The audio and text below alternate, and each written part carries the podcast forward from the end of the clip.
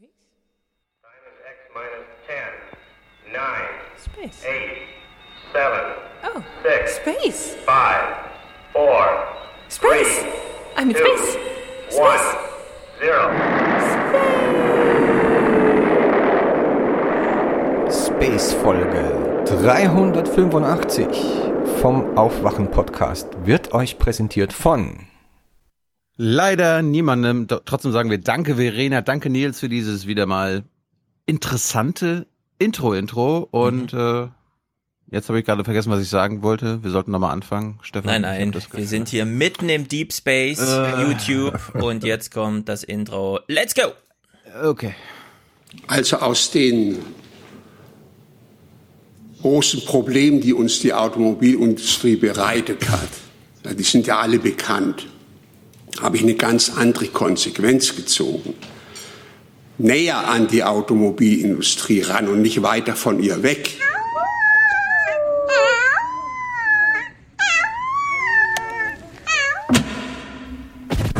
In Deutschland wurde das Auto erfunden. Baden-Württemberg, Bayern und Niedersachsen sind die Heimat der größten und wichtigsten Automobilwirtschaft der Welt. Bei uns werden die besten Autos entwickelt und produziert. Das ist unsere Leitindustrie. Daran steht und fällt äh, sozusagen die Zukunft mit des Industriestandortes. Sondern das ist einfach ein Anfang. Man muss mal anfangen und zwar schnell. damit die deutsche Leitindustrie schlechthin diesen großen anstehenden Umbauprozess erfolgreich bewältigen kann. Und, und wir machen jetzt ja hier nicht irgendwelche äh, Späße. Und ich meine, der Diesel ist nun mal ein hervorragendes Fahrzeug. Und heute werden Diesel produziert, die fast schadstofffrei über die Straßen fahren können. Im Übrigen kenne ich kein einziges Land der Welt, das ernsthaft so, ähm, sagen wir mal, so kritisch mit seiner eigenen Leitindustrie umgeht wie wir. Wir sind da keine Lobbyisten, aber wir versuchen eine sinnvolle Planung des Landes voranzubringen, damit auch junge Menschen morgen einen guten Arbeitsplatz haben. Guten Morgen. Hallo. Hallo, guten Morgen.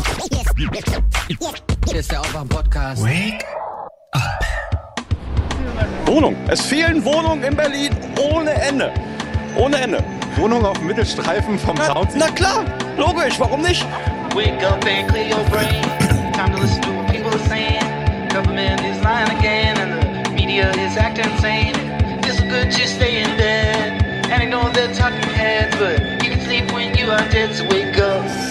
Einfach eine Berufung. Leute, Menschen retten, äh, Sachwerte retten. Die Kameradschaftlichkeit untereinander im Dorf, die Gemeinschaft. Da ist man, wenn man dabei ist, ist man dabei. Ja. Äh, Wenn man dabei ist, ist man halt dabei. Das gilt auch für den Aufwachen-Podcast. Mhm. Ne, Hans? Absolut. Wenn, wenn du dabei bist, dann, dann, dann bist du auch dabei. Ja, mit vollem Herzen. Wollen wir Guten dich Morgen. heute mal in Stereo einführen, Hans? Mm, ja. Let's go. Oh ja, Wer hat den Verstand? Wer ist gut für unser Land? Die anderen Reporter kann man alle vergessen. Hier ist die Hans-Jessen-Show. Da ist er. Guten Morgen nochmal. Unser West Westi-Beauftragter, würde ich, wollte ich fast Hm. schon sagen. Stimmt. Ja. Du bist das ein, der Einzige hier, der regelmäßig aus Westdeutschland zugeschaltet wird. Wieso? Ich Ja gut, bin auch Steffen. aus Westdeutschland Ja, aber du, du bist ja, du bist ja in Ostdeutschland geboren, aufgewachsen, sozialisiert. Es hängt mir noch Wärst- in den Kleidern, wie man so Ja, schön du sagt. wehrst dich auch dagegen, in, in Frankfurt quasi deine ostdeutsche Identität abzulegen. Ey, Frankfurt. Ja. Wenn du dabei bist, bist du dabei. Ja. Ja. Und zugeschaltet werde ich ja aus Berlin. Das zählt nicht direkt zu Westdeutschland. Ich bin hier der Tilo. Wessi. Ich Ja, eben. Du, wohnst, du wohnst Wessi in gelten. West-Berlin, Hans. Ja, aber das ist nicht Westdeutschland. Doch, für mich schon. Ja, für dich, aber für, für Hunderttausende von Menschen, die immer damals dem Wehrdienst entgehen wollten, sah das völlig anders aus. Die sind aus dem Grund nach West-Berlin gezogen, weil es eben nicht zu Westdeutschland gehörte und gehört. Mhm. Naja. Ende des historischen Kapitels. Wie war deine Pfingsten, Hans? Arbeitsam. Was? Das ist schlecht. Nö, ist doch gut. Wieso? Ja, äh, geistige du Arbeit. Gerne, oder was? Ja, Geistige Also Arbeit. In welcher Geistige- Haltung ist dein Körper, während du geistige Arbeit machst? entspannt. Ich konzentriere mich auf die geistige Arbeit. Bist du dann länger als hoch, wenn du geistig Ja. arbeitest? Ja, ja. Kopf nach Bin unten oder ich. Kopf nach oben? Also Gesicht nach unten, Äh. Blick nach oben oder Blick nach unten? Nein, nein, das Gesicht ist schon äh, oben. Kopf ist auch oben. Kopf sollte immer oben sein. Sind Auch deine Knie höher als deine Nase? Nein, in der Regel nicht. Du stellst Fragen. Möchtest du eine Zeichnung machen, Stefan? Ah, ja, es gibt ja verschiedene Formen, Formen des geistigen Arbeitens, verstehst du? ja, selbstverständlich. Wie waren Aber deine da ich, Pflichten? ja, da ich ja Stefan? häufig dann noch ein Keyboard bediene. Uh, Ja, verstehe. Ich diktiere ja nur noch, deswegen ich liege auf dem Bauch. du bist der The Great Dictator. Interessant. Ja. Meine Pfingsten waren sehr gut. Ich habe Zeit in Westdeutschland verbracht. Sie haben mich komplett geheilt von meiner vorwochigeren ostdeutschen Nordthüringen-Erfahrung. Ich bin wohlauf. Kutscher. Ja. Das Ich, war meine, wohl ich an. wollte, ich wollte, ich, äh, können wir ja gleich mal spielen, weil dann ist Mhm. es weg. äh, Pfingsten. Äh, ich wollte ja eigentlich mit dem Zug nach MacPom, ich wollte in meine Heimat, ja, aus Berlin, kann ja nicht so schwer sein, habe ich mir gedacht. Und dann willst du halt mit der Bahn fahren und dann guckt man abends RBB und bekommt das serviert, ja. Gib mir mal die Tasche. Rein mit dir, rein mit dir, rein mit dir. Es grenzte schon manchmal an Kunststücke mit Fahrrad, Kinderwagen und Gepäck in einen der überfüllten Züge der Regionalbahn zu kommen. Vor allem hier auf Gleis 8 Richtung Ostsee, wohin es am Wochenende viele Pfingstausflügler zog, wurde es eng. Ausgerechnet jetzt ist die Strecke Berlin-Rostock gesperrt.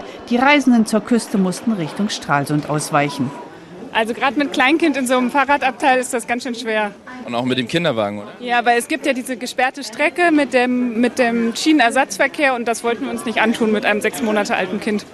Tschüss. Können die nicht aber Auto fahren? Irgendwie einen sauberen Diesel oder so? Das Ah, Kind soll ja auch noch ein bisschen älter werden als sechs Monate. Ach so, ach so. Tschüss. Wie rechnen Sie die Chancen ein, dass Sie dann noch einen Platz bekommen? Ja, kannst du ja selber hier sehen. ich weiß es nicht. Also wir stapeln uns. Haben Sie es erwartet? Ja, natürlich. Klar. Bei der Bahn muss man das einfach erwarten. Viele hatten am Ende Glück und konnten mitfahren, aber nicht alle kamen mit. Überfüllte Züge, die Stimmung ist gereizt, manch einer kam entnervt am Ziel an, wie hier in Eberswalde. Jedes Mal eine Katastrophe zu Feiertagen. Gruselig. Es ist fürchterlich. In Gesundbrunnen haben sie sicherlich 30 Fahrräder gar nicht mehr mitgenommen, weil alles voll ist. Ja, es wäre eigentlich notwendig, dass man auf solche Feiertage hin mal ein bisschen mehr Wägen oder mehr Züge fahren lässt. Ja, ist eine, doch relativ vorhersehbar, dass diese Tage kommen und dann entsprechend die Nachfrage hoch ist. Hm. Diese Erfahrung Ja, habe ich allerdings in Pfingsten auch gemacht jetzt. Auf Mhm. nicht gesperrten Strecken. Oh. Rund um Köln, Bonn, Brühl, die ganze Ecke, wenn du da mal mit der Straßenbahn fahren willst, weil es Feiertag ist, zack, alles voll. Wird nicht Pfingsten eigentlich die Ausschüttung oder Ausgießung des Heiligen Geistes äh, gefeiert? Ist bei der Bahn nicht richtig angekommen? Ich bin nicht bibelfest, Hans. Ich komme aus dem Ah. Osten. Ich auch Ja, nicht. Ich kenne mich weder mit den sieben Todsünden aus, noch mit den zwölf Plagen. Doch, ich glaube, bei Pfingsten ist das so. Aber der Heilige Geist muss eben auch irgendwo ankommen. Also irgend, äh, aber gutes Stichwort, Stefan. Irgendeine Plage muss es insbesondere am Gesundbrunnen gegeben haben, also einem der Bahnhofe in Berlin, weil da soll es besonders schlimm gewesen sein. Besonders schlimm war es wohl am Bahnhof Gesundbrunnen, da durfte die Abendschau nicht drehen. sehr voll. Wir haben unsere Fahrräder gestapelt auf den anderen, aber alle Mitfahrenden haben geholfen und äh, wir haben das alles hingekriegt und waren so, ja, gut gestapelt. Geduld, Hoffnung und gegenseitige Hilfe beim Reinquetschen. Das war die Devise für viele Pfingstreisende bei der Bahn. Äh, zwei Fragen. Sie durften nicht drehen, tatsächlich. Ja. Und dann, gut, Offenbar. dass du dieses Standbild hier gerade rausgesucht hast. Der Typ hebt seinen Wagen um 90 Grad gedreht oben in dem, in den Zug rein. Das Szenario, ich weiß gar nicht, ich kann mir das gar nicht vorstellen, wie, wie das da innen aussieht gerade. Was ist denn da los? Also der Theme meiner Clips heute hat so ein bisschen dritte Welt, Deutsch, Ah, äh, ja, dritte ist Welt in Deutschland und wie, wie stolz können wir eigentlich überhaupt auf irgendwas sein, wenn wir noch nicht mal Ja. Wer war nochmal äh. Verkehrsminister und ähm, worum kümmert man sich gerade so politisch gerade? Das ist ja wirklich. Ich glaube, das ist irgend, irgend, so ein, irgend so ein Linker oder so. Ich bin nicht der Sprecher der deutschen Automobilhersteller, sondern ich bin vor allem der Sprecher im Sinne der Kundinnen und Kunden und der Bürger. Die meinst du nicht, oder? Also nicht mein den hier. Ich werde fälschlicherweise immer dargestellt als der Automobilminister Deutschlands. Ich möchte aber beweisen durch meine politischen Entscheidungen und durch unsere politischen Konzepte, dass ich auch der Fahrradminister Deutschlands bin. Wo ist eigentlich unser Bahnminister? Apropos, nächste da fällt mir Frage. ein, ja, die Frage können wir nicht beantworten. Zwischen Frankfurt und Darmstadt, ungefähr 30 Kilometer, ist jetzt der Radweg fertig. Ein Radschnellfahrweg oder so, keine Ahnung, wie es heißt. Vier Meter breit, also jede Fahrradspur zwei Meter breit. Zwischendurch überdachte Selbsthilfe-Reparaturanstalten, wo man sein Fahrrad mal hochziehen kann, falls schon immer die ganze Zeit was klappert, dann will man mal nachgucken, was es ist. Und Mülleimer, die so im, ähm, was weiß ich, 35 Grad Winkel oder so hängen, sodass man während der Fahrt zielsicher in die größtmögliche Öffnung oben reinwerfen kann. Während ich werde, der Fahrt. Ja. Ich werde berichten. Das sieht Ja, sensationell aus. ja. Ich habe Videos gesehen. Übrigens finde ich das Verkehrsminister-Bashing, was ihr hier gerade angefangen habt, völlig, finde ich völlig neben der Sache. Ja, pass auf. Die Forderung war doch immer, der Verkehr soll von der Straße auf die Schiene gebracht werden. Zum Verkehr Nein, gehört der Verkehr doch, soll safe sein.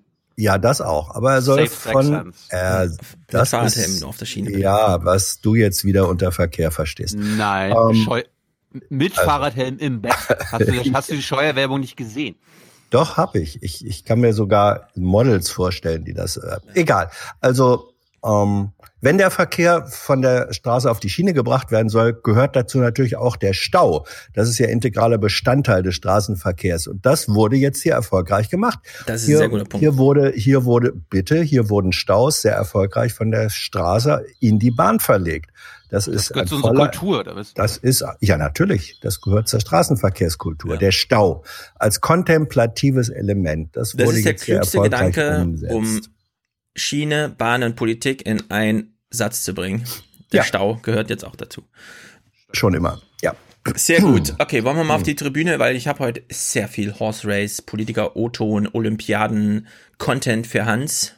Den Mhm. wollen wir nicht verpassen, weil Hans hat heute Termine, anders als wir. Wir machen wieder stundenlang. Ja. Aber Hans muss später weg. Deswegen, falls Thilo keine Einsprüche hat, gut. Ye are many, they are few.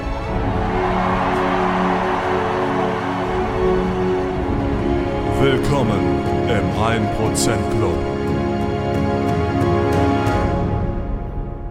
wie wir es schaffen können, dass Deutschland bis, 20, bis 2050 klimaneutral wird. Das ist so ein bisschen so das neue äh, atomwaffenfreie Welt. Ja. Ja. In 20.000 Jahren wollen wir schon kl- klimaneutral sein, ja? Das ist Nein, natürlich sehr Im gut. Jahr 20.000 Im Jahr will 20.000. Angela Merkel klimaneutral sein. Das ist nicht schlecht. Aber ansonsten gilt auch sonst, wir sind äh, ziemlich gut dabei. Dass das natürlich eine große Herausforderung ist und äh, dass wir ähm, aber trotzdem entschlossen an der Erreichung der Klimaschutzziele erreichen. Ja. Also ich muss alles geben. No pain, no gain. Heute. Darf ich Werbung für ein Printmedium machen? Welches? Sag uns erst ganz leise welches und dann. Katapult? Okay. Katapult? Nee, Katapult? in, in dem Ah. Fall, in dem Fall die Süddeutsche Zeitung vom vergangenen Wochenende. Ja. Die haben äh, auf Seite, ich glaube Seite zwei, eine ganze Seite lang wunderbar dargelegt mit sehr schönen Grafiken und Statistiken, inwiefern dieser Ruf, von dem die Bundesregierung immer noch gerne zehren möchte, Mhm. nämlich beim Klima oder bei der Bekämpfung des Klimawandels vorne zu sein, kompletter Nonsens ist. Äh, Das ist Ja. da wirklich sehr schön belegt. Also besorgt euch die, wenn es irgendwo geht. Der Kollege Michael Bauchmüller, den man da mal loben muss, hat eine tolle Arbeit geliefert. Samstagsausgabe? Samstagsausgabe. Was ja. ist denn die Seite 2 in der Süddeutschen? Ist ja immer. Ja, ja. Ich dachte, Seite 3 ist doch hier unsere Themen. Ja, Seite- Dings, da. Ja, aber, Texte, aber ne? es ist, es ist, also es ist entweder Seite zwei oder es ist Seite vier. Eine von, jedenfalls, jedenfalls vorne drin.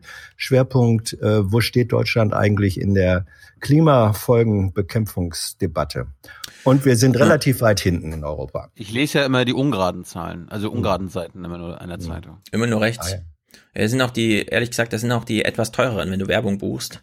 Weil die liegt schon da, wenn du sie aufblätterst, zu der linken musst du dann erst hingucken. Ich möchte, ich möchte zu einem teuren Zeitungskunden gelten, ja. Ja, es gab jedenfalls einen sehr guten Tweet am Wochenende. Ich glaube, die glücklichste Person der Welt hat äh, am Wochenende ihr Facebook-Konto gelöscht und ein SZ-Abo abgeschlossen. So geht's. Und wenn man dann schon dabei ist, gleich noch YouTube ein bisschen strangulieren. Denn vier Fünftel aller YouTube-Videos werden einem vom Algorithmus empfohlen. Mhm. Da ist man ausgeliefert. Klar kann man mal einen guten Tweet folgen, wo ein YouTube-Video verlinkt ist, aber danach ausschalten, wie wir es damals schon von Peter Lustig gelernt haben. Es war kein Witz. Das stimmt. So, nur so habe ich ihn hier entdeckt. Connecting the dots, du Penner! Ja. Es wurden wieder äh, Dots connected am Wochenende, Hans, ne? Hast du mitbekommen? Ja. Auch Ey, über wir dich. eine- Wir Ja. haben eine sehr gute Pointe heute in den Audiokommentaren hinsichtlich Oh ja? Connecting the Dots. Was das eigentlich bedeutet, Connecting the Dots. Und ich würde sagen, dem schließe ich mich jetzt schon mal an. Während ihr das hört, könnt ihr natürlich einfach kurz vorspringen. Die Audio, der Audiokommentar ist 10 Sekunden lang oder so und wieder zurückkommen. Dann wisst ihr, was ich meine. Die beiden Kollegen wissen gerade nicht, wovon ich rede. Aber freut euch. Freut euch. Sehr gute Pointe heute in Audiokommentaren und dann auch sehr viel Windkraft. Ich habe von Quaschning den Tweet gesehen, ähm, Einbruch der Windkraftanlagenausbaus in Deutschland, weniger als ein Drittel 2018 im Vergleich zu 2019, äh, 17, 2017 noch 5 Mega, äh, 5000 Megawatt aufgebaut, also 5 Gigawatt, was umgerechnet, wir rechnen ja, ein Gigawatt ist ungefähr ein Atomkraftwerk, fünf Atomkraftwerke sind. Zack, Einbruch. Ich meine, das, das Geilste war ja, als er im Interview erzählt hat, dass es mal einen Monat gab in den letzten, glaube ich, zehn Jahren, wo wir so viel aufgebaut haben an Windkraft wie letztes Jahr insgesamt.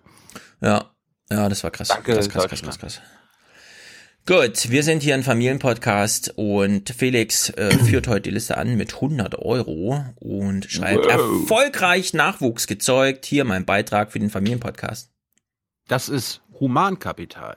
Entschuldigung, erst noch mal die Wirtschaft, bitte. Das ist hier Ja. Priorität. Mach ihn bereit für die Wirtschaft. Pass auf, dass er kein Dumb fuck millennials. wird und dann ist schon alles Kann er, gut. kann er ja nicht mehr, oder? Also, Nee, Millennials Zeit ist vorbei. Es ist jetzt Generation Z. Wie geht's dann eigentlich weiter? A1 wie bei Excel oder was? SZ. Genau, Generation SZ. Ja, sehr gut. Felix, äh, viel Spaß mit diesem neuen Menschen. Neue Menschen bringen Glück und machen fröhlich und lenken von Facebook ab. Das ist natürlich sehr gut.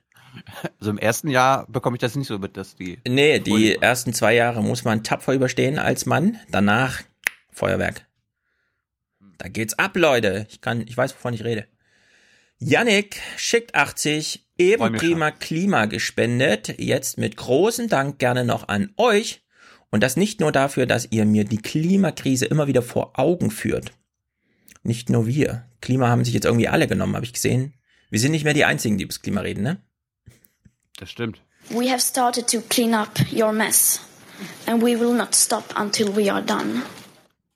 Ja, gut so. Nadja, Ich, ich höre bei einem von euch beiden ein bisschen den Ton. Bei wem ist das? Was meinst du mit ein bisschen den Ton? de dein Clipton. Ja, wenn ich zum Beispiel einen Clip abspiele, höre ich ein bisschen im Hintergrund. Na, dann siehst du, hörst du wenigstens, dass sie ankommen bei uns. Das ist doch auch ganz gut. Ja, gut. Dass niemand in der Leitung hängt und hier irgendwie Blödsinn einspielt, wie, was weiß ich, was es so bei YouTube ein Clipmaterial gäbe, was man Du willst einspielen sonst, könnte. du willst doch, willst doch sonst immer Feedback haben, da hast du es. Genau. Das ist direktes technisches Feedback. Also Nadja schickt 66, 66, äh, nee, 66, 60 und interessanterweise ohne weiteren Kommentar nochmal 6,66 Euro. Also einmal Komma Dings, einmal Komma Dings. Finden wir natürlich sehr gut. Wir fragen uns Sehr aber. gut. Genau. Aber wir fragen uns, wir fragen uns halt. Wir denken kollektiv nach, machen uns Gedanken, vielleicht kommen wir noch auf irgendwelche Botschaften, die da drin stecken. Wörtlich kam jedenfalls keine dazu. Ja, wir fragen uns hier regelmäßig. Was ist Wahrheit und was ist Propaganda. Genau. Simon schickt 6647. Gute Arbeit, aber bitte nicht mehr kon kontrastieren sagen. Das tut mir in den Ohren weh. Es heißt kon kontrastieren. Ja. Mit nur zwei R. Ja. Ich hätte fast drei gesagt gerade. Kontrastieren. Ja. Aber wer von uns beiden hat das falsch gesagt? Keine Ahnung. Ich wahrscheinlich. Ich kontrastiere ja gerne. Ja. Kontrastieren. Na, Tag, Tag, Herr Freud. Ja, Daniel schickt 59, das wissen wir sehr treu, sehr lang schon, ohne weiteren Kommentar. Sehr gut. Eike schickt 50. Auch ohne Kommentar. Was ist hier los? Alle wollen, dass wir mit Inhalten kommen. Gleich geht's los, passt auf. Jawohl. Andreas. Das ist gut für unser Land. So Genau. eine Haltung. Andreas schickt 50. Macht weiter so. Ihr leistet einen wichtigen Beitrag.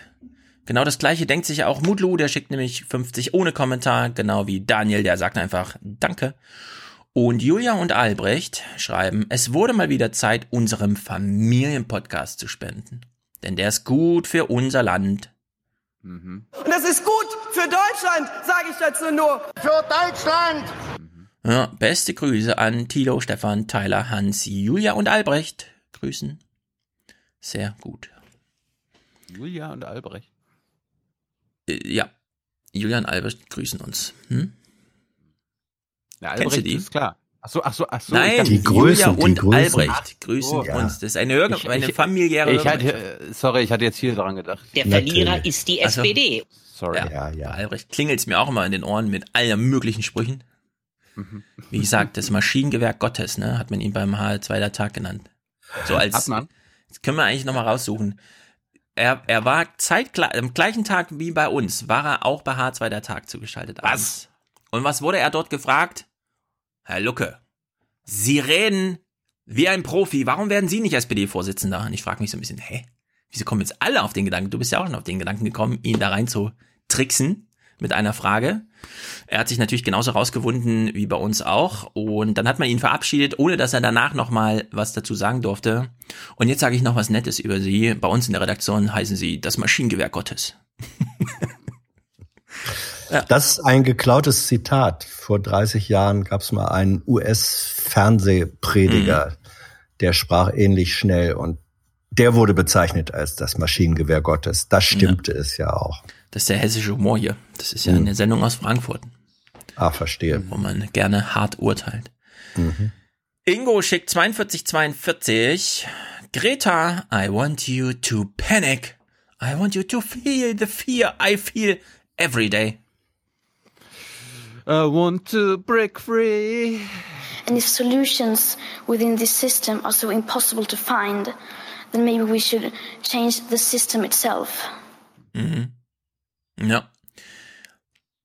Anne schickt, ah, ah ja, Anne schickt 35 dem Benny zum Geburtstag, auf dass es seinen Lieblingspodcast noch lange geben wird. Viele Grüße, Anne.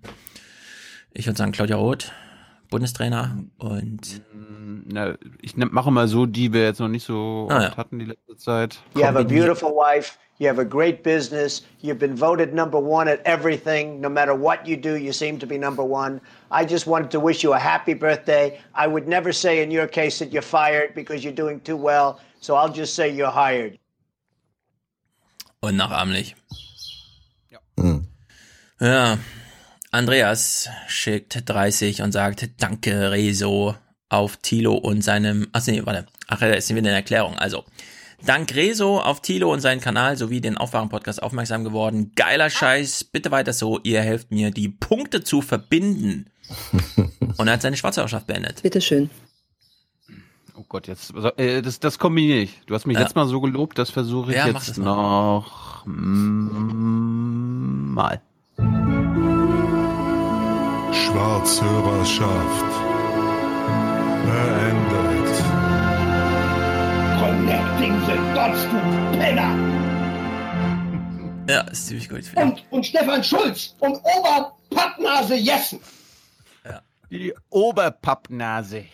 Ja, wir wollten euch auf dem Laufenden halten. Tilo hat im Forum nochmal so einen Text von ihm, keine Ahnung, wo der herkommt, verlinkt, in dem nochmal, Er hat einen offenen Brief und er hat einen offenen Brief geschrieben, hat mir eine Mail geschickt.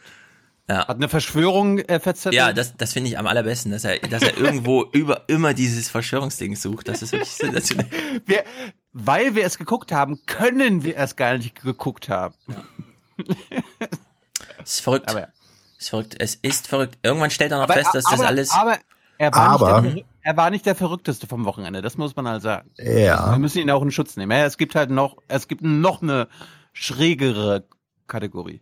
Ja, und ich habe dir, Thilo, einen Link geschickt, ähm, aus dem hervorgeht, beweisbar, äh, dass der Kollege aus Mainz sich in einem anderen Kommentarforum für dich eingesetzt hat, dass er dich verteidigt hat. Ja, ja, auch das passiert. Muss aktuell oder sagen. früher mal?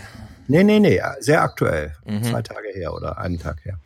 Ja, ich finde es sehr gut, dass es bei uns im Forum zumindest auch einen Verteidiger der Armen gibt. Es wurde ja nochmal darauf hingewiesen. Ja, also Bodo muss man nicht verteidigen. Bodo freut sich sehr, dass er jetzt mal wieder was zum geistig Arbeiten hat. Wir wollen nicht wissen, in welcher Haltung er diese Arbeit vornimmt. Die Aufrecht. Resultate aufrecht natürlich. Resultate sind jedenfalls ähm, interessant, finde ich. ich immer gut. Ja. Immer gut. Ich habe auch mal das Telefon umgestellt. Jemand weist heute in unseren Audiokommentaren noch mal darauf hin, dass wenn man unsere Audiokommentare Telefonnummer anruft, man direkt beim Cyberts Dienststelle rauskommt. Kleiner Hinweis, es war erstens ein Joke, zweitens eine Weiterleitung, wie man das halt so macht. Ich habe sie aber rausgenommen, weil ich dachte, wenn jetzt ganz viele daraufhin anrufen, dann ist es vielleicht nicht ganz so gut, wenn die da in ihrer Arbeit abgelenkt werden, denn die haben ja Wichtiges zu tun. Das ist, glaube ich, öffentlich bereits bekannt. Ja, aber das lief jetzt, seitdem wir die Audiokommentare haben, war diese Weiterleitung und es ist jetzt nicht groß aufgefallen. Also fand ich auch witzig insgesamt. Aber Das jetzt. läuft. Jetzt ist ja ausgeschaltet. Jetzt muss, wer jetzt diese Nummer von Cybert wählt, der hat sie halt selber gewählt. Ja, da bin ich nicht mehr verantwortlich dafür. Aber ich rufe nicht dazu auf, ihn von der Arbeit abzulenken, denn im PBA, Werk. BPA arbeiten ja nur 440 Leute oder so, keine Ahnung, die haben allerhand zu tun. Naja, Jürgen unterstützt uns. Warum, warum- warum gilt eigentlich Austeritätspolitik nicht für Bundesstellen? So mal interessant, ne? Ja, das ist die Merkel-Rampe und wir sind aus, gerade jetzt bei Jürgen, das ist doch sensationell, wie wir wieder die Connecting, diese Dots durcheinander fliegen. Ja, Bundesministerien, für die gibt's keine Austerität, die durften unter Merkel sich mindestens verdoppeln alle. Und dazu noch Beraterverträge. Das ist gemäßigte Austerität, weil eigentlich Vervierfachung vorgesehen war. Ah. Ah, das ist natürlich. Da fällt mir ein, ich hatte mal irgendwo noch so ein. Das, ähm, Weißt du, was Sie mit Austeritätspolitik meinen? Ja, das auch, aber ich wollte noch mal darauf hinweisen, dass BMI, also Seehofers Laden, vergibt irgendwie 20 mal so viel Mhm. Beratervertragszeug wie, wie Verteidigungsministerium. Also Nee. wenn man, ja doch, der Faktor ist so 15, 20 mal. Also wenn man da mal einer, einer Sache auf der Spur sein will, vielleicht einfach mal. Das hatten wir sogar mal in der Pressekonferenz Ja, mit ist- Seehofer. es ist krass. Äh, das hatten wir da mal thematisiert. Und die Antwort des BMI, wenn ich das aus dem Gedächtnis richtig rauskrame, war, dass sie gesagt haben, selbstverständlich, äh, selbstverständlich haben wir ganz viel Expertise im Hause, aber wir haben auch eine solche Bandbreite an Themen und manche sind so hochkomplex, da brauchen wir einfach den externen Sachverstand Ja. noch zusätzlich. Ja, und das BMI, also die Sachbarkasse für Berater, ist noch größer als der Personalkostenteil. Das ist Ja. einfach unglaublich da in diesem BMI. Ich weiß Ja. nicht genau, wie, wie kompliziert man die Gesetze noch schreiben will, ja, aber es ist, Ja, das hat doch, hat doch der Chef gerade erklärt. ja, da fließt wirklich sehr viel Expertise in die richtigen Richtungen. Das ist wirklich sehr gut. Naja. Also das buchen wir Jürgen mal ab und äh, ein typischer Seehofer. und sein, sein Countdown tickert auch, habe ich heute Morgen gelesen. Aha. Es war ein sehr guter Text, Tagesspiel oder so. Maas, äh, äh, Scholz gegen Altmaier. Der eine muss so tun, als würde er noch was für die sozialen Umverteilung Kram machen. Der andere ja, ist dann erfolgreich, wenn er genau das verhindert. Also es ist mal wieder eine sehr gute Daily Soap, die da abläuft. Ja, da hat, glaube ich, Konstantin von Notz in der Bundestagsdebatte am, Mhm. äh, am Freitag oder so einen hübschen Satz zu Seehofer gesagt. Ne? Da ging sinngemäß et- ja zu Seehofer. Der Mhm. hat irgendwie gesagt, ja, äh, 2021 spätestens werde dann im Fall Seehofer eine verdienstvolle, eine beachtliche politische Karriere zu Ende gehen, äh, mit dem Nachsatz leider vier Jahre zu spät. Ja, das Das, Das Aufwachmotto ja- ist ja, das Aufwachmotto ist ja hier auch Hans, ne? Schmeißen Sie diesen Seehofer endlich raus! Ja, das ist ja die große Tragik, dass das im Grunde immer gilt bei Politikern. Ja. Wenn sie Und nicht bei nach- Fußballern. Ja, ja gut. Ja. Aber bei Politikern. Nee, das, das, das streiche ich, der war doof. Nein, bei. Politikern. Ja, ja, ja. Die hören auch nicht Hm. auf. Ja, Ja. stimmt. Die, die, die robben sich auch alle bis an die Altersgrenze ran. Ja, ja. Also bei Skateboardern gilt das auch so.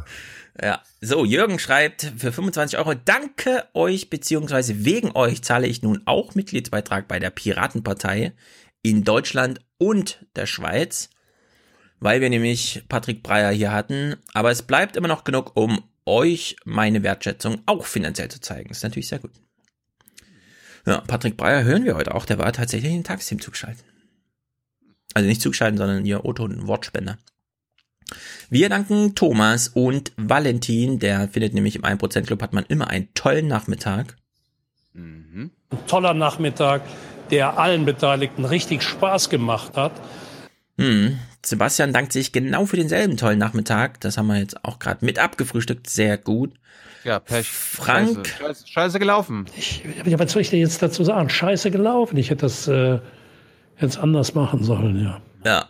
Valentin ist 35 Cent vorher über die Schwelle in den 1% Club gelaufen, stand deswegen vorne. So, das ist das neue Horse Race hier. Das ist Rudelrace, so rum. Also, wo sind wir bei Frank? Dauerauftrag seit Dezember 2016 und ab sofort Betrag verdoppelt. Herzlichen Glückwunsch. Harald Schmidt, er wünscht sich einen Harald Schmidt. Herzlichen Glückwunsch. Haben wir Für sowas? unsere schöne Heimat. Harald Schmidt. Ich habe doch auch so ein paar. Harald. Sie entscheiden per Applaus. Äh, Olaf Scholz, Liebling des Monats. Hm, er meint den hier. Herzlichen Glückwunsch! Den meint er, sehr gut. Markus, äh, nach zu langer Zeit die Schwarzhörerschaft beendet. Das ist natürlich eine sehr gute Meldung, die wir da bekommen. Mhm. Markus? Mann. Markus. Du bist kein Schwarzhörer mehr, wir sagen Danke. Spende jetzt und hör auf, Schwarzhörer zu sein. Jo, Jennifer, Dario, alles Gute aus München. Äh, Wir haben ja auch München-Clips, ne? Haben wir? Ja, habe ich gehört. In vielen Bereichen ist äh, Bayern halt ein führendes Land und gerade in der Sicherheit. Prima. Gerade in der Sicherheit. Petra, Unterstützung für euch, mal ein Geburtstagswunsch meines Sohnes Patrick. Er möchte ein Lied von Claudia Roth. Ja, das haben wir doch vorliegen. Macht weiter so. Ich höre oft mit herzliche Grüße. Mhm. Happy Birthday to you. Bitte Hey, alle. all. Happy Birthday to you. Alles Gute zum Geburtstag. Ja, sehr gut, Patrick. Wir grüßen dich hiermit auch und freuen uns, dass deine Mama dir das beste Geschenk überhaupt gemacht hat. Matthias, einfach nur krass, was hier abgeht. Es müssten aber noch viel mehr Leute aufwachen hören und wir sind noch nicht wütend genug. Ach, wütend. Es kommt drauf an, richtig zu wählen, Leute. Die Alternativen sind doch alle da. Victoria unterstützt uns. Thomas, Christoph, Thomas, Florian, der hat nämlich jetzt einen Dauerauftrag. Benjamin, der verdient sein Geld mit dem sauberen Diesel in Stuttgart. Haben wir ja gerade gehört, was es da wieder für tolle Motorentechnik gibt. Es gibt den sauberen Diesel, ja? Ja, Marek unterstützt uns. Friederik und Markus Sina. 16 Monate halber Rundfunkbeitrag. Ich glaube, ihre Reise endet schon demnächst oder so. Das ist zumindest Bergfest. Mal gucken. Katja unterstützt uns und Markus, der sagt, God save the 1% Club. Das ist natürlich ziemlich gut. I mean, who are we? We're the 1%. We're the 1%. We're the 1%. We're the 1%. We're the 1%. Mhm. I am in the top 1%. Hatten wir lange nicht mehr da. Ja, und wir danken natürlich vor allem allen ungenannten männlichen Unterstützern, die uns hier in welcher Körperhaltung auch immer bei der geistigen Arbeit folgen. For the many. For the many, not, not the few. The few.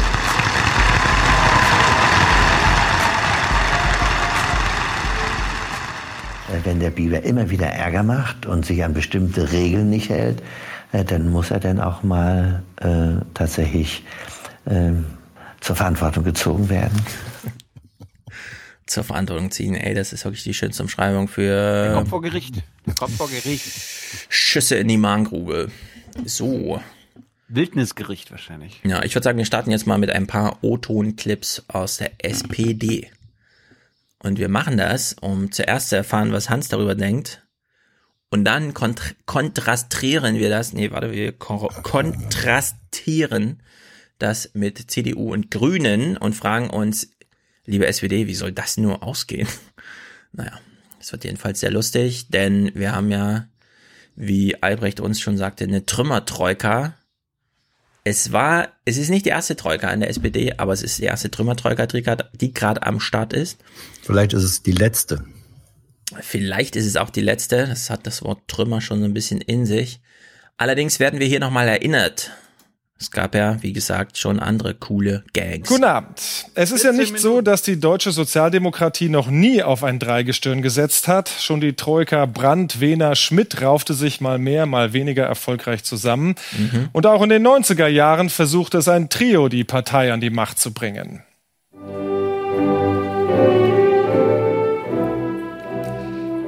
Doch so sehr Oskar Lafontaine, Rudolf Scharping und Gerhard Schröder versuchten es wegzulächeln, es war ein reines Zweckbündnis, das bekanntlich auch nicht lange dauerte, weil jeder sich selbst für den geeignetsten hielt. Warum, warum nutzen ja. die da dieses äh, SPD-Werbematerial, Hans? Hat man nicht los, Hans? eigene Bilder aus dem Archiv über die drei? Aber nicht, wo sie sich selbst als Troika inszenieren. Das war ein Werbeclip, den die SPD in eigener Sache damals gemacht hat. Ja. Das war ein historisches Zitat, finde ich korrekt. Warum haben die solche Anzüge an? Weil das damals State of the Art war. Das ist unglaublich. Gerd Schröder, der sieht aus wie so ein Tropfen in viel zu großen Gewand. Ich will Stefan Schulz mal im Anzug sehen. Ja, willst du? Soll ich, ja. soll ich Samstag im Anzug kommen zur Netzwerkrecherche? Hans, kommst du mit? Lambi so ganz lässig und ich dann im Anzug, zack. Hast du schon was vor, Hans, Samstag? Weiß ich noch nicht. Wir, wir sind bei Netzwerk Recherche in Hamburg.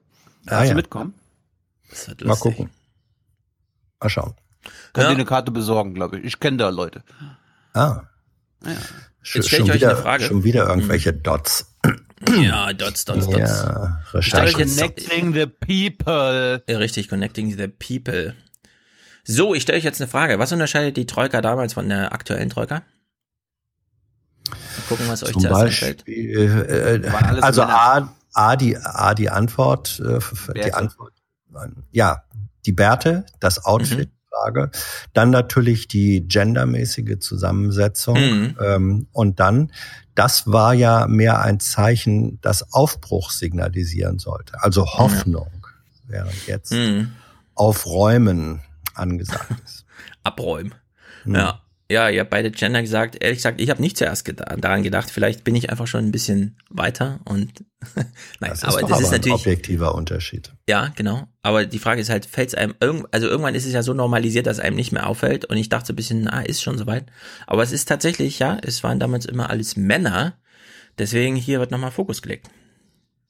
Insofern ist bei dieser Troika-Neuauflage nun einiges anders. Nicht nur, weil mit den Ministerpräsidentinnen Malu Dreyer und Manuela Schwesig zwei Frauen neben Thorsten Schäfer-Gümbel die Dinge nun leiten sollen. Mhm. Schwesig! Zwei Frauen und ein Rentner, müssen wir eigentlich sagen, ne? MV führt jetzt mit diese Regierung. Ja, zu ihr kommen wir jetzt. Ah, oh. Ja, denn Thorsten Schäfer-Gümbel ist aus einem postpolitischen Biografieabschnitt zurückgekehrt in die Politik. Keine Ahnung, er wollte irgendwelche Stiftungen leiten oder so. Er ist da einfach noch nicht zurückgedrängt, genau.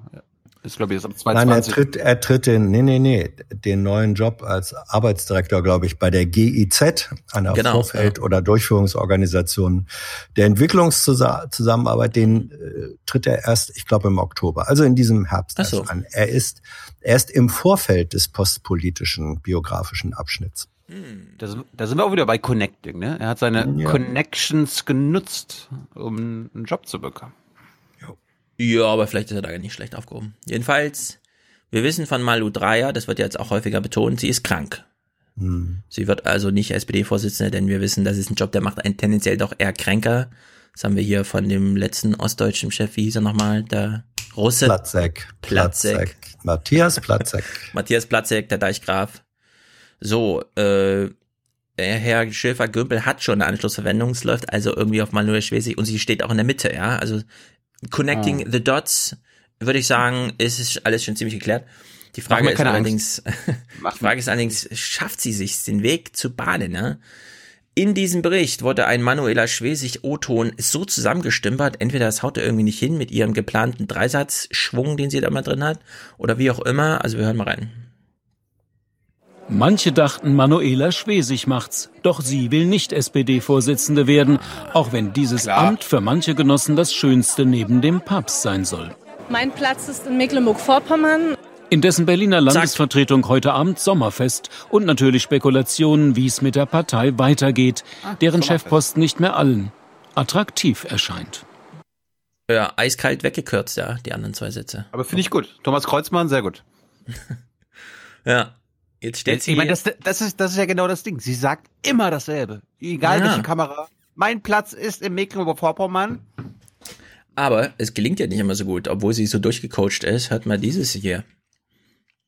Wir glauben, dass die Situation so schwierig ist Error, und auch die Error, Aufgaben so vielfältig Error. sind, dass wir das in dieser Zeit auf mehrere Schultern verteilen wollen. Ja, was ist da los? Wir glauben, dass die Aufgabe, was hat Martin Schulz immer gemacht? Was ist eine ah, Denkerpause am Pult der SPD? Schwierig ist.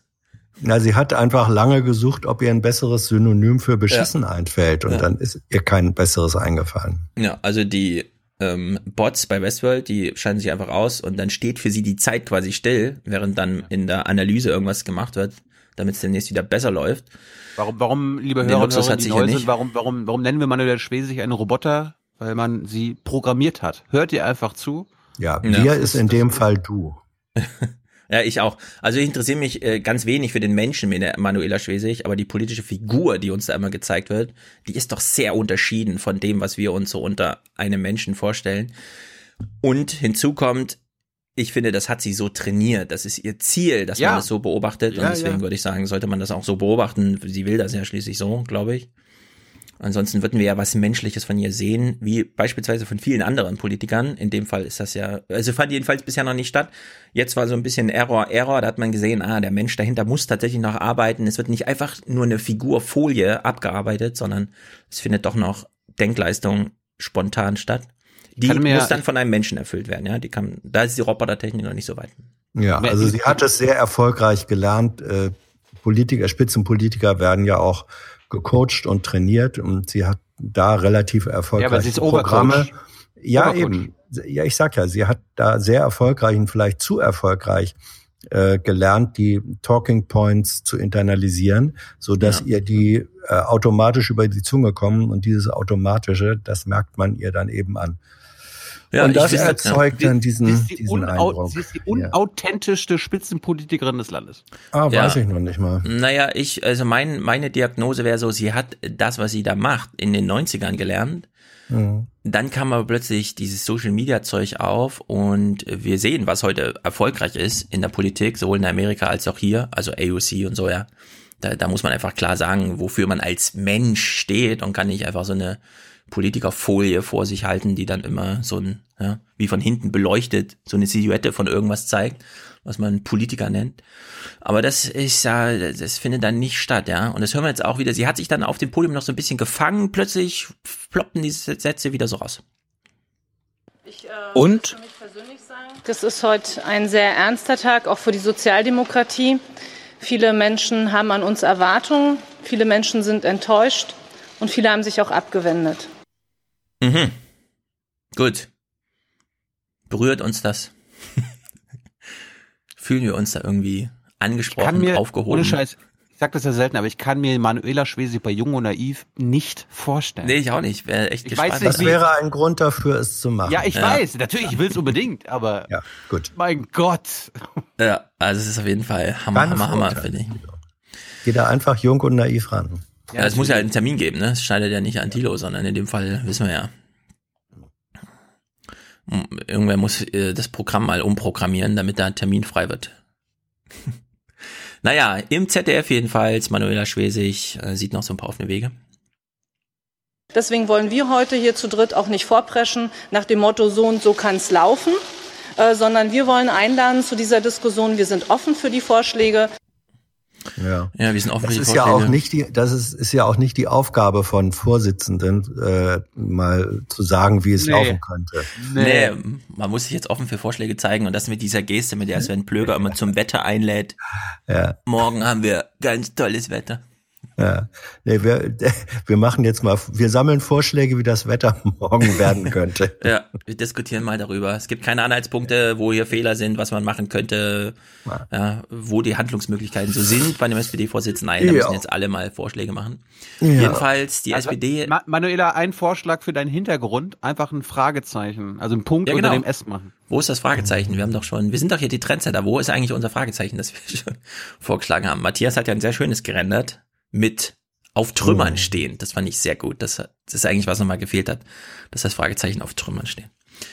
So, also Manuela Schwesig ist offen für Vorschläge und einen davon hat Martin Dulich, den spielen wir jetzt nur, weil man kommt nicht mehr drum rum. Es muss jetzt eine Urwahl her und eine Doppelspitze. Ich persönlich bin sogar für eine Doppelspitze in Zukunft, dass man da einfach auch mal ein bisschen breiter sich aufstellt. Ähm, wenn es mehr Kandidierende gibt, gerne auch mit einer Urwahl. Also wir können auch ruhig ein bisschen lebendiger werden. Ja, sagt der, Ohrwahl. der, Axel, der Sachse sagt Ohrwahl. Wir wissen, was er meint.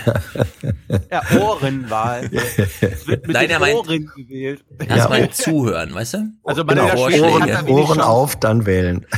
Erst die Ohren auf, dann wählen, genau. Ja. So, also Deswegen niemand geht man kommt ja auch mehr. an die Wahlurne. Das passt doch, das passt doch zu einem Podcast, ein Titel, ne? Ohrwahl. Ohrwahl. Ja, ja. Stimmt. Ohren auf. Favorit bisher.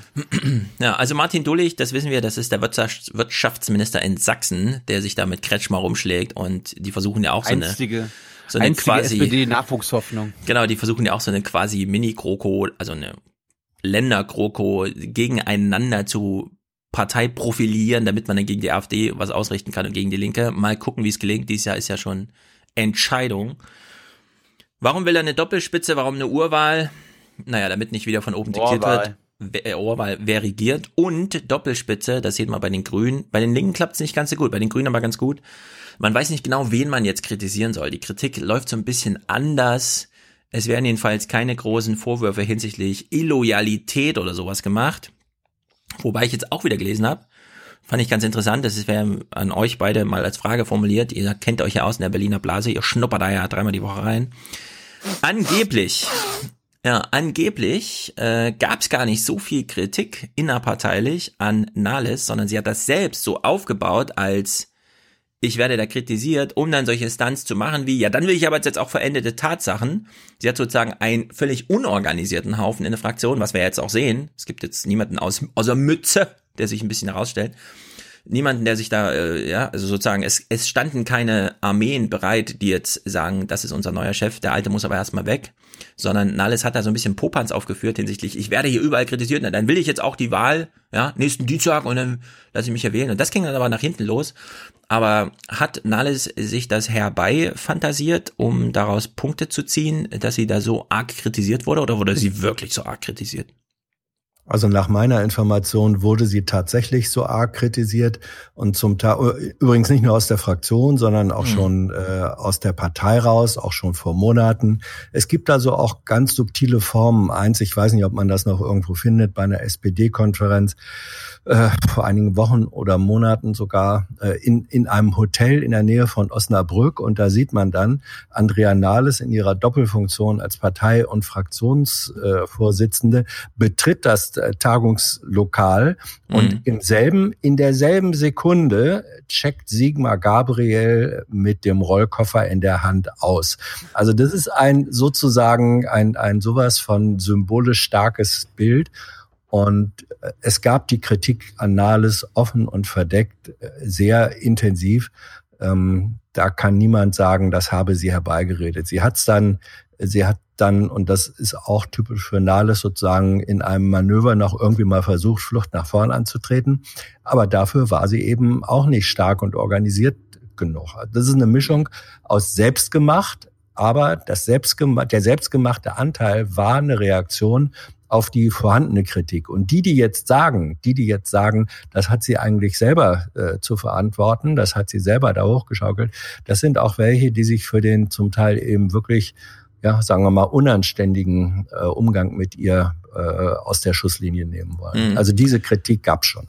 Ja, also der, der, die Beobachtung war nicht, dass, dass sie da selbst so hochschaukelt, sondern Mhm. dass sich da gar nichts richtig so hochgeschaukelt hat, wie sie immer Doch. behauptete, damit sie so Doch. einen Angriff nach vorne machen kann. Doch, doch, doch, doch. Doch, Mhm. doch.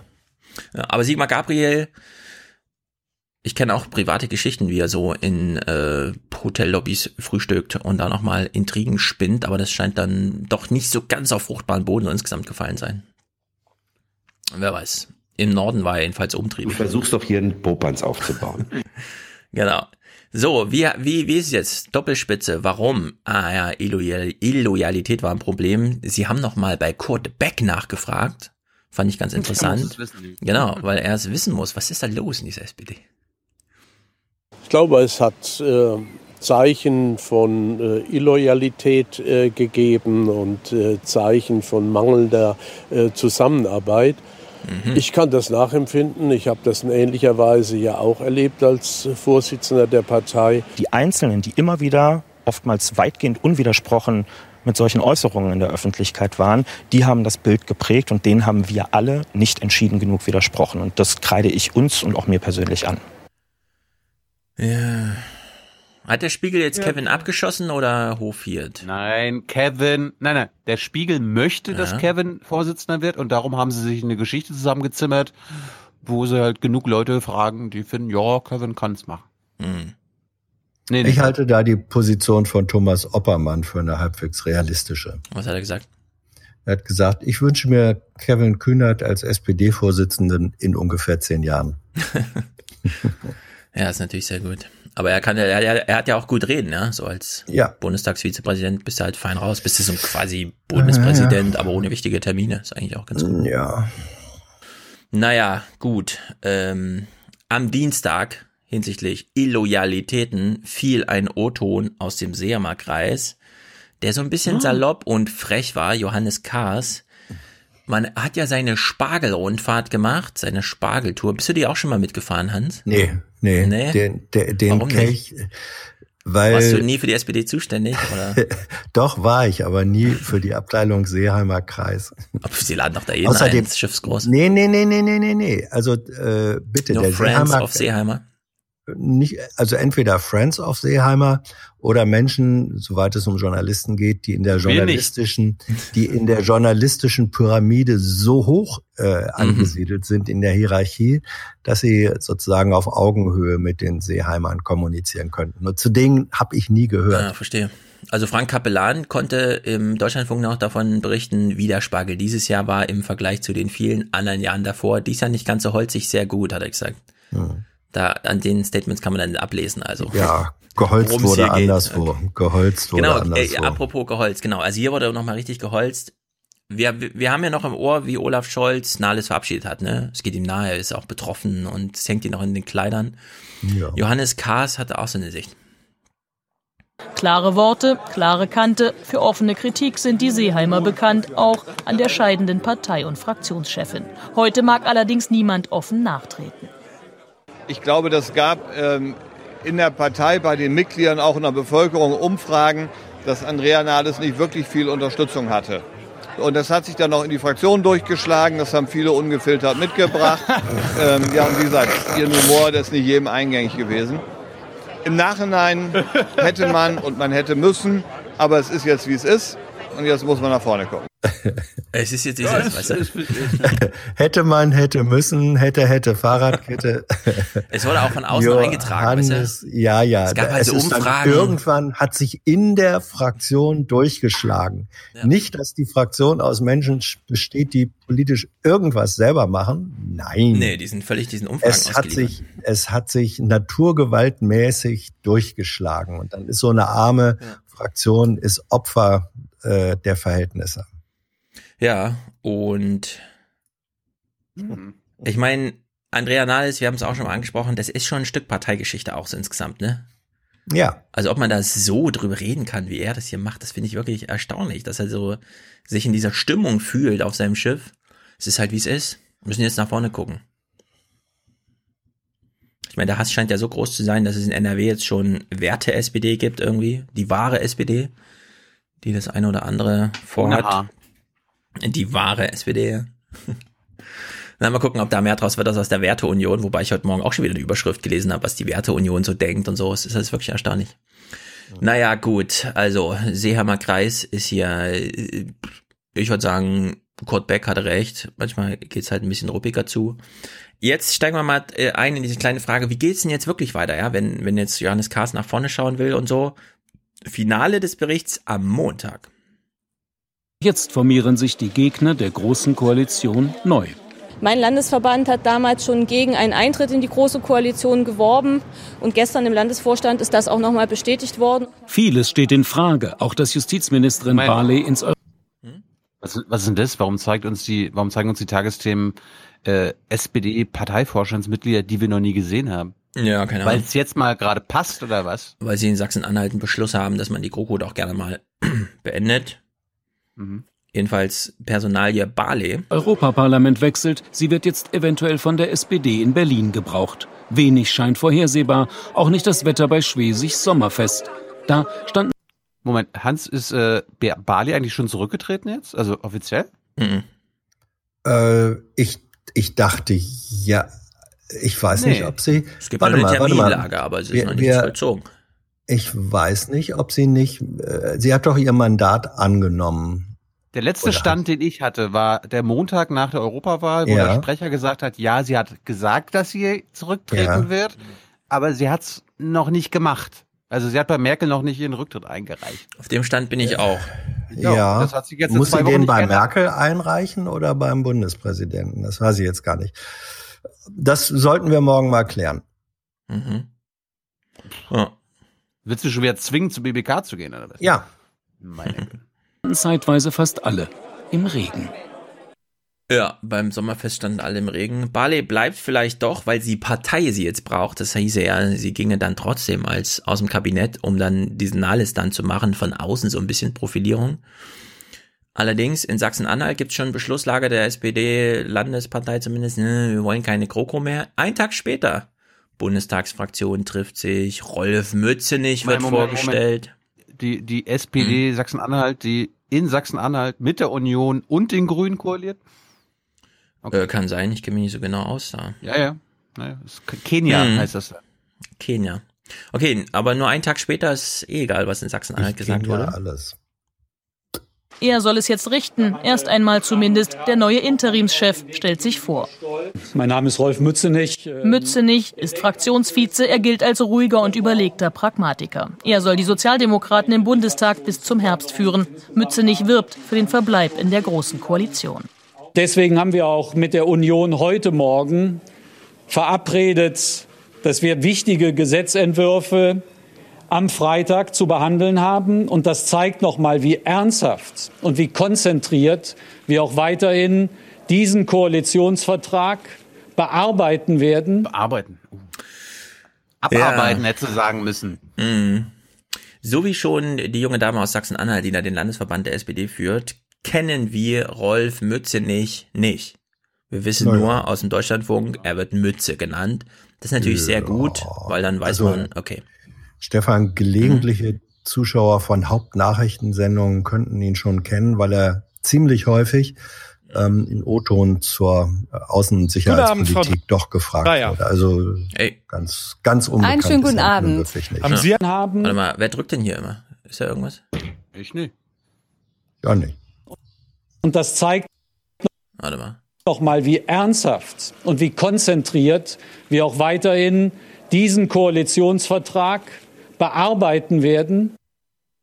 So, bearbeiten werden. Jetzt, Hans, sag nochmal, also Mützenich. Ich kenne Mhm. den nicht, den Mützenich.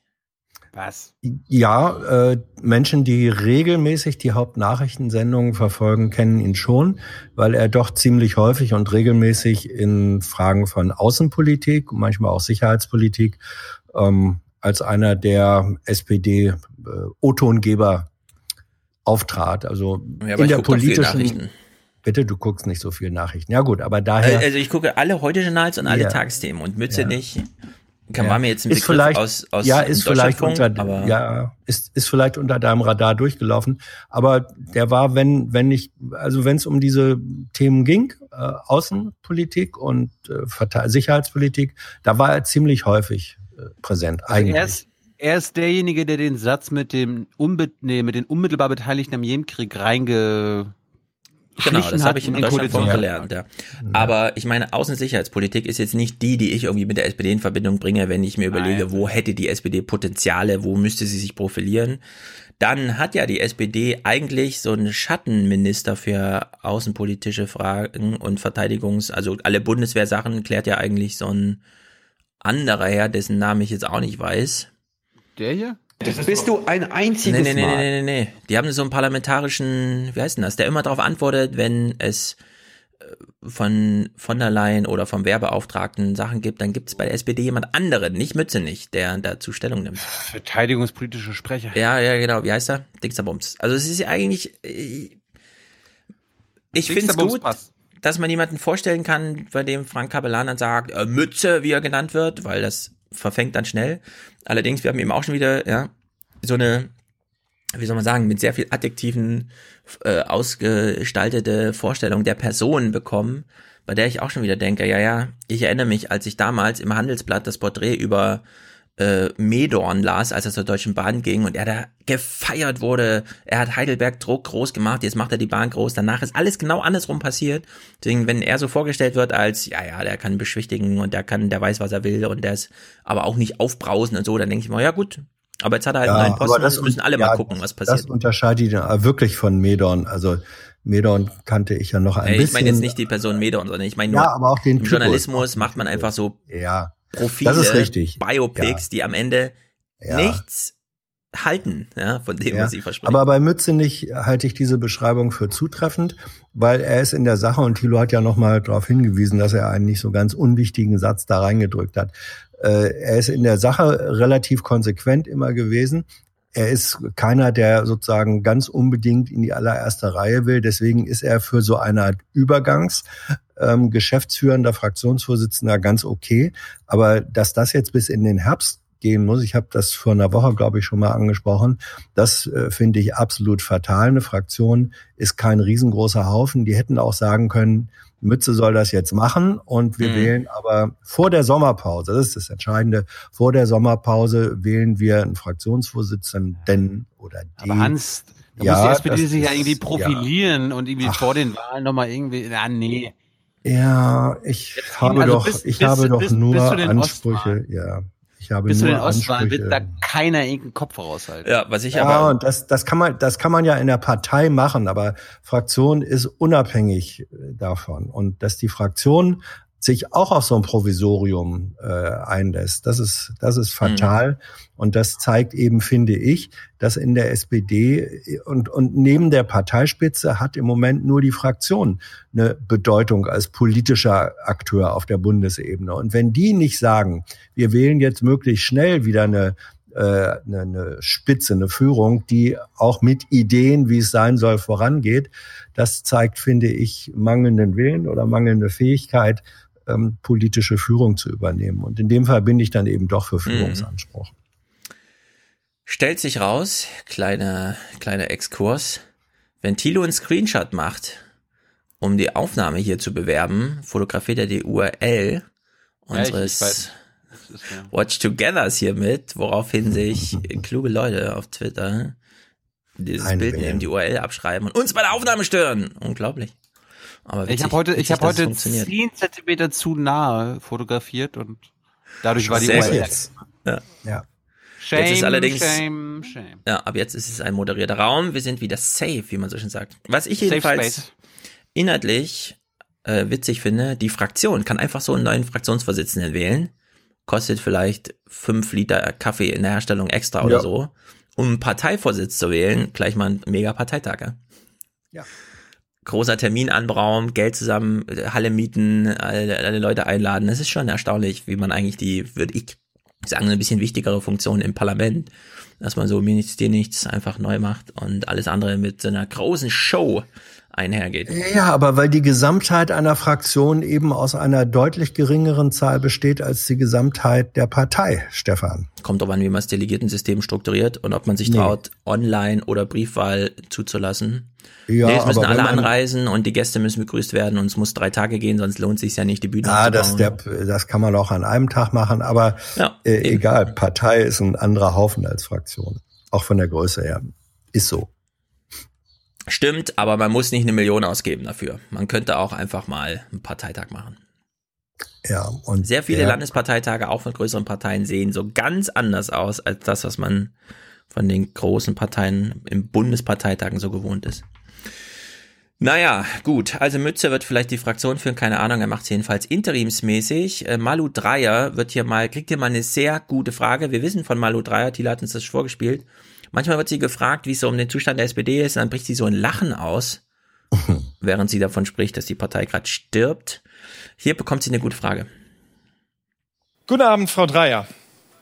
Einen schönen guten Abend. Haben Sie eine Erklärung dafür, warum die SPD sich immer wieder so brutal selbst von innen demontiert? Was würdet ihr sagen? Nein. Keine gute. Hat sie eine Antwort, ja oder nein? Ja oder nein ist ja eh die Frage, die Politiker Sie haben dazu stellen. natürlich, Sie haben natürlich immer eine Antwort, aber ob's die Ah. ist, Warte mal ab. Also ich finde, es ist ein bisschen bezeichnend. Ach, das muss man, glaube ich, jetzt gar nicht erklären. Das ist alles sehr unschön und das ist eine ganz, ganz schwierige Zeit für uns. Ähm, es ist auch nicht schön, immer wieder mitzukriegen, dass äh, Kräfte in unserer eigenen Partei unsolidarisch agieren und alles, was wir erlebt haben in der letzten Zeit, das wird man am liebsten ungeschehen machen, kann man aber nicht. Ja, sie hatte gar keine Antwort. Sie ist genervt.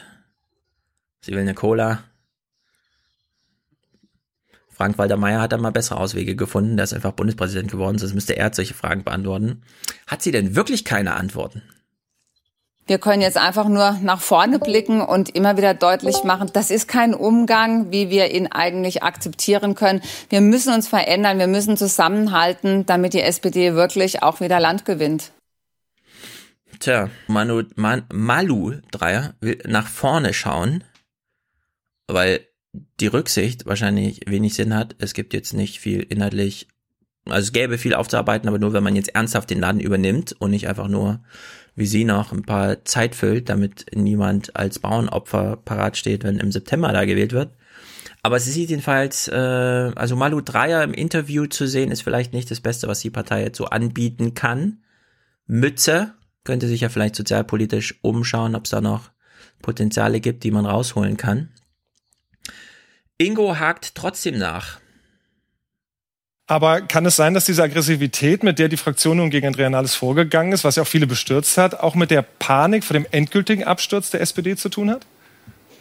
Das hat sicherlich ganz viele Gründe. Sicherlich auch Panik, natürlich. Abgeordnete schauen auch darauf, wie sieht es eigentlich aus bei anstehenden Wahlen. Die Europawahl ist natürlich für uns auch wirklich schlimm, schlimm gewesen. Auch Bremen, ähm, all die Entwicklungen in den letzten Monaten waren für uns sehr, sehr schwer auch zu ertragen. Dennoch, das rechtfertigt alles nicht den Stil, den wir erlebt haben. Das geht gar nicht. Äh, Man kann nicht mit Parteivorsitzenden so umgehen. Ich kann das auch nur kritisieren und ich kann appellieren an alle.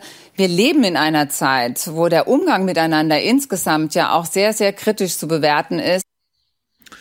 Ja, also. Sie, sie, hat, schon, sie hat schon wieder gegrinst, als sie schlimm Ja, ja, ja. Äh, ja, ja, das hat sie, glaube ich, nicht so gemeint. Aber das ist, es ist insofern fatal. Der Mechanismus ist doch ganz einfach.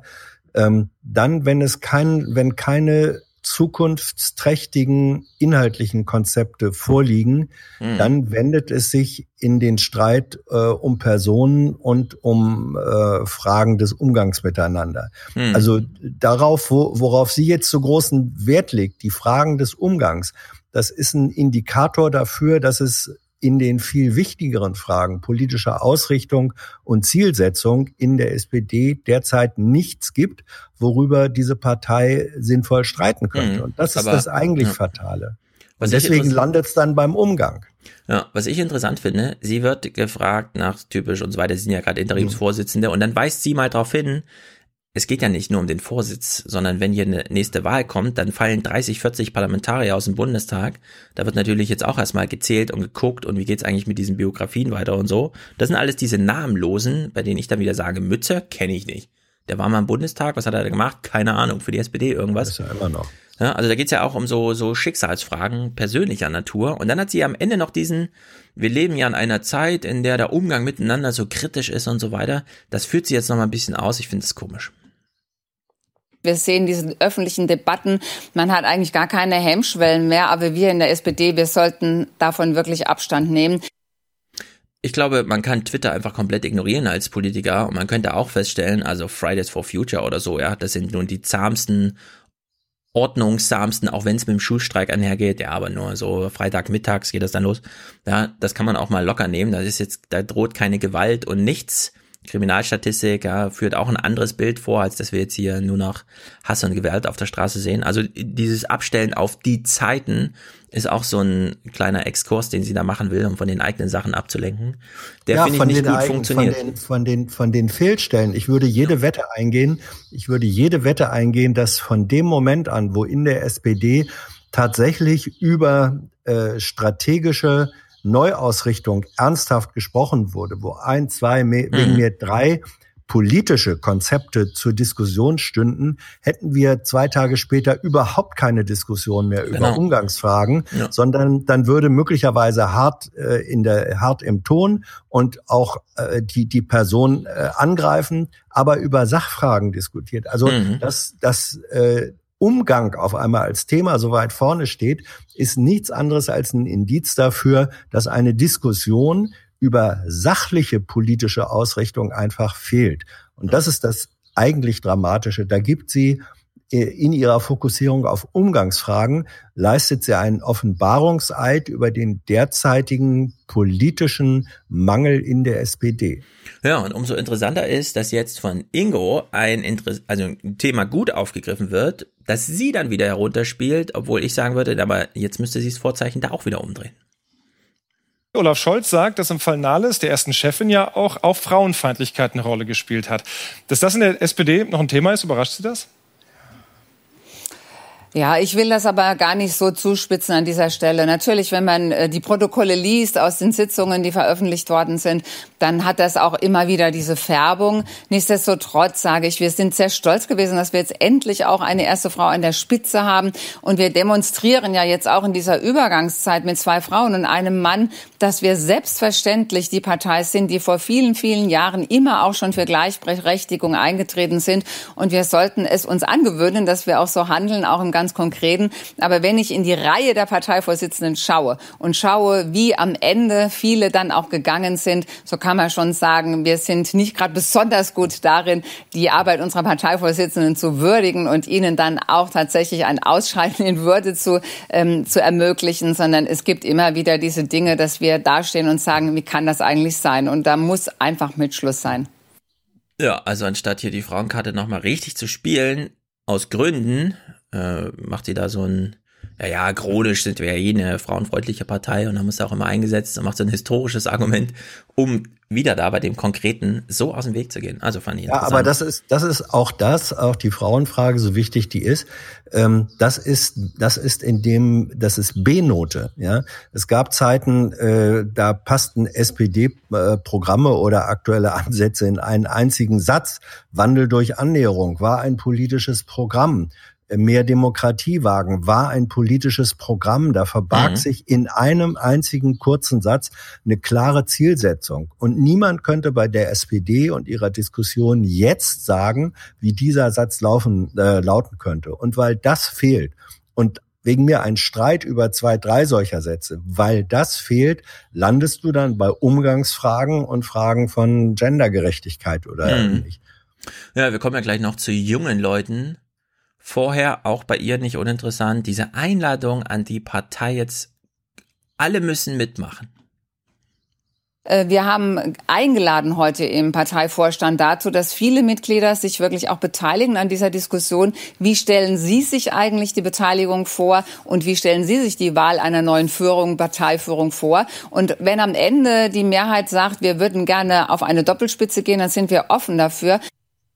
Ja, das ist natürlich, das sind so die Floskeln, die man macht. Ja, ja, wir sind jetzt offen für alle und sogar für eine Doppelspitze und so weiter. Dieser letzte Wortwechsel hier ist aber ein bisschen, wie soll ich sagen, wenn man den weiterdenkt, äh, den wir jetzt gleich hören, dann äh, ist das Resultat, glaube ich, ein anderes, als auch Malu Dreyer noch glaubt.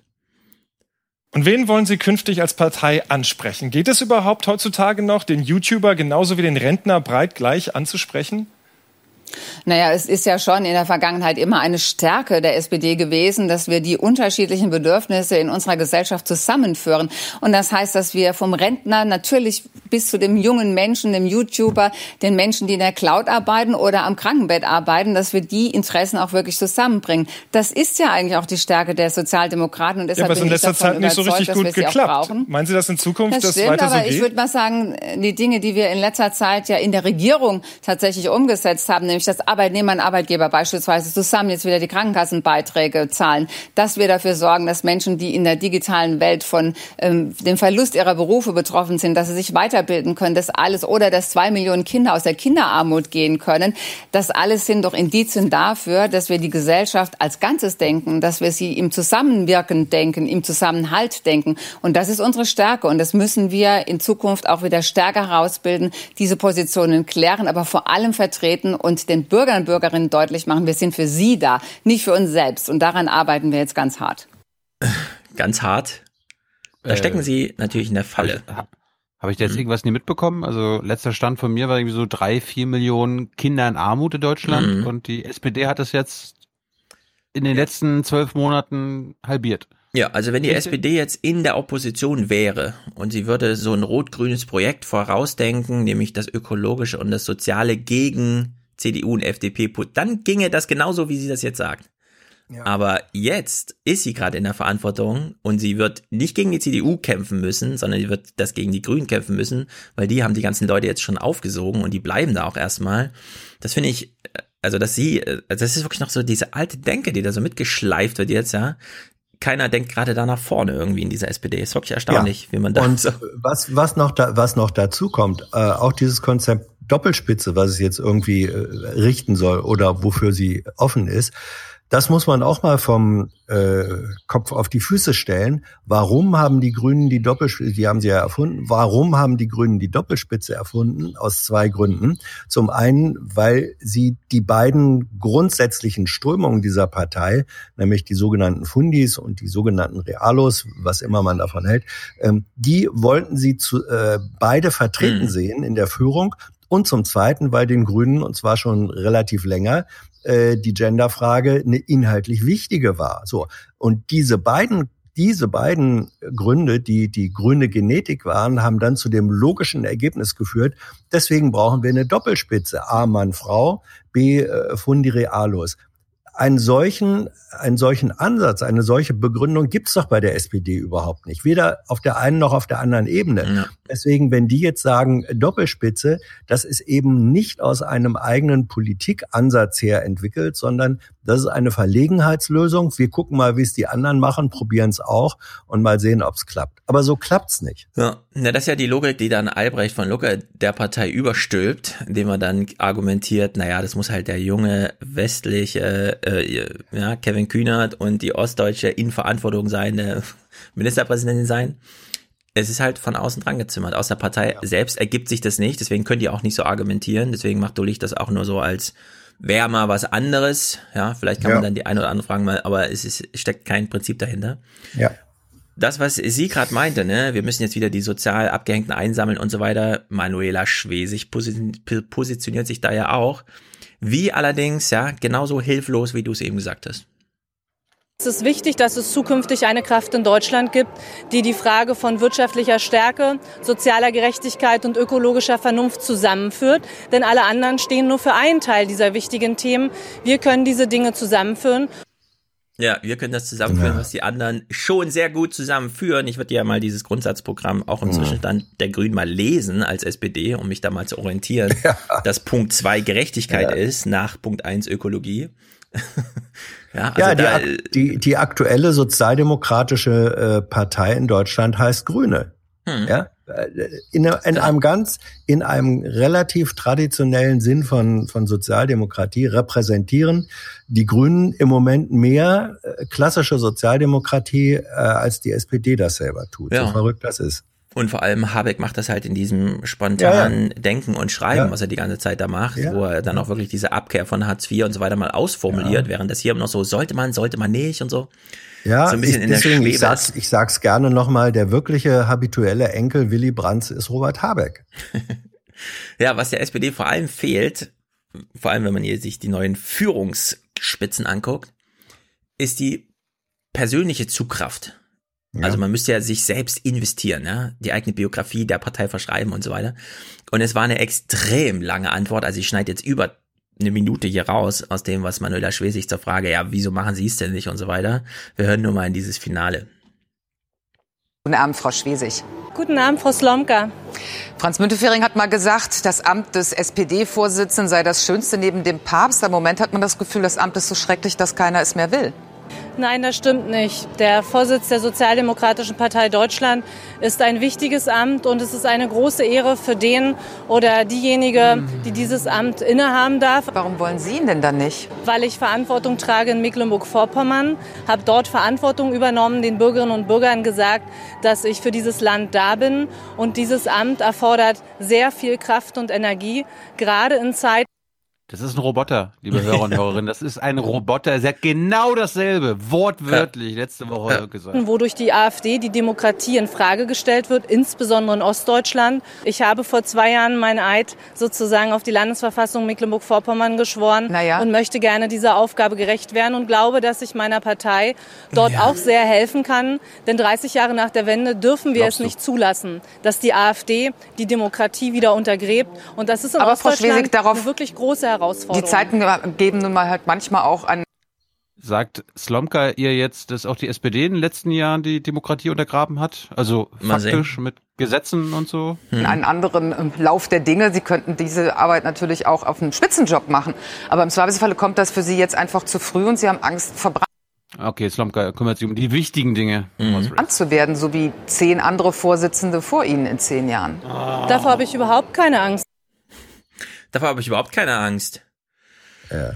Ja, es war, also die, die echte Antwort auf all das war äh, drei, vier, fünf Mal so lang. Es war ein unglaublich langes. Ja, ähm, liebe ja. Zuschauer, ich möchte Sie mitnehmen in diese sozialdemokratische Zukunft, aber äh, ich will es leider nicht machen, weil ich weiß, Sie kommen ja eh nicht mit und deswegen, ja, also es war so dieses Spielchen, aber es, äh, also das zieht niemanden, ne? Das Nein, und vor allem, das ist dieser, dieser Begriff mit der Verantwortung, das ist natürlich auch ein Passepartout, also ein Schlüssel äh, für alles. Wer die Verantwortungskarte zieht und jetzt sagt, ich kann das ja gar nicht machen, weil ich ja in Verantwortung für Schleswig-Holstein ja. Im Zweifelsfall ist natürlich eine Verantwortung für eine Bundespartei auf dem Verantwortungslevelometer noch viel höher anzusiedeln. Also nein, grad, nein, wenn ja, du den ja. SPD-Vorsitz übernimmst, musst du kein Eid, du musst kein Eid schwören. In ja, Schwerin schon. Ja, vor allem. Ja, ja aber die ich Verantwortung glaube, ist im hm. Zweifelsfall doch eine höhere. Also von von daher, äh, es ist so, dass sie äh, ich glaube, dass Manuela Schwesig unbedingt sehr gerne SPD-Vorsitzende werden möchte. Äh, aber um das werden zu können, weiß ich auch, darf sie das nicht zum falschen Zeitpunkt äh, verkünden. Und ich denke, dass im Moment sie der Meinung ist, jetzt sei der falsche Zeitpunkt. Kann sogar sein, dass sie das noch für die nächsten zwei Jahre meint, soll erst noch jemand anders sich die Pfoten verbrennen. Das ja. steckt doch hinter, hinter solchen Sachen. Aber auch das ist, ich, ich finde, meine persönliche Meinung, politische Führungsansprüche realisieren sich oder dokumentiert man auch dadurch, dass man dann auch in schwierigen Situationen ins Risiko geht und sagt, ich will das werden, ich denke, ich kann das, deswegen kandidiere ich da jetzt. Hm. So. Ja, ich würde dazu auch gerne noch eine Sache sagen. Ähm, Manuela Schwesig tut ja hier so, als würde sie so unglaublich viel arbeiten in Mecklenburg-Vorpommern. Nur sie ja. hat einen Posten, bei dem sie sich das völlig frei legen kann.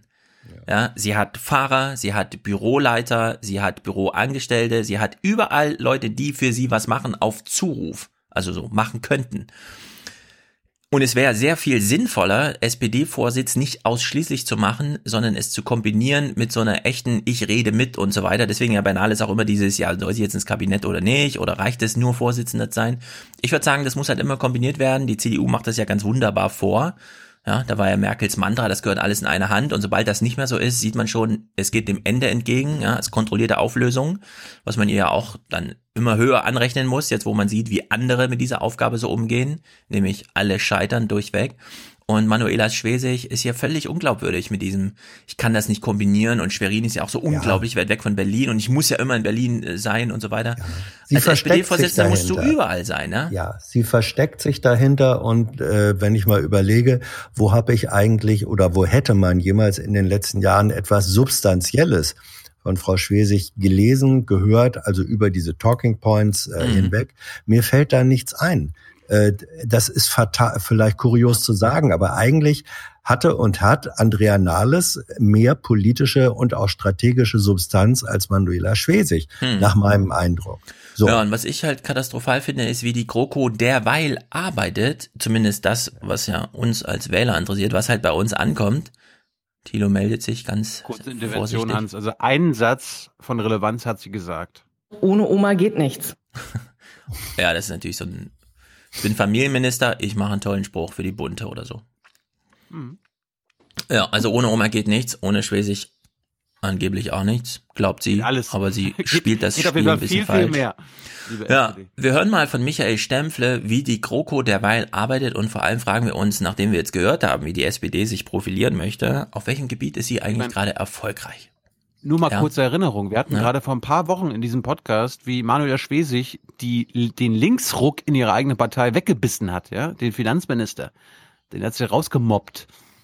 Ja, also wir haben ja dann in den Audiokommentaren gelernt, der ist schon ein ziemlicher Verfechter von schwarzer Null in allem gewesen, ne? Das war jetzt nicht er so. Ist aber, er ist aber, er, ja, ja, aber er ist im SPD-Kontext trotzdem ein Linker gewesen. Ja, SPD-Kontext, da muss man jetzt mal fragen, was meint das genau? ja, also wir hören mal, wo ist die GroKo jetzt eigentlich gerade erfolgreich, während die SPD versucht ja irgendwie die Chance der Aufmerksamkeit zu nutzen und sich sozialpolitisch zu profilieren. Es sind jedenfalls Ihre Chefs mögen derzeit erschreckend hilflos wirken. Ganz anders die Innenexperten von Union und SPD. Sie machen ihren Job. Nach wochenlangem Ringen um Kompromisse heute der Durchbruch. Wir wollten Sie gerne darüber unterrichten, dass es uns in der Koalition gelungen ist, für die acht Migrationsgesetze zu einer Einigung zu kommen. Sage und schreibe acht Gesetze. Alle aus dem Innenministerium, die Details bis zuletzt umstritten. Also niemand braucht jetzt acht Migrationsgesetze irgendwie als und hier wird nochmal erklärt von allen dreien und so, dass es ganz toll ist. Ja, ja. Also du findest Migration ist gerade ein super wichtiges Thema. Ich meine, ja, weil es, weil es natürlich, irgendwie. Ja, Entschuldigung, weil es ja nicht nur, ja. also erstens ist das, äh, ist die Frage einer mobilen Gesellschaft und Migration Migration und Arbeitsgesellschaft hängen doch gerade für Deutschland aufs Ja, aber du weißt ja, dass zusammen. es hier um Flüchtlingssachen geht, ne? Das nee, heißt ja nur um Migrationsgesetze. Nein, nein, nein. Zu den, zu den Migrationsgesetzen gehört eben das Zuwanderungsgesetz, in dem es um Wesentlichen um Arbeitsplätze geht. Migrationsgesetze, diese äh, acht, da darf man sich nicht vom Titel täuschen lassen, das sind eben nicht nur äh, Flüchtlings- oder Begrenzungsgesetze, sondern das ist ein Paket, wo die einzelnen Punkte dieses Paketes in der Tat zusammengehören. Also du siehst jetzt in diesen acht Gesetzen irgendwo eine Antwort auf die demografische Herausforderung Deutschlands der nächsten 30 Jahre. Ja, Statt irgendwie ist, nur Datenaustausch, ja, ja, wir bauen ja, riesige Database. Ja, doch, doch, doch, doch, so. doch, doch, doch, doch. Also das, äh, das Zuwanderungsgesetz, bitte, das wird nun auch äh, mit Recht, finde ich, von, von aus allen politischen Lagern, gerade aus den äh, Linken, äh, zu Recht gefordert, ob diese Form des, des äh, Arbeitnehmerzuwanderungsgesetzes oder wie es formal heißt, nun die ideale ist, weiß ich auch nicht. Aber zu sagen, wir schaffen die Möglichkeit einer äh, belastbaren, auf Regeln basierten, juristisch halbwegs tragfähigen Zuwanderung in Deutschland, einer Migration, die nicht Flüchtlingsmigration ist, mhm. dass das ein, dass das ein Meilenstein ist, äh, der seit hm. Jahren, wenn nicht gar Jahrzehnten gefordert wurde, weil Deutschland sich da einfach augenverschließend dieser Weltbesonderheit verschlossen hat. das finde ich schon. Ja, insofern Ja. ist dieser Freitag nicht so ganz unbedeutend. Ja, aber auf anderen Seite ist das jetzt quasi in Gesetz äh, gegossen, dass wir einen Brain Drain wollen. Wir wollen quasi aus den Ländern äh, uns die schlauesten Leute raussuchen, sie nach Deutschland locken und sorgen dann dafür, dass es zu noch mehr Flüchtlingsströmen kommt, weil in, in den eigenen Ländern diese Ja, guten Ti- Leute. Ja, T- Thilo, das ist eine, ja, das, das Argument kann man machen. Nur äh, wenn man sagt, wir wollen, ja, ja, wenn man sagt, wir wollen das nicht, wir wollen keinen Brain Drain, dann musst du entweder sagen, wir lassen die Grenzen zu, also verhindern äh, Mobilität, verhindern legale Zuwanderung, oder und das ist etwas, was ich dann favorisieren würde, sagen, ja, wir ermöglichen die Form des Zugangs, kombinieren das aber mit Unterstützung dafür, dass diese Kräfte nicht ewig hier sind, sondern dass dass äh, also Brain Drain keine Ein äh, keine Einbahnstraße ist, sondern dass diese Qualifikation möglicherweise mit zusätzlich angereichertem Wissen dann auch wieder zurückgeht. Das kann man auch machen. Also nur jetzt einfach zu sagen, Haben sie aber nicht gemacht. dass Das war das ja, das, das kann man dann gerne einfordern. Nur, nur bei, bei der Radikalität der Position, die du gerade vertreten hast, zu sagen, das Gesetz, dieses Zuwanderungsgesetz ist scheiße, weil es Brain Drain ähm, äh, verursacht, da bist du fast auf einer AfD-Position inhaltlich. Entschuldigung. Mm, Also um das mal aufzulesen, würde ich jetzt sagen, äh, diese Idee gezielt anzuwerben funktioniert sowieso nicht. Also in keinem Land, auch nicht in, in, äh, Kanada, in Kanada. Man kann halt einfach nur das Land attraktiv machen, so insgesamt, und dann wollen Leute kommen und dann im 15. Schritt gucken sie nach den Gesetzen. Ich meine, wir haben alle noch hier Vox, die Auswanderer im Ohr, ja. Die Leute wollen halt einfach nach Kanada. So, und dann fahren sie da einfach hin, können die Sprache nicht, wissen nicht, was da passiert. Und dann, ja, da sind dann die Deutschland Gesetze, die ist auch relativ, egal. Deutschland ist für, für akademisch Ja, da muss ich leider widersprechen. Ich weiß, wie der Satz ausgeht. Äh, Deutschland ist nicht besonders attraktiv für sehr Ja, ja. viele Menschen. Fahr, fahr mal nach Afrika. Also, in England leben derzeit so viele EU-Ausländer wie niemals zuvor und das nach drei Jahren Brexit. Ja. Die Leute interessieren sich einen Scheiß dafür, was politisch vor sich geht. Sie gucken sich das Land an. Ist die Sprache einfach zu lernen? Ist mein Bruder Egon schon da? Und so weiter und so fort. Und in diesen, in diesen Rankings ist Deutschland nicht besonders attraktiv.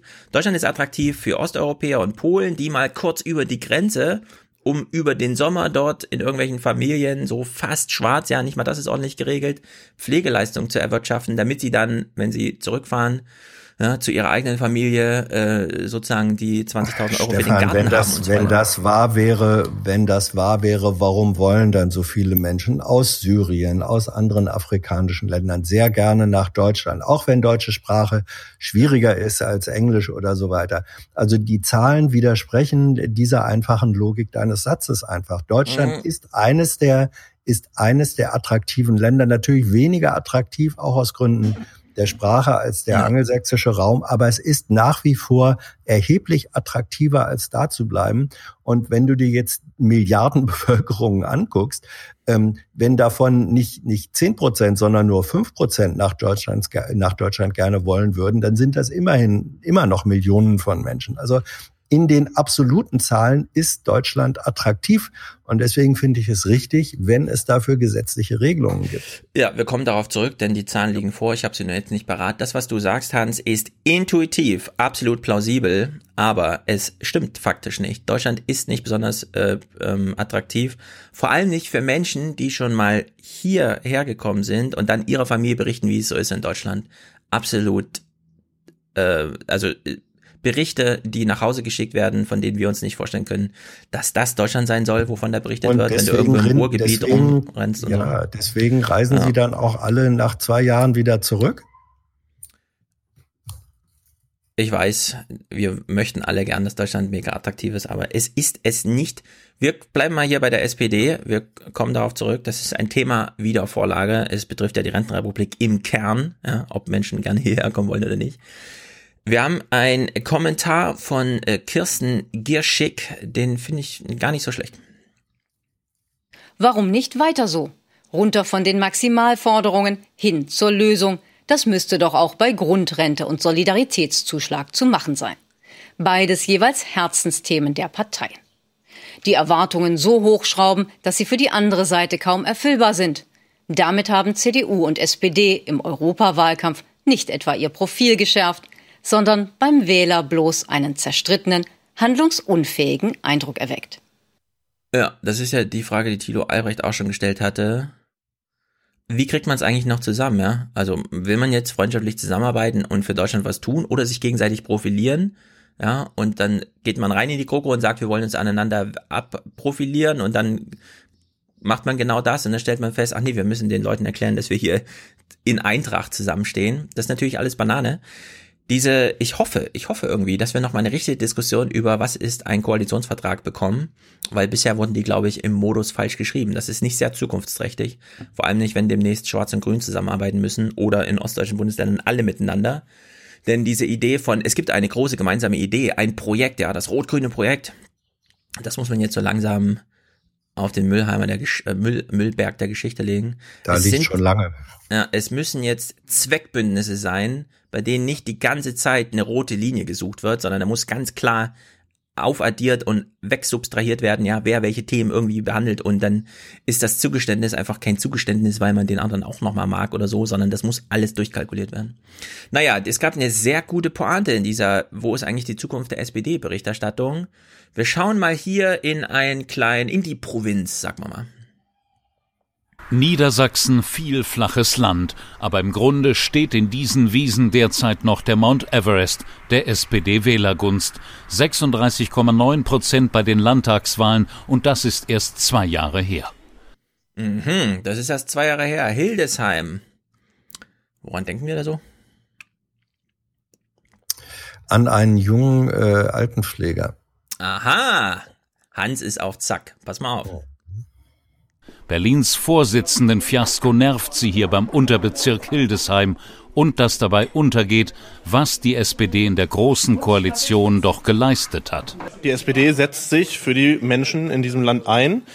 Zum Beispiel mit der Grundrente, mit dem Mindestlohn, den auch Andrea Nahles im, vorangebracht hat. Also es sind einige Punkte da, die mhm. die Menschen bewegen, die aufgenommen werden auf kommunaler Ebene, auf Landesebene, auf Bundesebene und auch in Europa. Ähm, ja, die uns eigentlich zu einer stolzen Partei machen. Für viele junge Wähler sind die Sozialdemokraten trotzdem niemand mehr, dem sie noch ihre Zukunft anvertrauen wollen. Die Basis wehrt sich. Ja, wir haben ja einen Alexander Jorde im Bild, der etwas anders guckt als die optimistischen jungen Kerle, die wir ja gerade gesehen haben, um die Mitte 30, die nochmal von der Grundrente und so fantasiert haben was ist denn da los, Volker Schwenk? Fährst in die Provinz und triffst Alexander Jorde und filmst ihn auch, aber wo ist denn mein O-Ton, den ich das eigentlich hier nicht, erwarte? Das war nicht Volker Schwenk, der ist bei der ARD. Richtig, wer war das? Es klingt wie Volker Schwenk. Ist das nicht ein ARD-Beitrag? Nee, nee, ist heute Journal, ZDF. Ah. Jemand, der ah, wie nee, Volker nee, Schwenk klingt. Nein, nein, nein, nein, nein, nein, nein, äh, äh, äh, ich glaube, äh, Peter Kunze, Peter Kunz, der ist, war, war früher ähm, im, äh, in, in Ma, Mittleren Osten Korrespondent und ist jetzt Bremen. Niedersachsen Korrespondent. Nee, Nieder sitzt in Hannover. Ja. Sehr guter, wirklich sehr guter Kollege, der die der Welterfahrung nach nach äh, für mich klingt da wie Volker Schwenk, ist auch nur so Ja, der hat eine, hat, hat eine ähnliche hat eine ähnliche Stimme, ja. auch so eine so eine Fernkorrespondenten Auslandskorrespondenten mhm. Sonorstimme, aber ja. es ist glaube ich, ich glaube er heißt Peter Kunz. Mhm. Also er ist im Raum mit Alexander Jorde. Ja. Wer nur wer, ohne sofort wieder die Namensdebatte zu starten. Ich würde, glaube ich, eher gern Leute. Wer ist diese Frau? Ich will hier Leute, die ich kenne, die ich kenne die mhm. überhaupt nicht. Sehen, die nicht äh, Ministerpräsidenten und nicht Abgeordnete sind, sondern die eben einfach äh, mal ähm, unverbrauchte Gesichter sind. Unverbrauchte Kräfte, also doch möglichst schnell raus aus der kraftraubenden GroKo? Man muss regieren, man muss gute Arbeit in der Regierung leisten, gute Arbeit für die Bürgerinnen und Bürger. Und nebenbei muss die Erneuerung der SPD laufen. Ich glaube, das kann gelingen. Und ich würde jetzt nicht die These aufstellen, wir müssen raus aus der GroKo, damit wir uns neu aufstellen können. Also ich glaube, das ist wirklich zu kurz gegriffen. Hier ist nur Hildesheim, aber das oh. Urteil Richtung Berlin sprechen sie hart. Die SPD habe sich dort mit Profilsucht, Eifersüchtelei und Machtkämpfen selbst zerfleischt so dieses bisschen mehr ähm, Gemeinschaftsgefühl, Zusammenhalt, Solidarität, was die SPD auch stark gemacht hatte, das sollte mal wieder zurückkehren, auch in die, in die Sp der Typ hat zu viel also, heute Journal geguckt, glaube ich. Oder? Nein, ich muss so lachen. Guter Rat no heute Abend names, aus der Partei. Wenn ein, wenn ein örtlicher SPD-Vorsitzender mit Nachnamen Vido Wild heißt, das ist nah an Check, nein, wie du willst. Mhm. Wie wollt. Das wie, nah wie du willst, ja. Wie du willst, ja. Ja, also wir haben jetzt den ganzen Bericht gehört, kein Alexander Jorde zu hören. Finale. Ja, mal wieder eigentlich. zurückkehren, auch in die, in die Spitzen unserer Partei. Guter Rat heute Abend aus der Partei Provinz, wo die klassischen Tugenden noch was gelten, mit denen die SPD mal groß geworden war. Also die klassischen Alex, Tugenden. Selbstauflösung bitte beantragen. Ja, ich frage mich so ein bisschen, also wenn man im Raum mit Alexander Jorde ist, ich habe ihn jetzt nicht gefragt, deswegen. Warum wird er nicht gefilmt? Wollte er kein Wortspender sein? Hat er Oder wieder doch? diese Zurückhaltung? Nein, es Das- gab hier kein, kein O-Ton Alexander Jorde. Er war nur im Bild zu sehen. Ja. Vielleicht hat er, erstens, vielleicht hat er keine Lust gehabt. Zweitens, vielleicht haben die ZDF-Leute keine Lust gehabt. Oder drittens, er hat irgendwas gesagt, was irgendwie nicht in das Narrativ des Beitrags gepasst hat. Wer weiß, Ich schätze, erstens oder zweitens. Die sind doch sonst so prominenzsüchtig. Ja, ja, ja. Ich glaube übrigens, äh, dass das gute, relativ gute SPD-Ergebnis in Hildesheim etwas mit Jorde zu tun hat. Ja, Der eben. ist, der ist in seinem Sprengel, ist er einfach eine prominente Figur. Der, der, der wirkt auch über engere SPD-Kreise hinaus und Hm. wenn die 36 Prozent waren das, 36 Prozent äh, gehabt haben, vielleicht sind 6 Prozent davon Jorde Points. Who knows? Ja. Jedenfalls geht's der SPD schlecht. Tina Hasel macht nochmal einen kleinen Hinweis. Heute ist klar geworden, für einen Sonderparteitag hat die Partei überhaupt kein Geld mehr. Die Kassen sind leer nach den Wahlkämpfen. Ähm, der früheste Zeitpunkt für einen Parteitag wäre Oktober. Und da häufen sich jetzt die Stimmen, die sagen, dann warten wir auch bis Dezember und dann wollen wir vielleicht eine Urwahl und vielleicht wollen wir auch sogar Nichtmitglieder befragen. Das kann man jetzt in zwei Richtungen deuten. Bis Dezember heißt es, wird die Große Koalition möglicherweise erstmal weiter regieren. Umgekehrt kann man aber auch sagen, bis Dezember steht nicht fest, wer die oder der Neue ist und wie dann der Kurs aussieht. Also das hat zwei Seiten. Keine Ideen, Ah. keine Themen, kein Personal, Es, kein es, Geld. Ich hätte eine dritte, ich hätte eine dritte Variante. Nämlich? Je länger man wartet bis zum Dezember, desto billiger wird es, weil man dann nicht mehr so viel Portokosten hat, weil es weniger Mitglieder Ja, gibt, die man das stimmt. befragen kann. Das stimmt. Sind alle schon gestorben, ne? Oder ausgetreten. Ja, also ich Sag würde sagen, ein Parteitag kann auch einfach mal 50.000 Euro kosten. Der muss nicht eine Million kosten. Das ist absurd. Naja. Amen. Ja. Gut. Wir haben, wir haben Hans jetzt leider nur eine Stunde, darum lass mich Ja. bitte den Waldbrand machen. Weil Ja. Da ist, da ist Hans hilfreich, glaube ich. Weil es gab, es gab einen Hans-Jessen-Show-Moment. Hm. Aber, aber zu dem Wo hat denn der Wald gebrannt? In Bremen oder was? In Brandenburg. Ah, Das heißt in. Brandenburg. Ja, Jenny klärt uns heute auch nochmal auf. Wald Es heißt Brandenburg. Jütebock. Jüterborg. Jüterbock. Jüterbock. Am Ende Jüterbock. Bock, nicht Borg, ja, genau. Mit BOG. Ja. Gut, also ich habe mir gedacht, Moorbrand war letztes Jahr hier ein Renner in diesem Beitrag, das muss ich wiederbringen. Leider ist diesmal, hat diesmal kein Moor gebrannt, sondern ein Wald oder Wälder oder eine riesige Fläche an Wald in Und wieso, Brandenburg. und wieso leider? Hättest du gerne mehr Moorbrände? Das war Sarkasmus. Ach so. So, wir fangen jetzt mal an. Also bevor es in Jüterbock ausgebrochen ist, habe ich mal festgestellt, dass ein Tag vorher schon damit gerechnet wurde. Also es ist anscheinend irgendwie der Nacht passiert. Man hat noch nicht genau gewusst, man hatte nur Angst. Aber vorher wurde in Sachsen-Anhalt Brand gemeldet, nämlich in der Nähe von Wittenberg, ein ganz kleiner. Ja, glücklicherweise muss man sagen, hinter mir hat gut ein Hektar Wald gebrannt. Die Feuerwehr war mit rund 100 Einsatzkräften hier im Einsatz und hat den Brand relativ schnell unter Kontrolle bekommen. Ab 15 Uhr trafen die ersten Einsatzkräfte hier ein. Die haben mit Wasser gelöscht und natürlich auch mit Löschschaum. Die, sind- sie sagen, der Boden hier ist so trocken, dass sie überhaupt das Wasser erstmal in den Boden kriegen müssen. Und deswegen haben sie eben diesen Löschschaum eingesetzt. Und glücklicherweise ist jetzt alles gelöscht. Jetzt wird nur noch Brandwache gehalten. Mhm. Also ein Hektar hat gebrannt. Okay. So, dann, dann waren die da fertig und dann ging es, okay, wie, wie sieht's denn jetzt eigentlich aus? Ja, der, der, wie ist denn der Sommer? Was erwartet uns da? Ich fand, der Spruch, den er jetzt gleich zum Anfang macht, ist auf jeden Fall ein guter, den sollten wir uns merken. Und wir erfahren, warum die Feuerwehrleute in Sachsen-Anhalt aktuell schlecht schlafen. Wegen Brandenburg. Naja, der Einsatzleiter hat es eigentlich relativ kurz und prägnant zusammengefasst. Der Sommer in diesem Jahr beginnt, wie der alte Sommer aufgehört hat. Hier ist wieder Waldbrand Stufe 4, sprich die zweithöchste. Die Böden sind trocken, die Gräser sind verdorrt und es ist eben der erste Brand in diesem Jahr. Im letzten Jahr gab es der vier. Allein hier in dieser kleinen Gemeinde ringsrum hat es immer wieder gelodert und die Feuerwehrleute hoffen, dass es in diesem Jahr nicht mehr so schlimm ist oder nicht wieder so schlimm wird. Sie hoffen auf Regen, aber so richtig gut schlafen heute Nacht können sie nicht, denn sie schauen immer nach Brandenburg. Im letzten Jahr mussten sie auch dort immer wieder aushelfen, weil die Kräfte dort nicht gereicht haben und deswegen werden die Telefone heute nicht ausgeschaltet, sondern die bleiben an und wird immer gehorcht, ob die Kollegen in Jüterburg mit der Lage in Brandenburg zurechtkommen.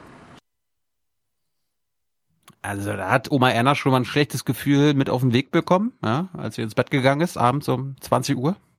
Also meine Oma geht auch mal um 21 Uhr ins Bett. Hans, ich weiß nicht, wie es bei dir ist. Du bist auch so Nachtschwärmer, ne? Meine Oma lebt schon länger nicht mehr. Ja, aber du könntest ja auch für manche jetzt als Opa gelten. Darum. Hätte ja sein können, dass du auch ja. schon früher ins Bett gehst. Und fünf, um fünf Uhr aufstehst. Mein Opa, der geht um, der geht wirklich halb zehn ins Bett und steht um fünf Uhr auf. Ja. Ja. Gut, also der. Das ist bei äh, mir anders. Das schlechte Bauchgefühl der Sachsen-Anhalt-Tinischen Feuerwehr hat sich bewahrheitet. Nämlich einen Tag später gab es dann tatsächlich Feuerausbruch, beziehungsweise das war dann schon Tag zwei in Jüterburg. Dieser Tag ist seit den Mittagsstunden förmlich zu riechen. Es brennt. Nicht hier in Potsdam, sondern bei Jüterburg. Das ist ungefähr 60 Kilometer von hier. Ja, aber die starken und ständig drehenden Winde treiben den Rauch weit übers Land. Die Löscharbeiten sind kompliziert. Der Brandherd liegt wieder einmal auf dem Gelände des ehemaligen Truppenübungsplatzes. Unser Kollege Daniel Gesche ist vor Ort. Hm. Wieder hat ein Truppen, also hat's auf einem Truppenübungsplatz gebrannt, diesmal aber nicht wegen Putin. Aber wegen Menschen oder was? Nee, wegen Trockenheit. Ja, schon. Ja, also auch wegen Menschen, ja. Das letzte Mal wurde das ja in Brand geschossen, wie wir mitgekriegt haben. Richtig, das ist diesmal offenbar nicht passiert. Mhm. So, dann, wir sind gerade bei SIP äh, beim RBB, da gibt's offenbar so einen Reporter, das ist so ein, der ist Action äh, fixiert, kommt mir das vor, beziehungsweise ihn fasziniert und er will Oma Erna das unbedingt sagen, was hier eigentlich actionmäßig so abgeht, ja, also sag uns das mal hier, komm. Alle vier Minuten tankt dieser Hubschrauber, der Löschhubschrauber der Bundespolizei 2000 Liter Wasser, um dann Richtung Truppenübungsgebiet zu fliegen und dort auf diesem alten Munitionsgelände das Wasser abzulassen, in der Hoffnung, dass das endlich mal besser wird und gelöscht werden kann. 600 Hektar sind nach wie vor in Flammen. Also ein Tag vorher in Wittenberg waren es ein Hektar, der gebrannt hat. Ein Tag später in Jüterburg oder um Jüterburg 600 Hektar. Mit einem Löschhubschrauber äh, ist es gewagt, dort zu versuchen zu löschen. Äh, dann fand ich lustig, derselbe Reporter war dann nochmal immer noch da und hat dann irgendwie da eine, eine, Zeit rumgestanden und hat mal irgendwie eine Umfrage gemacht oder wollte mit Leuten reden. Und Hans, ich finde das ein bisschen lustig, äh, was er ihnen denn fragt. Udo Galuba wohnt hier. Herr Galuba, wie bedrohlich als Anwohner empfinden Sie diese Situation? Ja, schon bedrohlich. Also da kriegt man doch schon Angst, wenn man dann nach Hause kommt von der Arbeit und die dicke Rauchwolke steht über Dorf. Ist schon nicht schön, wa? Ähm, wie lange sind Sie jetzt schon hier? Gucken sich das an? Ich bin fünf Minuten hier gerade. Gerade erst von der Arbeit gekommen, ja. Also der, der Reporter, der stand da schon deutlich länger als der Schaulustige, den er dann mal rangezogen hat. Ja, aber also die erste Frage macht ja noch Sinn, klar, kann man fragen, du wohnst hier, wie bedrohlich empfindest du das? Aber man sollte dann auch schon noch eine zweite Frage im Hinterkopf haben und zu sagen, wie lange stehen sie eigentlich hier schon, ist eigentlich die Kategorie, oh, ich muss noch was fragen, ich habe aber ah, nichts vorbereitet. Wer weiß, warum der sich gekümmert hat? Verlegenheitsfrage. Ich meine, im Fernsehen muss man ja Bild und Ton zusammenbringen. Das heißt, der Hubschrauber kommt alle vier Minuten und er musste das genau abpassen, dann mit ihm die Frage ja. zu klären, als der Hubschrauber gerade hinter den beiden das Wasser aufnahm. Das ist ja eigentlich auch, wenn man sich mal überlegt, wir als Podcaster gehen ja so naiv an die Sache ran und suchen extra ruhige Umgebungen, um Gespräche zu führen. Er hat sich mit Absicht eine laute Umgebung gesucht, damit er, er auch im Bild noch was ja. bieten kann. ist natürlich ein bisschen paradox eigentlich. Ja. Das war jedenfalls äh, Reporter Daniel von SIP vom LBB und der Hans, ich finde, der macht dir Konkurrenz in Sachen Staatstragenheit. Er Hm. stellt nämlich eine Frage, die selbst du, glaube ich, wenn du Einsatz hättest bei einem Waldbrand, würdest du auf diese Frage nicht kommen, wette ich. Haben Sie hohe Bewunderung, Respekt vor allen Dingen, was diese Piloten da leisten? Das muss man sagen, ist Präzisionsarbeit. Ist ja klar. Hat man ja eben gesehen, das klappt eben nicht gleich beim ersten Mal, aber naja. Naja. Was ist denn da staatstragend dran? Das ist äh, hoher Respekt für handwerklich gute Arbeit. Ja, aber was ist das für eine Frage? Haben Sie, wie, wie groß ist Ihr, Ihr Respekt vor diesen Hubschrauber? Ja. Was Ja. soll das? Man soll doch auch mal Arbeit von Piloten anerkennen, Thilo. Ich weiß gar nicht, Hm. was du willst. Du, man, du hörst doch, ich, ich stelle dauernd die Frage, haben Sie nicht eigentlich, wie groß ist Ihr Respekt vor diesem jungen Reporter, der ellenlange äh, Interviews in einer scheinbar naiven Rolle mit ähm, den abgefeimtesten Politikern führt? Wie groß ist Ihr Respekt? Diese Frage stelle ich dauernd. Und die ist, äh, ich Da kriege du dann aber auch auch ähnliche ne? Antworten. Ja, wenn, ich wenn nicht sofort die Antwort kommt, muss er Antworten. dann, ja, Ja. also auch die Präzision, Ja. wissen Sie? Ja, ja, ja. Gut, äh, da- das mit der Präzision kommt jetzt selten als Antwort auf Thilos Fragetechnik, aber der Respekt, der Respekt ist schon da. Also das ist doch etwas, was ich finde. Man, man muss als, als Reporter, als Journalist auch, auch Respekt vor Menschen, äh, die Leistung bringen, einfordern. Absolut. Ich habe, ich habe Respekt vor Stefans Leistung und ihn interessiert ja immer wieder, was sind die Ausmaße, wie sind die Bilder, ein Tag später, wir sind jetzt am 5. Juni, Tag drei, das Feuer in Jüterbock, Abendschau, zeig dir jetzt mal ein paar Bilder. Stefan, du kannst das ja unseren Hörern dann mal schildern. Das ganze Ausmaß aus der Luft. Rund 550 Hektar brennen auf einem ehemaligen Truppenübungsplatz bei Jüterburg. Flächenmäßig sei es der größte Brand in Brandenburg seit der Wende, teilte heute das Umweltministerium mit. Waldbrand. Was soll man sagen? Ja. Zum zweiten Mal haben wir gehört, dass über 500 Hektar brennen sollen. Dazu später nochmal eine Frage an Hans, aber dazu kommen wir gleich. Was natürlich immer wieder interessant ist, ist denn die Bevölkerung vor Ort schon in Panik? Kurzantwort, nein. Es bleibt einem nicht übrig. Man muss einfach cool bleiben. Äh, denn wenn man weg muss, dann geht es dann sicher ganz schnell. Dann muss es hier über den Graben kommen, dann ja, nehme ich schon die Beine in der Hand. Also Dann ist haben wir so. nicht gepackt. Ist natürlich ein Stück weit beängstigend, klar. Man ist ja auf so eine Situation auch nicht unbedingt vorbereitet. Aber ähm, da ich hier sehe, wie die äh, Leute von der Freiwilligen Feuer- Feuerwehr ähm, vor Ort sind, überall auch wirklich an jeder Stelle, wenn man sie anspricht, immer nett und freundlich Auskunft geben und ähm, bin ich eigentlich voller Vertrauen, dass das gut geht, beziehungsweise wir auch rechtzeitig informiert werden, wenn es schlimmer wird. Hans, was führt dazu, dass man diesen O-Ton in dieser vollen Länge sendet? Hat man äh, wirklich sonst dann nichts zu berichten oder was ist da los? Das ist staatstragend. Die Feuerwehr muss auch gelobt werden, Stefan. Das wäre die eine Erklärung. Ich weiß es ehrlich gesagt nicht. Äh, Vielleicht musste einfach Fläche gefüllt werden. Vielleicht äh, waren die waren alternative O-Töne noch weniger befriedigend. Keine Ahnung. Also dazu müsste man wirklich da gewesen sein, was ich Andere. Frage. Ich weiß Jutta Consolte, ist das ein Künstlername oder? Consulte Consulting. Das wäre. Also wenn wie du willst kein, kein Künstlername ist, warum sollte das einer sein?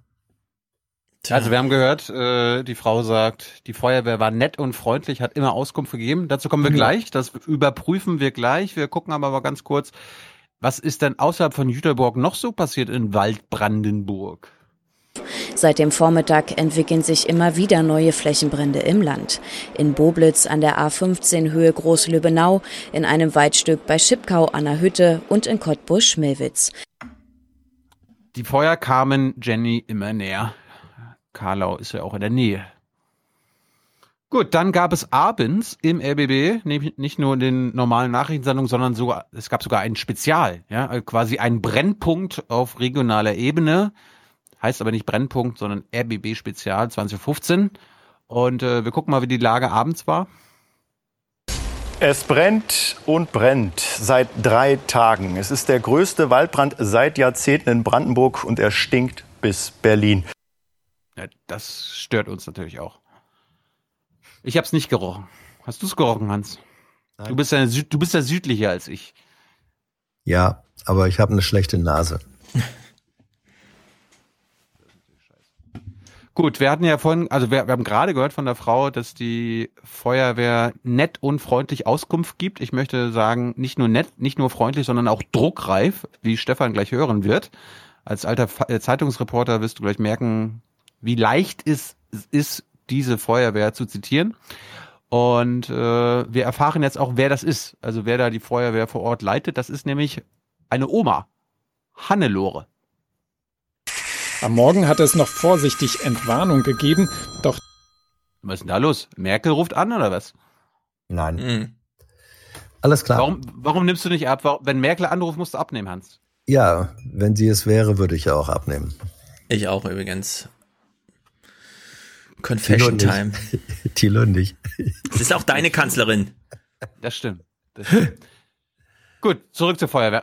dann hieß es Qualm nahe Felgentreu und etwas später neue Brandherde bei Frankenförde nördlich von Jüterbock. Der Wind hat aufgefrischt, haben wir hier gemerkt und da haben wir schon hier gerochen, der Waldbrand und dann haben wir gesehen, da Qualm und dann die Sonne ist hochgekommen.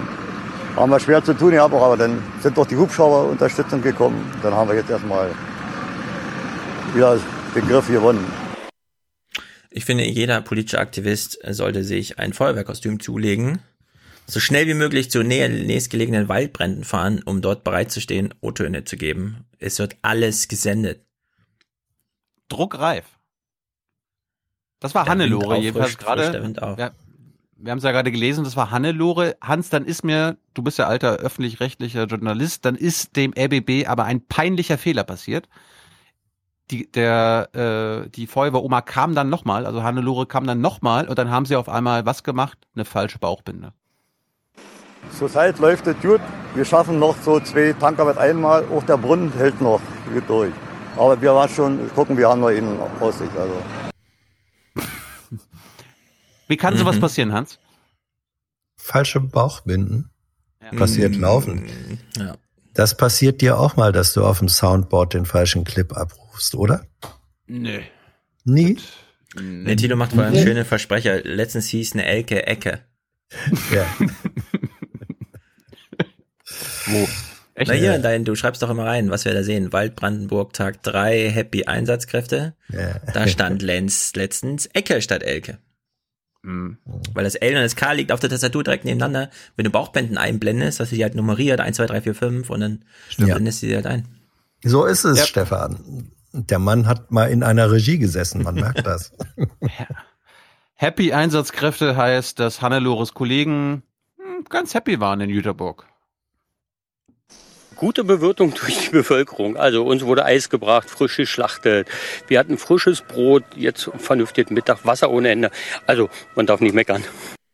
Was wäre ein Waldbrand ohne eine geile Grillparty? Das Feuer ist Ohne ja schon da. Schlachtung. Ich wollte gerade sagen, also Was, da standen das, ist- Tiere auf dem Acker? Ne, das ist jetzt alles fertig. das, Ska. das wirkte mehr wie ein, das wirkte mehr wie ein. Betriebsausflug, Mm. ein Betriebsausflug der Freiwilligen Feuerwehr. Solange man atmen kann, ist alles gut. ja. Und das frisch, ge, das frisch gebackene Brot Ja. vom Holz, vom Holzkohlenfeuer. Ja. Wer sich fragt, Meine Güte. warum wir so darüber lachen, das ist doch Waldbrand in Brandenburg. Da lebt Ja. niemand. Da geht's um ein paar Elche oder so. Ich meine, da leben noch echte Elche. Wölfe. wieder, Ja. Und Wölfe Wölfe. Elche und Wölfe.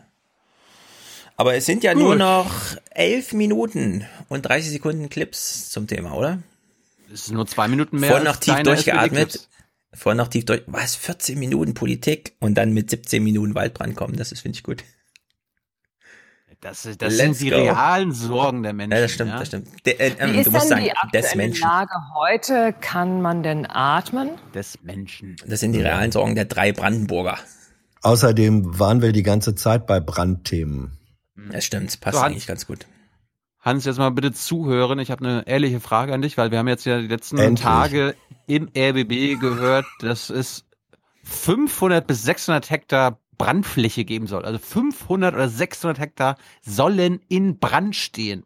Jetzt hören wir den Kreisbrandleiter und ich bin mir nicht sicher, ob das wirklich Brandleiter? so gestimmt es gibt hat. einen Brandleiter. haben aber den großen Vorteil, dass es äh, Bereiche sind, die weit ab jeder Bebauung sind, äh, sodass wir auch da ein Stück entspannt weiter bleiben können.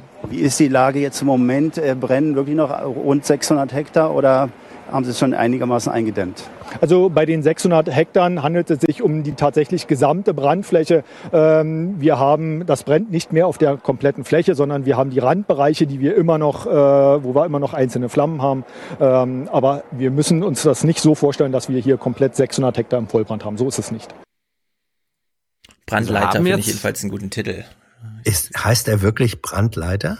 Ja, Kreisbrandleiter. Also, der der, ist- leitet den Brand? Ja, Brandleiter. Der hat Ah, eine nee, Brandleiter. Krei- Moment, Nicht- nein. nicht- nicht etwa ein Meister.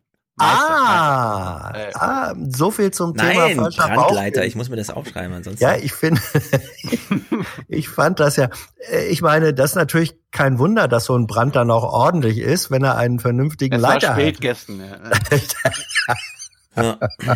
Wir haben doch auch vorhin angefangen mit den drei Bundes. Äh, Ich habe das gestern geguckt, während gleichzeitig äh, in Berlin äh, Gewitter war. Die SPD hat auch drei Brandleiter.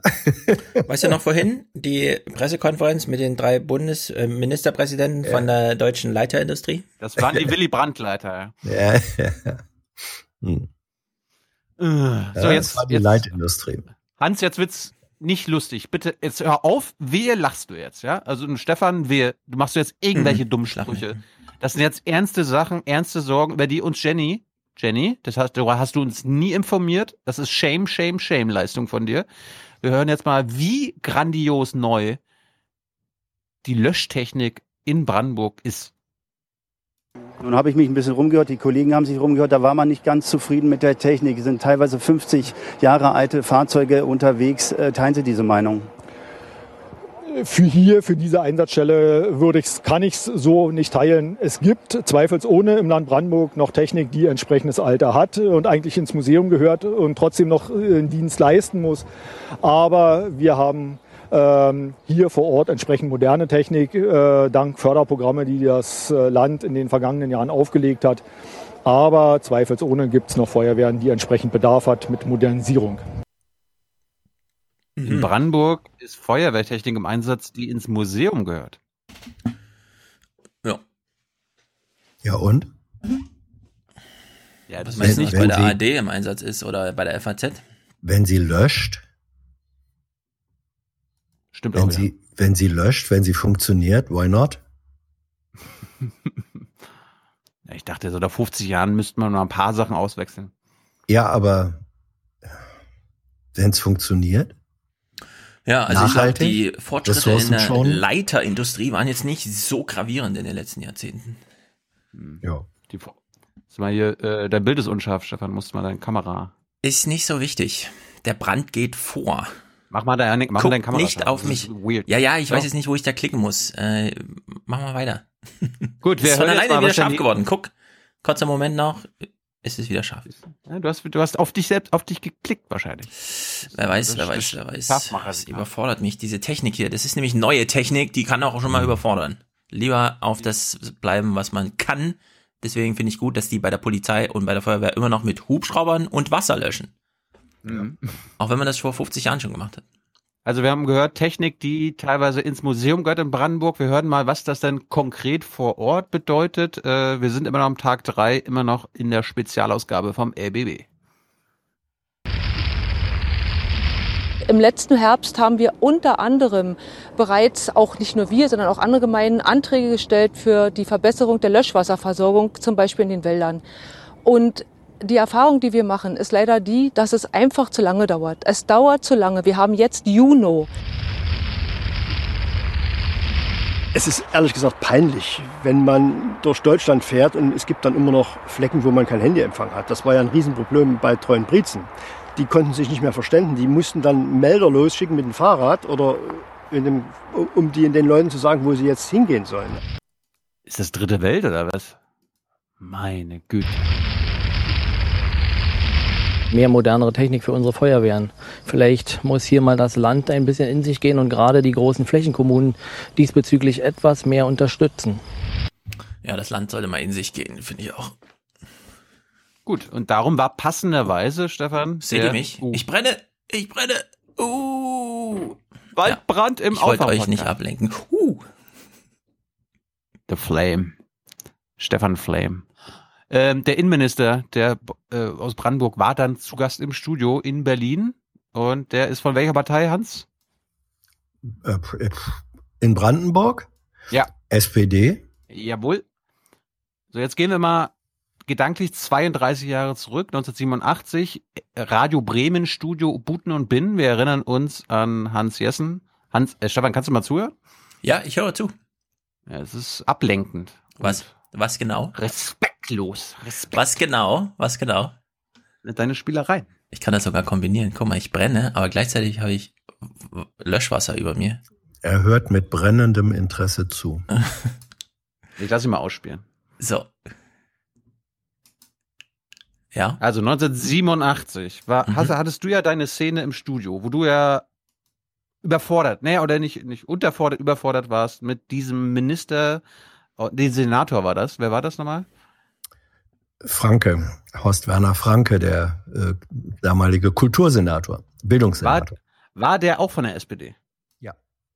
Gut, und jetzt habe ich nämlich das Gefühl, dass so eine Hans-Jessen-Show Reloaded aus 1987 im RBB-Studio passiert ist. Wir gucken uns das in ein paar, zwei Minuten jetzt an, weil das hat mich, diese Szene hat mich nur an dich erinnert, Hans. Und da du jetzt ja dabei bist, ist, bist du doch die perfekte Grundlage dafür, das zu bewerten. Und wir haben selbstverständlich als Reaktion auf die Brände des letzten Jahres reagiert. Es ist vielfach. Nennen Sie doch Beispiele, Herr Schröter. Wo Also haben wir haben zum Beispiel unsere Förderrichtlinie angepasst. Gut, das sind Richtlinien, das sind Die Regeln. Wie Förderrichtlinie kann das vor Ort helfen in so einem Fall, wie jetzt eine Lage in die, eintritt? für die Kommunen ist es nunmehr möglich, verstärkt auch leistungsfähige Pumpen anzuschaffen, die gefördert werden. Das ging vorher nicht. Es können Drohnen gefördert werden, auch das ging vorher nicht. Es ist verstärkt auch die Förderung von den TLF vom Typ Brandenburg, besonders geeignet für Waldbrände möglich.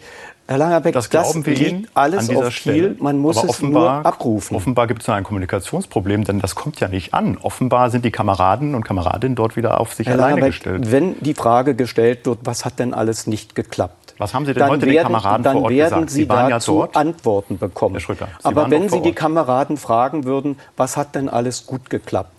Dann werden Sie auch entsprechende Antworten bekommen. Und ich habe heute Aber von wir sind ja vielen nicht hier, gehört, um dass über das Gute zu sprechen, Nein, sondern zu Sie schauen, möchten wo wir gerne noch über die müssen, Dinge reden, die nicht optimal sind.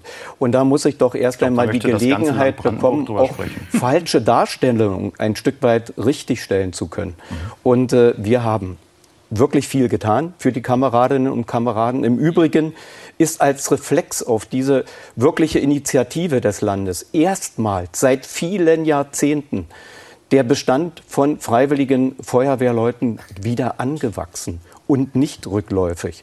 Ich finde, das ist ein Riesenerfolg. Darüber sollte man reden. Gut, wir haben große Abend- Anstrengungen unternommen, um, um Brandschutzstreifen herzustellen. Allerdings in der Liberosa Heide.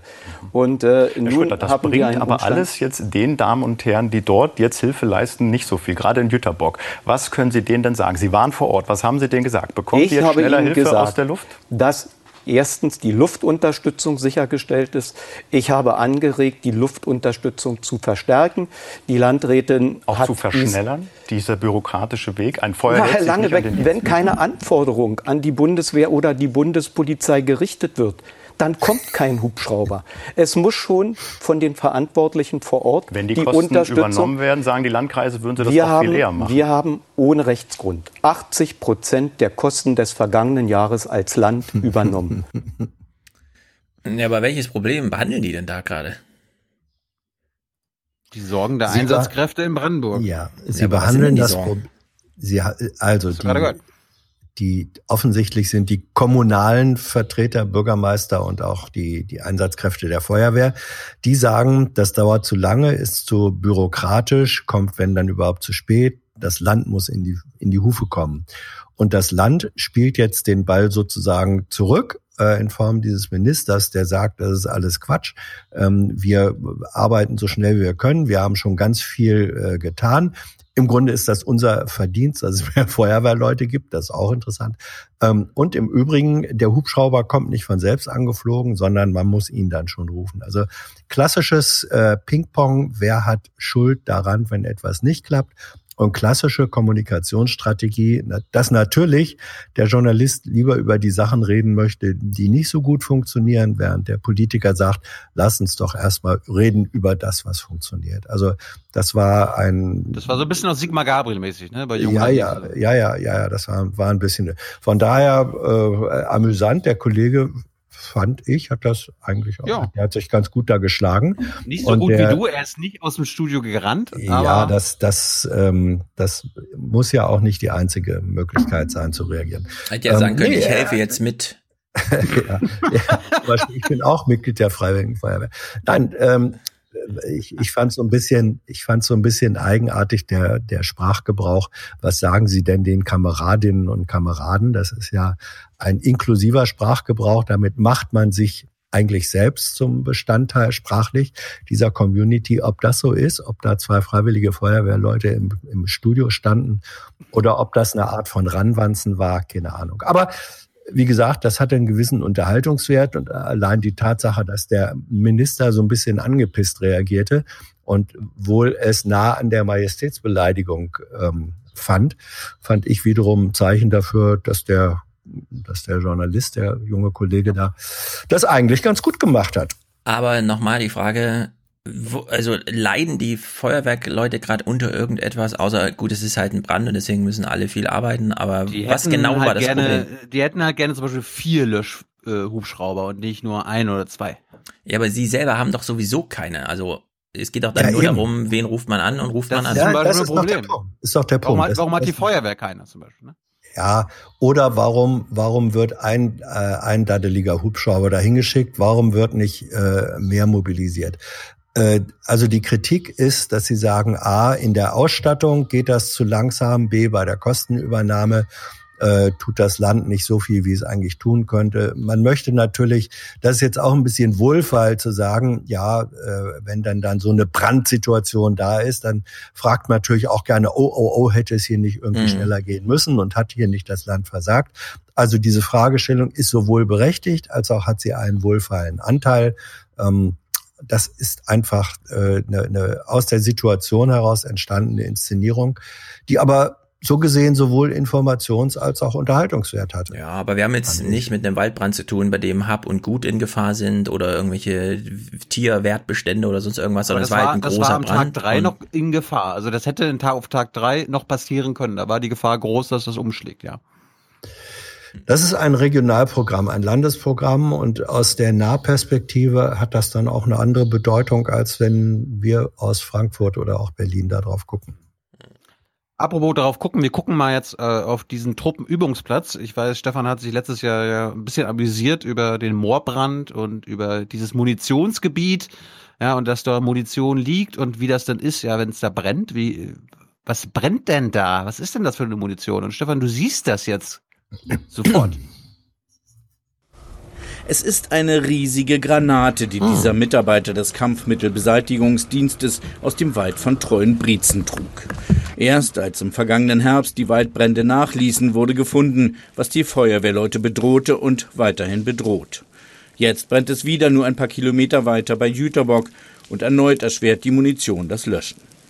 Der Truppenübungsplatz rund um Jüterbock, Forst Zinner und Altes Lager nennt sich auch Schießplatz und die Munition, die dort liegt, könnte sich auch selbst entzündet haben, so würden sich zeitgleiche Ausbrüche von Bränden auch erklären lassen. Selbstentzündung wäre auch hier im Wald bei treuen Briezen möglich gewesen. Nach Recherchen des Kampfmittelbeseitigungsdienstes wurde hier nach dem Krieg Munition zusammengetragen und offenbar unsachgemäß gesprengt. Deshalb liegen so viele noch intakte Granaten weit verstreut im Wald und in der Liberoser Heide übten bis zur Wende Warschauer Pakttruppen mit allem, was schoss, mit Artilleriepanzern oder Bodenluftraketen. Hier wird seit November für eine halbe Million Euro jährlich ein breiter Brandschutzstreifen systematisch von Munition geräumt, auch als Einsatzfläche für die Feuerwehr. Auch im Wald bei Jüterbock sind schon manche Wege abgesucht, manche aber auch nicht. Größtes Hindernis die unterschiedlichen Besitzverhältnisse und dadurch eine unklare Finanzierung der Absuche. Gut. Hm. Interessant, fand ich. Wie, wie groß war diese Granate für unsere Hörer und Hörerinnen, Hans? Wie würdest du das beschreiben? Ähm, na, das sah so aus, als wenn er ein Baby im Arm trägt. Also, So vom, vom Format her, nicht? Ungefähr. Granatenbaby. Ja, ungefähr 40, 40, 50 Zentimeter in der Länge. 10, 15 im Durchmesser. Schon ein ordentliches Kaliber. Ja. Tag vier, ein Tag später. Es gab gute Nachrichten. Endlich Regen. Endlich Regen. Die Löschhilfe von oben am Nachmittag für die Feuerwehrleute, die seit 4 Uhr morgens den Waldbrand löschen. Dass damit ihr Job zu Ende ist, glauben sie nicht. Dafür ist es einfach zu trocken. Die Trockenheit ist zu weit drinne im Boden. Und regnen müsste das eigentlich 24 Stunden, so wie es jetzt ist. Nach 10, 15 Minuten war der Regen schon wieder vorbei. Noch am Tag 4 kämpften 150 Feuerwehrleute unterstützt von Bundespolizei und Bundeswehr gegen den Brand auf dem ehemaligen Truppenübungsplatz Jüterbock. Immerhin der größte Waldbrand seit Jahrzehnten, der sich auf ca. 800 Hektar ausgebreitet hatte.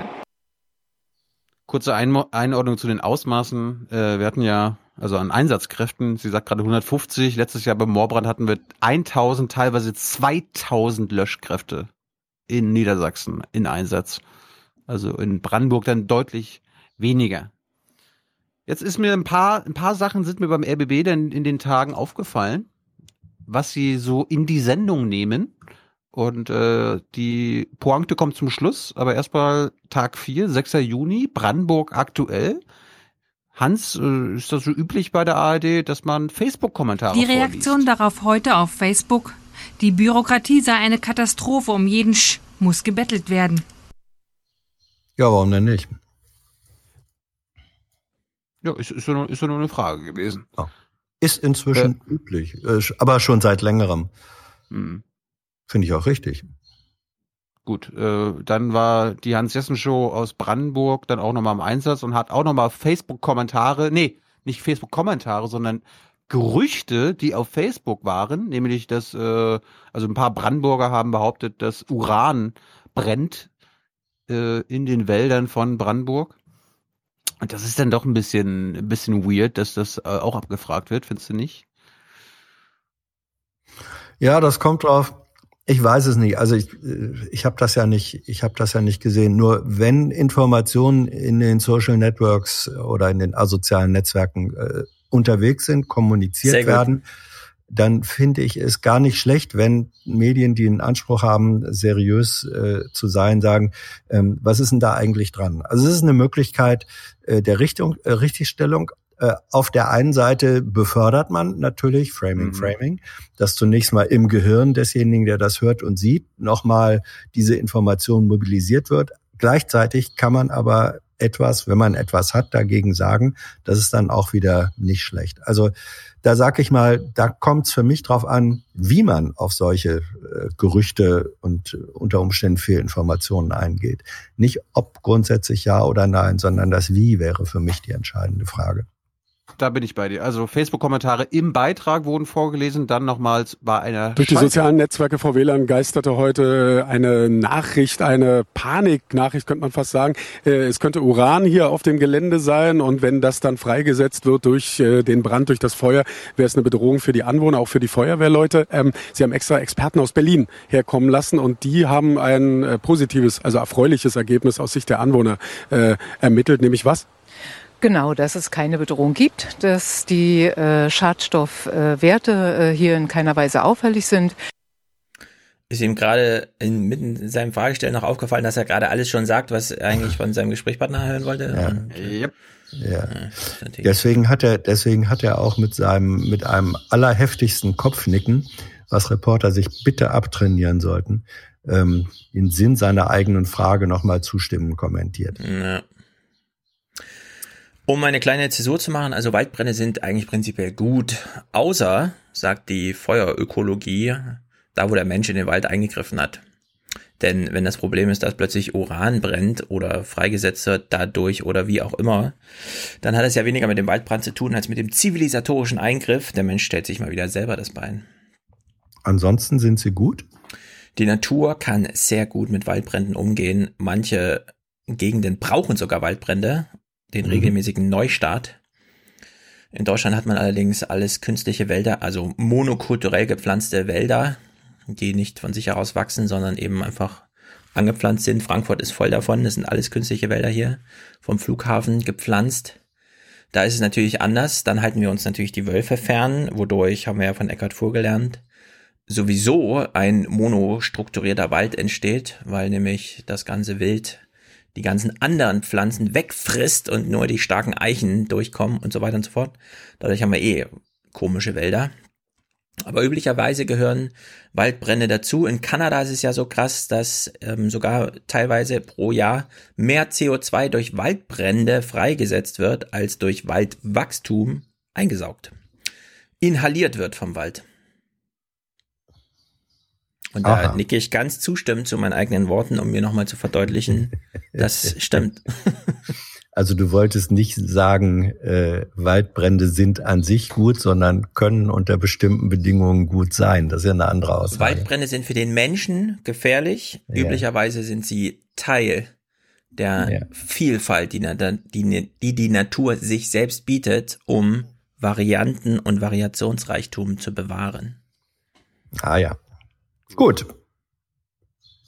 Mein Lieblings-O-Ton kommt, äh, ich weiß jetzt gerade nicht aus, ich glaube aus Frankenfelde. Ich bin mir gerade nicht sicher. Auf jeden Fall Bürgermeister hören wir jetzt, der uns nochmal die Real, die Realsituation, die Realpolitik vor Ort beschreibt, wenn man zum Beispiel so eine Fördertöpfe, äh, an die Fördertöpfe des Bundes rankommen möchte, Stefan. Das ist interessant. Der Verwaltungsaufwand ist extrem, um überhaupt an irgendwelche Fördermittel ranzukommen. Und genau das ist unser Problem. Irgendwo sind die Fördermittel, die wir einfach nicht erreichen können. Personell nicht. Und äh, selbst wenn wir denn das irgendwie schaffen, bricht wieder der Fördertopf in sich zusammen, weil sich irgendeine Vorschrift ändert. Das ist gelebter Seehofer auf der regionalen Ebene. Man muss nicht nur Mhm. Gesetze schwierig machen, sondern äh, auch Zugangsverordnungen. Das ist gelebte Austeritätspolitik. Ja, ja, wir haben doch genug Geld zur Verfügung gestellt. Ist doch nicht unser Problem, dass es nicht abgerufen wird. Mhm. Kennen wir doch aus der Bildungspolitik. Ja. Oder aus dem Glasfaserausbau. Ja. Gut, wir beschäftigen uns kurz mal mit dem Schicksal der freiwilligen Feuerwehrleute. Gibt ja nicht nur äh, Haupt, hauptamtliche Feuerwehrleute, sondern auch Freiwillige. Wie ist denn das eigentlich, wenn die zum Einsatz gerufen werden? Also wie ist denn das mit ihrem Arbeitgeber? Und wer entschädigt den Arbeitgeber? Aus ganz Brandenburg sind sie gekommen, um zu helfen. Mehr als 150 freiwillige Feuerwehrleute sind im Einsatz. Abschnittsleiter Matthias Beckmann ist im Stress. Es sind neue Glutnester aufgetaucht. Nun muss er seine Kameraden so dirigieren, dass das Feuer nicht auf andere Waldstücke übergreift. 24 Stunden lang ist die Brandschutzeinheit Prignitz hier im Einsatz, ohne Schlaf, ganz freiwillig. Wir kriegen keine Vergütung als Freiwillige und wurden von den Arbeitgebern auch freigestellt für den Einsatz heute und morgen. Und die Arbeitgeber geben Ihnen aber dafür Geld oder müssen Sie alles nacharbeiten? Wir brauchen fast keiner nacharbeiten, wir werden freigestellt und die Arbeitgeber holen sich den Lohnersatz von den Trägern des Brandschutzes. Und schon geht's weiter für ihn. Das habe ich nicht gewusst, also dass das so geregelt ist, Hans. Finde ich Also gut. Freistellung wusste ich, dass das in der Regel, äh, das, das wird auch gesagt im Betrieb, wenn jemand bei der Freiwilligen Feuerwehr ist, da gibt es so Grundregeln, dass es dafür eine Ersatzleistung gibt, wusste ich auch nicht. Hm. Aber ist gut. Wir sind, wir hören weiter den freiwilligen Feuerwehrleuten zu. Der eine sagt uns jetzt mal, wenn er sich aussuchen könnte, wenn er Petrus wäre, wie lange sollte es regnen? Wie doll muss es regnen, damit das was nützt? Vier Tage. Vier Tage. Ja, sehr gut. Aber es hilft schon ein bisschen, aber äh, der Wind tut sein Übriges. Ne? Es facht wieder neu auf. Wir haben schon mehrere Brandstellen dazu bekommen. Also nach dem Hagel, den ich gestern auf Twitter aus München gesehen habe, würde ich sagen, fünf Minuten tun's auch. Nein, das ist ja genau der Punkt. Also so zehn Minuten Regen, gestern Abend, gestern Nacht war auch wieder in Berlin Weltuntergang, aber es war halt viel zu wenig. Ja, du hast ja den Hagel in München gestern nicht gesehen. Also das war Das war ein Bombardement. Hagel im Juni. Crazy. Kommt da noch was oder was? Achso. Weiß nicht, ob bei dir noch was kommt. Der Clip geht, glaube ich, noch ein paar Minuten. Ich, ich, ich, ich dachte, du wolltest, du wolltest was sagen. Äh, und der letzte freiwillige Feuerwehrmann, der sagt uns nochmal, warum er eigentlich Feuerwehrmann ist. Entmutigen lässt sich aber keiner. Diesen Brand zu bekämpfen, das nehmen sie auch ganz persönlich. Es ist einfach eine Berufung. Leute, Menschen retten, äh, Sachwerte retten. Die Kameradschaftlichkeit untereinander im Dorf, die Gemeinschaft. Da ist man, wenn man dabei ist, ist man dabei. Solide. Einfach mal Danke an unsere freiwilligen Feuerwehrmänner und Frauen in Deutschland. Danke. Gut, zwei Tage später, ich habe mal Tag 5 übersprungen, gab nicht wirklich Neues, aber Tag 6 hat dann gute Nachrichten gehabt. Es ist vieles unter Kontrolle. Noch immer sind hier mehr als 130 Feuerwehrleute im Einsatz und auf dem riesigen ehemaligen Truppenübungsplatz sind auch noch einige gefährliche Glutnester im Boden versteckt. Insgesamt gibt's aber eher positive Nachrichten. Der böige Wind hat kaum neue Flammen entfacht und die, die da waren, konnte die Feuerwehr sofort wieder löschen. Insgesamt hat das Wetter sogar geholfen. Es ist nicht mehr so heiß wie in den vergangenen Tagen und heute Vormittag gab es sogar einige Schauer. Die Zahl der Einsatzkräfte konnte reduziert werden. Ja, aber jetzt mal ernsthaft. Ich meine, die Zahl der Einsatzkräfte, 150 Leute oder was, da brennen mehrere hundert Hektar, also wir reden hier von Quadratkilometern. Die Einsatzleitung sagt, na, so vier Tage Regen müssten schon sein. Macht es überhaupt einen Unterschied, ob da jemand löscht oder nicht? Also ich sie meine, löschen man ja kann auch nicht jetzt das Feuer selbst, sondern sie äh, löschen an den Rändern, damit das Feuer nicht mal weiter Genau, man kann jetzt Gebäude schützen und so weiter, indem man da so Gräben zieht, aber das Feuer selbst ist halt macht es doch keinen Unterschied, oder? Die mit ihrem Hubschrauber und so. Ich glaube, vier Hubschrauber Gut. hätten auch keinen Unterschied gemacht. Wir kommen zum Finale, 8. Juni, Tag 6. Das, der Brand ist so gut wie gelöscht. Es müssen ja so noch ein paar Glutnester äh, erkältet werden, also tot gemacht werden. Und Stefan, das ist jetzt für dich. Mhm. Ich hatte ja gerade diese Social Media Schiene gemacht, ne? Also dass auf Facebook Gerüchte gestreut werden, dass dort, dort Uranmunition im Wald ist und das Uran jetzt brennt, ja, dass Uran freigesetzt wird. Und äh, dann kommen wir jetzt mal zu dem Bürgermeister von Jüterborg, der mir bis dahin nicht aufgefallen ist. Sechs Tage lang wurde über den nicht berichtet, aber dann ist auf jeden Fall mal was passiert. Nämlich zwei Tage vorher, Tag vier, hat er eine Entscheidung getroffen. Mhm. Fast wäre heute Nacht schon Ruhe gewesen und die Flammen unter Kontrolle. Aber heftige Winde haben das Feuer immer wieder angefacht. Eine aufgeheizte Situation, in der der Jüterborger Bürgermeister vor zwei Tagen eine einsame Entscheidung trifft. Er sah sein Ob sie wirklich einsam war? What's up? Keine Feuerwehrleute in Gefahr, denn neben allerhand Munition könnten aus Sicht des Bürgermeisters auch noch Chemikalien im Boden sickern. Er zog deswegen alle Jüterborger Feuerwehrleute ab. Die restlichen Einsatzkräfte aus den umliegenden Orten mussten allein weitermachen.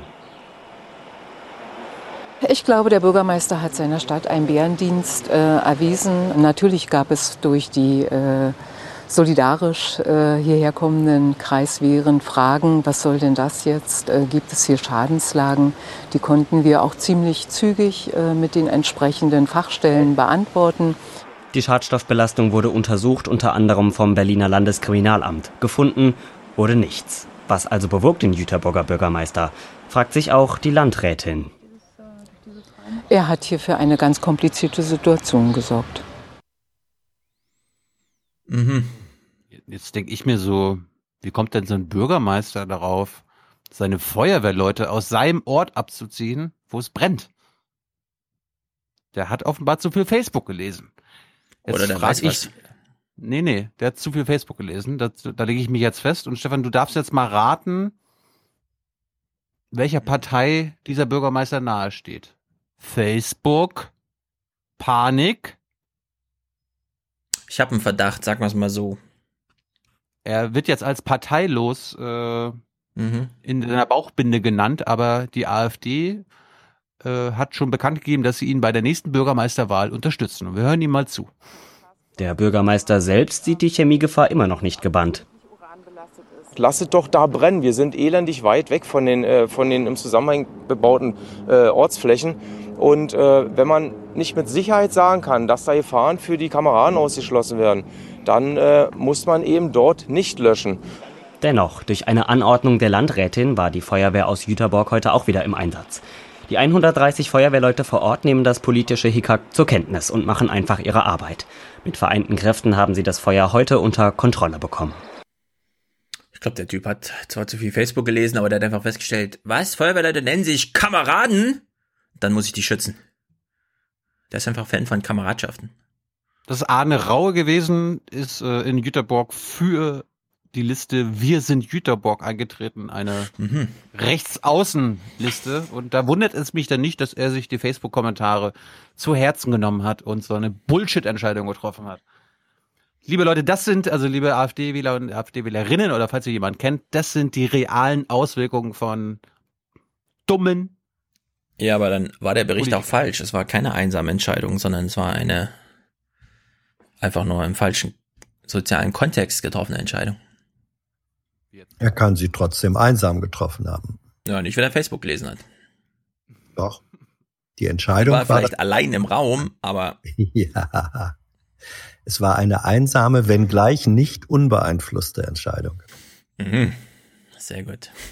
Fand ich, fand ich jeweils krass. Ich habe ich hab ja das so Ja, chronologisch ist- geguckt. Ist eine Chronologisch ganz geguckt, interessante ist- Facette, ja, ja. Ja, ja. Also ta zwei Tage vorher, also an dem Tag, an dem sie über die Social Media Kram berichtet haben, oh, Facebook und Facebook und Facebook, was ist da dran? Nichts, nichts, nichts. Und was macht er? Äh, Facebook? Äh, ja, weg hier. Ja. Ja, der wird auch entsprechend Ärger gekriegt haben, weil so eine Kameradschaft lässt natürlich auch nicht die Kollegen da einfach gerne im Stich, nur weil der Bürgermeister sagt, ich habe hier Facebook gelesen.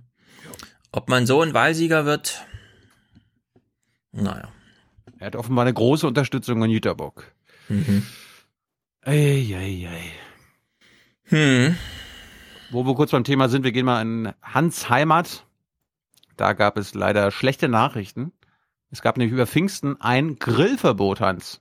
Du Oh. durftest, wenn du äh, zum Beispiel in eine deiner Samtgemeinden fährst, leider nicht grillen. Und äh, bevor uns gesagt wird, warum, hat Hallo Niedersachsen mal in einer Fleischerei vorbeigeschaut, wo sie eine Umfrage gemacht haben, wie die das denn so finden.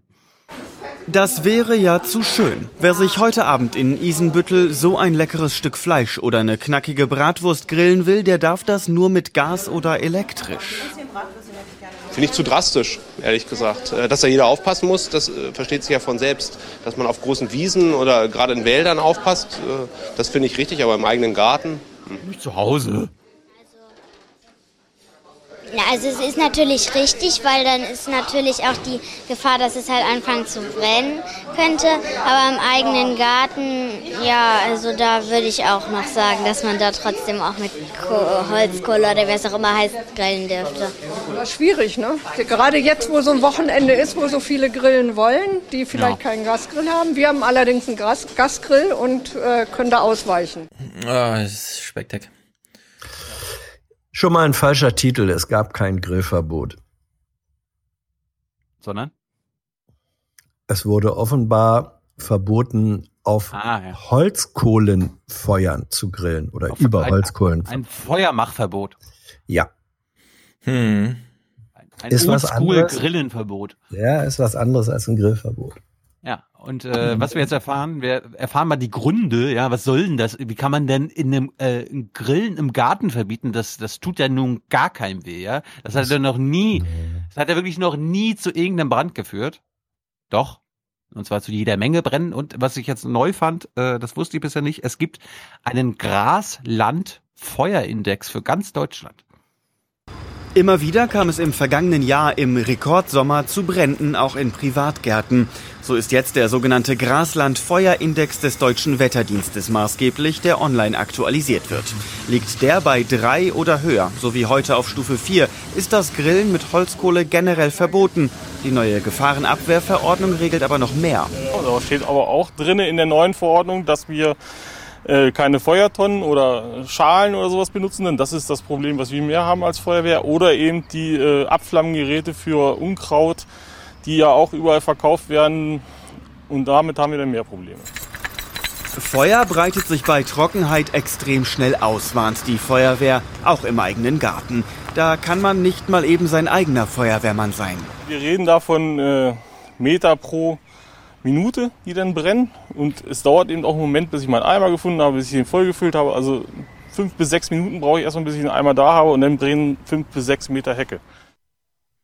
Ja, ich bin da eh für eine Grundgesetzänderung. Offenes Feuer im eigenen Garten würde ich, und das meine ich ernst, verbieten. Hans auch? Nö. Haben wir hier ich bin ja nicht so für diese Verbotsrepublik. Ich schon. Seht ihr meine grüne Mütze? Das ist gut. Jetzt machen wir nämlich ein Quiz. Jetzt beginnt wieder die Aufwachen-Quizshow.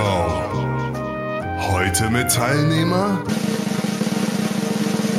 Stefan Schulz. Stefan, du jetzt angenommen, du bist jetzt hier äh, einer beim Ordnungsamt und siehst, dass Hans Mhm. Jessen in seinem Garten trotzdem grillt. Wie hoch ist die Strafe für Hans Jessen? Es gibt leider nur eine Verwarnung, fürchte ich. Er sagt, es, es ist schon eine Geldsumme. Was glaubst du? Wie viel muss Hans berappen? 20 Euro. Also Weil er seine Steak Freiheit abgeben. genießen will. Zwei Steaks, würde ich sagen. Zwei Steaks an die Ordnungshüter. Gut, hören wir mal rein. Hans, nee, oder Hans, was glaubst du, wie viel musst du berappen, wenn du trotzdem Feuer machst, wie du willst? Keine Ahnung. Gib uns eine Zahl. Ah, äh, 35 Euro. Wer trotzdem grillen will, muss also auf Feuer verzichten und zu Gas oder Strom greifen, sagt die Gemeinde. Das ist dann kein Problem, egal ob der Boden feucht ist oder nicht. Sonst drohen 5000 Euro Strafe. Da war ich, näher, war ich näher dran. Sehr, ja, und den Sieg gönne ich dir gerne, denn ich bin absolut für 5000 Euro. Ich auch. Für 5000 Euro gehe ich selber rum. wenn, du die, wenn du an den Einnahmen Blockwart. beteiligt wirst. Ne? Der Blockwart, Stefan. Ich rufe die Polizei an, die Verbindung steht dann schon, wenn ich sage, da. Finderlohn. 7. Feuer Ja. Finderlohn. Ja. ja, sehr gut. Du solltest, solltest einfach mit einer Helmkamera, die, die eine Dauerleitung zur Polizei hat, man könnte das vielleicht auch äh, mit Drohnen noch unterstützt machen, Ja. die dann sozusagen diese äh, Vorgartengrillkolonien Mhm. abfliegen und automatisch, vielleicht mit Geruchs- oder Rauchsensoren, automatisch das weitermelden. Da kannst du, und wenn man dann an den Bußgeldern oder es ist ja mehr, an den Strafen beteiligt wird, prozentual, das wäre ein richtig schickes Geschäftsmodell. Ich rufe auch nicht einfach nur die Polizei an, sondern ich habe einen laufenden Livestream, in dem Ja. ich öffentlich mit Hashtag Ja. die Adressen bekannt Ja. gebe, wer hier wohnt und wer hier absolut. Feuer macht. Ja, ja. Ich war ja im Osten. ne? Blockwart. In Nordthüringen. Mittlerweile ist es ja nicht mehr so, dass man auf der Straße ausgebremst wird, weil da irgendwer mit seinem Eselanhänger rumfährt, um einkaufen zu fahren, sondern sie fahren jetzt alle Quad, finde ich schon mal gut. Was ich weiterhin aber asozial finde, ist dieses, naja, das nächste Dorf ist ja fünf Kilometer weit weg, äh, verbrenne ich mal schnell meinen Müll, ja. Also du hast wirklich, die Leute fackeln da ihr Zeug auf ihrem Hof ab, weil sie es selber nicht mehr riechen und die Nachbarn auch schon völlig, ja. Das geht einfach nicht da. Also ich hatte da schon häufig jetzt, also nur in den zwei Tagen, ja, sieben, acht Gelegenheiten gehabt, um einfach zu sagen, liebes- wenn ich nicht gewusst hätte, dass die Feuerwehr auch und die Polizei eine halbe Stunde braucht, um da anzureisen, wenn sie überhaupt kommt, falls noch eine da ist. Aber das, nee, also diese Feuern in zivilisierten Gegenden, wo man einfach seine Nachbarn mitverpestet und man weiß nicht mal genau, was man da einatmet. Auf dem Grill finde ich das genauso. Vor allem, ich meine, wir machen hier prima Klima, damit die da in den ärmeren afrikanischen Regionen 90 Prozent des Hitzeumsatzes auch wirklich nutzen für ihr, ja, also und wir schrauben diese, diesen zivilisatorischen Fortschritt komplett zurück und machen offenes Feuer im Garten, um ein Würstchen zu grillen, das wir dann essen. Oder noch schlimmer, aufhören? drei Würstchen. Wir können ja aufhören, in, den, in die Fleischerei zu gehen und Fleisch zu kaufen. Mein Gott. Warum überhaupt grillen? Tofu wenn vom Grillen dann auf Grill Gas schmeckt oder so. aber auch sehr lecker. Was schmeckt Ja, da? gut, Tofu. Tofu vom Grill soll auch sehr lecker schmecken. Vegan, äh, vega, äh, vegetarisches Grillen. Auf dem Gasgrill, kein Problem. Gasgrill einfach. Kein Holz mehr. Ja. Kein Holzkohle. Aber äh, ist das dann, was für, was für Gas ist das denn? Das ist doch Wird dann Russisches. CO, CO, siehste, CO2 freigesetzt? Russische Egal, CO2-Moleküle. komm. Ja, ja, ja, ja. ja, ja. Wahrscheinlich. Ja. Gut. Ich, ich, finde, ich finde, Stefan sollte doch überlegen, ob er nicht in die Politik geht. Brandleiter. Und, ja, Brandleiter. Ja, nö, er, er könnte auch einen handlungsscharfen Innenministerkandidaten abgeben. Mache ich sofort. Ich melde mich gleich hier an. In Hessen ja. haben wir Erfahrung mit harten Innenministern. Ja. Eben. ja, jetzt ist Schulz. Der Schulzzug rollt wieder. Schulz. Der Schulzzug. Der Schulzzug. ist nicht weit. Schutzzug 2.0 wird auf die Schiene gesetzt. Schaff ich mit dem du brauchst, du brauchst dann, du brauchst dann eigentlich nur deinen dein, dein Spruch anpassen. Von Bayern lernen heißt Sicherheit lernen. Von Hessen lernen heißt Sicherheit lernen. Yeah. Ja. Hans, ich jo. weiß nicht, wie lange du noch hast. Ja, also wenn, wenn wir die, wir, wenn, wir ja, besprechen jetzt noch, noch die, die, Diesel, äh, nee, die, die ja, Autoindustrie. Ja, das machen wir noch. Stefan, ist okay, wenn wir die Autoindustrie noch machen? Yes. Das ist ja, wir sind ja ein staatstragender Podcast. Bevor wir jetzt quasi zu der eigentlichen PK kommen, zu Hans Fragen, zu meinen Fragen, zu den Antworten der drei besten Ministerpräsidenten Deutschlands. Äh, gucken wir uns mal an, Hans, wie denn der NDR über dasselbe Thema berichtet hat und dann kontrastiere, nee, kontrastieren wir das mal mit unseren Eingaben. Ja, wir gucken mal NDR aktuell, was haben die an dem Tag über diese besondere BBK? Ich meine, wie ist denn das gekommen? Ja, also da haben sich die drei gedacht, wir machen mal einen Beitrag, äh, wir wollen die Autoindustrie unterstützen und lieber BBK, können wir nicht zu euch kommen. Und die BBK hat gesagt, jo, gerne. Und was daraus geworden ist, hat der NDR zusammengefasst. Sie möchten Tempo machen. Drei Ministerpräsidenten geht die Einführung alternativer Autoantriebe einfach zu langsam. In Niedersachsen, Bayern und Baden-Württemberg gehe die Angst um, dass bald zu wenige Elektroautos bei VW, Daimler und BMW vom Band laufen. Es müssten zum Beispiel Ladestationen her, damit Autokäufer auch in die Alltagstauglichkeit CO2-armer Autos vertrauen. Die Bundesregierung tue einfach zu wenig. Nicht, wo sind die eine Million Elektroautos, die sich die Bundesregierung bis 2020 vorgenommen hatte? Und wir fordern deswegen den Bund auf, endlich die Voraussetzungen und Rahmenbedingungen zu schaffen, die notwendig sind. Wir brauchen mehr Geld auf Dauer für Forschung und Innovation. Das ist die zentrale Herausforderung. Und zweitens, es soll auch dorthin kommen, wo schon Forschung ist. Also wir glauben, dass es jetzt sinnvoll ist, die Stärken, die da sind, zu stärken und die Kompetenz, die vor Ort ist, zu nutzen. Die Autos seien da, die Batteriezellenproduktion aber noch immer ein Problem und viele gesetzliche Fragen seien noch gar nicht geregelt. Beispielsweise beim Mietrecht. Es müsse geklärt werden, unter welchen Voraussetzungen Mieter zum Beispiel Zugang zum Batteriestrom bekommen können. Wir werden eine aktive Unterstützung, eine aktive Begleitung des Staates benötigen, damit die deutsche Leitindustrie schlechthin diesen mhm. großen anstehenden Umbauprozess erfolgreich bewältigen kann. Um das zu erreichen, heißt es aus Niedersachsen, fordere man einen Autogipfel aus Industrie und Politik. Langweiliger Beitrag, so ein bisschen eine Zusammenfassung dessen, was Sie selber loswerden wollten. Hat so ein bisschen was von Pressemitteilung ablesen gehabt, Hans. Fandst, jo. fandst du auch? Ja. ja, ist auch schwierig. Äh, weißt du, als Landesprogramm äh, in einem Bundesland, was da ein sehr eigenes Interesse hat. Also VW ist natürlich für Niedersachsen ähm, immens wichtig als Arbeitgeber, wie immer man das bewertet, das ist erstmal aber, faktisch aber, so. Aber auch für Hallo Niedersachsen oder für den NDR? Ja, das ist das Landesprogramm Niedersachsen. Gut, Stefan, du warst nicht dabei. Hast du die gehört? Nee, ne? Ich wollte, aber ich habe es äh, nicht geschafft. Pfingsten. Das ist, das ist gut, das ist gut. Jetzt suche ich gerade, wo ist denn, ach hier. Wir, ich habe das mal zusammengefasst, bevor wir zu den Fragen von Hans und mir kommen. Ähm, mir sind ein paar Sachen aufgefallen, Stefan. Die drei haben immer wieder dasselbe gesagt beziehungsweise immer wieder dieselben Floskeln benutzt oder immer wieder dieselben Wörter benutzt. Und äh, erstes Beispiel, es geht um die Autoindustrie an sich. Sie ist unsere Leitindustrie. Mit ihr leiden wir am liebsten in Deutschland. In Deutschland wurde das Auto erfunden.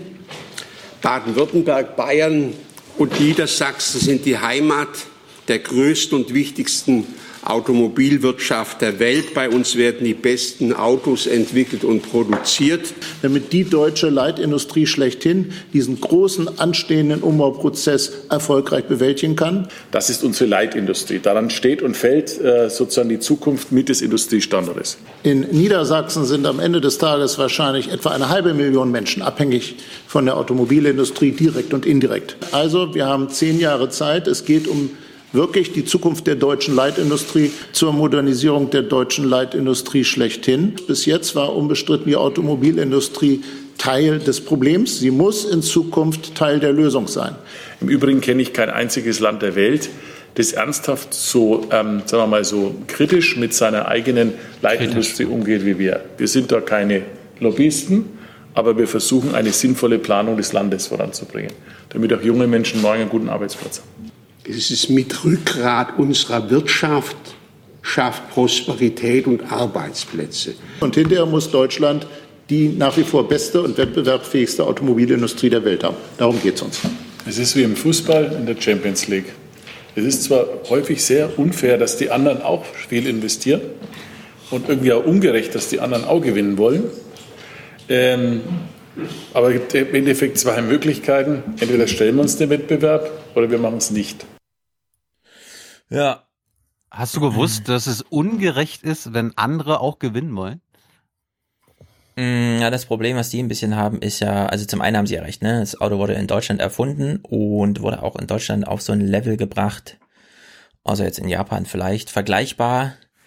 Die Herausforderung ist ja, dass die Anschlusserfindung, die das dem Auto mal nachfolgt, kein Auto mehr ist, sondern wie wir gelernt haben, in asiatischen Ländern gibt es ja Hersteller, die alles, was man zum Antrieb braucht, erstens elektrisch machen und zweitens in das Rad selbst einbauen. Also es kommt auf das Auto gar nicht mehr an, sondern nur noch auf das einzelne Rad. Das ist natürlich für die total bedrohlich. Das ist die Herausforderung aus dem Osten. Aus dem Westen ist die Herausforderung, Menschen steigen in ihr Auto und wollen wie ich, dass die Kinder da einen Film gucken können. Scheißegal, was sonst noch mit dem Auto ist. Die Hauptsache, die Kinder sind ja für drei Stunden beschäftigt.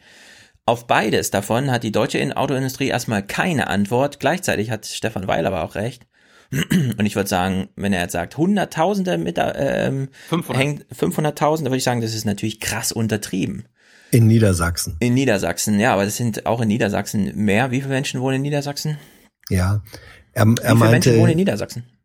äh, pff, was hat denn Niedersachsen? Sind das, Google, sind das, viele, sind das viele, sieben, sind das siebeneinhalb Ja. Millionen oder so? Aber ähm, er meinte damit 7,9. Arbeits, ja, also Arbeitnehmer, Arbeitsplätze. Das, Mhm. das war das äh, Ja Menschen gut, ist aber das wenn du dir ja. anguckst, ähm, Eine halbe Million Arbeitsplätze ist direkt viel. wahrscheinlich, direkt. Ja, Ja, Aber direkt und indirekt. Indirekt Ja, ist doch, ganz Deutschland davon betroffen, jeder Einzelne. Ja, Ich natürlich. meine, er hat ja jetzt nur für, für Niedersachsen gesprochen. Und da hat er schon recht, wenn er sagt, 500.000 Arbeitsplätze direkt und indirekt über Zulieferbetriebe und so weiter. Das ist schon eine realistische Größe. Das bedeutet natürlich Faktor 4. Alleine die Familien, die, die damit ernährt werden, bist du schon bei zwei Millionen. Das ist ein Viertel der Bewohner Niedersachsens. Also Ja. das, das ist Ich schon. würde es trotzdem strapazieren und sagen, es ist jeder in Deutschland davon betroffen. Ja, natürlich. Egal, was man macht, denn solche Gewerbesteueraufkommen, wie Porsche beispielsweise in Weissach äh, herstellt, ja, das ist, das kann man sich eigentlich gar nicht vorstellen.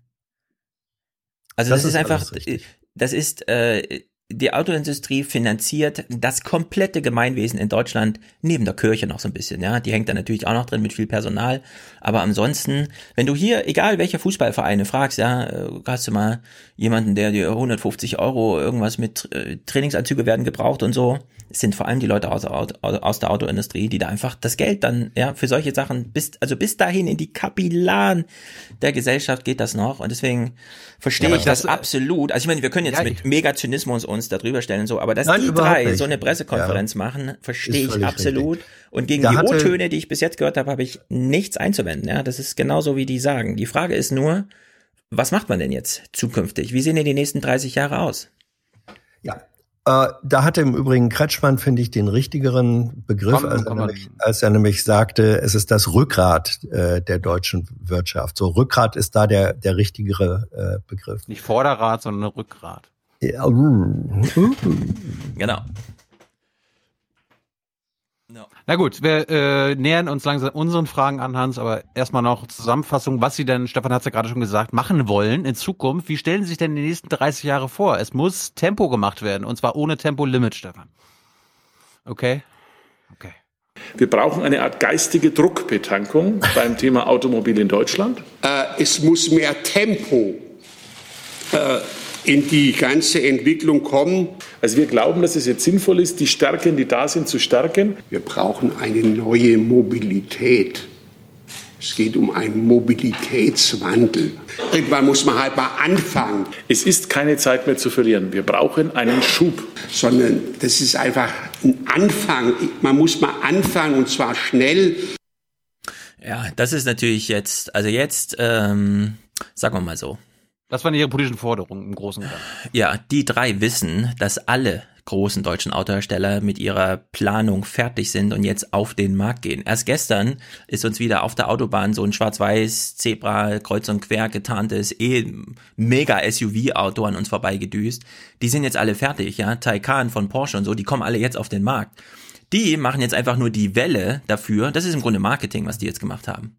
Ja, VW ist fertig, Porsche ist fertig, Audi, selbst Audi die sind eigentlich technologisch, gelten die als abgeschrieben, ja. Wir kennen die, diese Texte vom Spiegel, wie man da in irgendwelchen Cafés im Süden sitzt und so, oh, hoffentlich schafft's Audi noch. Selbst Audi, ja, hat jetzt fertige E-Mobile, die marktreif, zugelassen und so weiter und so fort komplett fertig sind.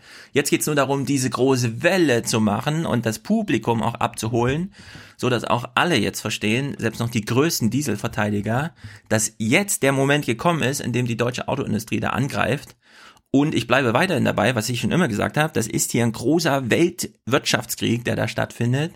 Renault und Chrysler, ja, da haben wir gesehen, wie es ausgegangen ist. In äh, ja, Toyota muss ich auch umgucken, wie man das in Toyota weitermacht, äh, wie man das in Japan weitermacht, weil da hat man jetzt auch nicht gerade so tolle Nachwuchs. Ja, also Toyota baut nicht ohne Grund doppelt so effizient Autos wie VW, weil es da nämlich keinen Nachwuchs gibt. Die müssen einfach in alles in den Automatismus outsourcen, um produktiv zu bleiben. Ja, und das, das finde ich halt, die deutschen Ministerpräsidenten, die haben jetzt sozusagen diesen Anruf bekommen. Wir sind jetzt soweit. Ihr könnt jetzt die Zugeständnisse machen. Und Thilo Jung und Hans Jessen und Stefan Schulz, die werden euch ja auch noch dafür loben, dass ihr jetzt endlich verstanden habt, wohin der Zug fährt. Und deswegen gibt's da solche Pressekonferenzen. Das ist jedenfalls. Es kommt, mir eher so, es kommt mir eher so vor, als ob die Ministerpräsidenten ihrer Autoindustrie finanziell helfen wollen, indem der Staat nochmal ein bisschen äh, entweder Unterstützung für die jetzt schon getanen Investitionen. Ja, aber ich meine jetzt konkret auf die, letzt, auf die letzten Statements, die wir hier gehört haben. Wir kennen doch von Söder von 2007 da wusste er schon, wohin der Hase läuft. Und jetzt 2019 also erklärt er uns plötzlich, dass es jetzt einen Anfang und sowas geben müsste mit. Ja. Das ist doch Quatsch. Nein, das ist kein Quatsch. Also äh, Stefan, du hast halb recht. Äh, insofern, als die deutschen äh, Autohersteller die großen sind, mit jahrelanger Verspätung gegenüber der Konkurrenz, vor allem aus Japan und USA, haben sie jetzt ihre Dinger allmählich marktreif und deswegen, jawohl, Sie wollen jetzt die Welle lostreten. Deswegen war ein Teil der konkreten Forderungen auch, dass gefälligst die Infrastruktur ausgebaut werden soll, die du natürlich brauchst, äh, um ähm, in größerer Zahl Elektromobile zu betreiben. So, das unterstützt dann die Absatzmöglichkeiten. Das war der, das war der eine Teil. Da hast du teilweise recht. Ja, aber warte, Hans, bleib, bleib mal bei dem Teil. Ja. Deutschland hängt hinterher. Gegen wen hängt ja. Deutschland hinterher? Weil, weil Tesla 3000 Autos verkauft. Hier geht's um Millionen das, und Millionen. Ja. Und ich sehe auch keinen zweiten Elektromobilhersteller in Amerika, der irgendwie substanziell den Markt schon mal bestellt, den die Deutschen jetzt verloren haben oder so. Also ja, zum, es gibt zum einen, Markt so noch nicht. Naja, zum einen ist Tesla, was Preisdimensionen äh, angeht, und das wird für den massenhaften Absatz von Autos nachher eine Rolle spielen, äh, Tesla ist im Preisfaktor, liegt deutlich unter dem auch, was die Deutschen jetzt neu auf den Markt äh, bringen. Also die deutschen E-Mobile sind eher ähm, äh, Oberklasse, äh, für ein Oberkla Mittel, obere Mittelklasse bis Oberklasse. Mm, naja, nicht ganz. Bestimmt. Doch. Na, der Markteintritt kommt über die teuren ja, Tesla 100.000 Dollar und so weiter. Gut, dann konnten sie von heute auf morgen den Preis mal um 20.000 Dollar senken, was natürlich viele ziemlich blöd fanden, weil gestern habe ich noch 20.000 mehr bezahlt und mein Nachbar kriegt schon für 20.000 weniger. Tesla ist aber mit dem Model 3, was sie für 30.000 Dollar machen, eigentlich gescheitert. So, und jetzt kommt VW mit diesem E-Golf, der irgendwie 12.500 äh, Euro in der Herstellung kostet, Nein. also nur das nackte Ding. So. Und dann kommt das Auto da oben drauf. Den geht's ja nur um das nackte Ding. Das Auto drauf kann ja dann jeder bauen, ja. So, Ja. und die rechnen schon in Millionen. Tesla hat sich das nie zugetraut, in dieser Dimension einen Weltmarkt zu bespielen und die können es auch nicht, weil sie beispielsweise bei der Batteriestrategie dieses völlige, wir machen das selber in unserer Gigafactory, während wir ja aus Deutschland da gelernt haben, auch wenn es Bloomberg war, die die einzigen sind, die davon berichten, dass da in zig Milliarden Batteriedeals mit Asien gerade zusammengezimmert werden, um nicht nur Batterien zu haben, sondern auch und deswegen, ja, diese, diese Anforderungen an die Unternehmen, Batterien zu liefern, sind größer als das, was der Weltmarkt bisher ist, um alle Ja. anderen aus diesem Zuliefermarkt ja, auszuschalten. Ja, ja, selbstverständlich. Nur äh, das Entscheidendere, das Entscheidendere ist am Ende die Infrastruktur, die du zum Betrieb brauchst. Ja, äh, ich rede jetzt nicht über die Infrastruktur oder über die Qualität äh, der, der Produkte selbst. Da bin ich äh, immer noch der Meinung, dass Tesla äh, einen, einen äh, Kostenvorteil hat gegenüber den wesentlich teureren äh, deutschen Produkten, was da aus Japan oder demnächst China kommt, wissen, weiß ich jedenfalls noch nicht. Mhm. So, äh, aber die Infra, die Infrastruktur, das E-Mobil muss geladen werden. Die Strommengen, die dafür, ja, die Strommengen, die dafür nötig sind, um eine bei einer bei einer weitgehenden äh, Ausstattung mit Elektromobilen, mit Batterie äh, getriebenen Elektromobilen, brauchst du ein Mehrfaches der Stromproduktion, die wir derzeit haben, einfach um es vorrätig zu halten. Und dafür steht die Infrastruktur überhaupt nicht.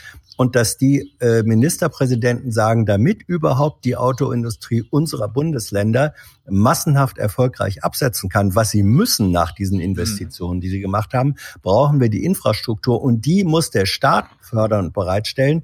Das ist sozusagen ähm, ja, das ja, aber ist, du brauchst nicht ein Mehrfaches an Strom. Ja, Doch. Ja, aber Hans, Hans, man, der Staat, ich bin absolut bei dir, dass der Staat die Ladeinfrastruktur ausbauen sollte, aber selbst in China äh, bauen die Autohersteller die Ladestation. Ja. Das könnte, das könnte VW, Daimler und Co. ja auch ja, machen. aber Die auch nur im ja, urbanen Raum, ne? Ja, ja. Ja, aber sie könnten das machen. Das machen selbst das machen sie nicht. Ja, man muss ja äh, das bei den äh, mit mit dem mit dem mehrfachen äh, Angebot des Stroms, es kommt ja darauf äh, an, wie, welche welchen Strom oder wie viel Strom musst du vorrätig halten, damit äh, gegebenenfalls auf einmal abends oder nachts äh, all diese Dinger an die Steckdose gehen können, aufgeladen werden. Das ist ja wird ja nicht fein verteilt. Jeder kommt mal dran, wenn gerade ein bisschen Strom da ist, sondern bei Aber du einer massenhaften Mehrfache des bisherigen 80 Gigawatt Umsatzes in Also, Deutschland, ich- ich guck um mal, ob ich das- die Flotte ob- zu betreiben. ja, ich gucke- Wir haben ja auch bei Quaschning gelernt, es ist so, es ist im Grunde drei Felder, ja. Wärme, Energie, Mobilität.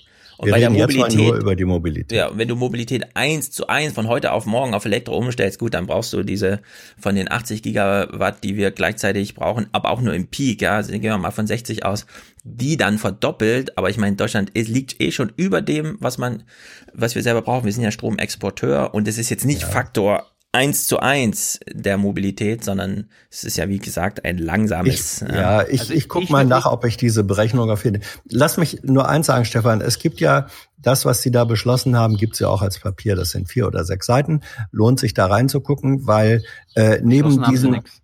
äh, was Sie da als gemeinsame Position verkündet haben. Ähm, ein wesentlicher Ansatz ist eben zu sagen, a, äh, wir haben, und damit kritisieren sie sowohl die Bundesebene als auch sich selbst, als auch die Automobilindustrie, wir haben zehn Jahre lang verschlafen. Das ist sozusagen die politisch selbstkritische Position da drin.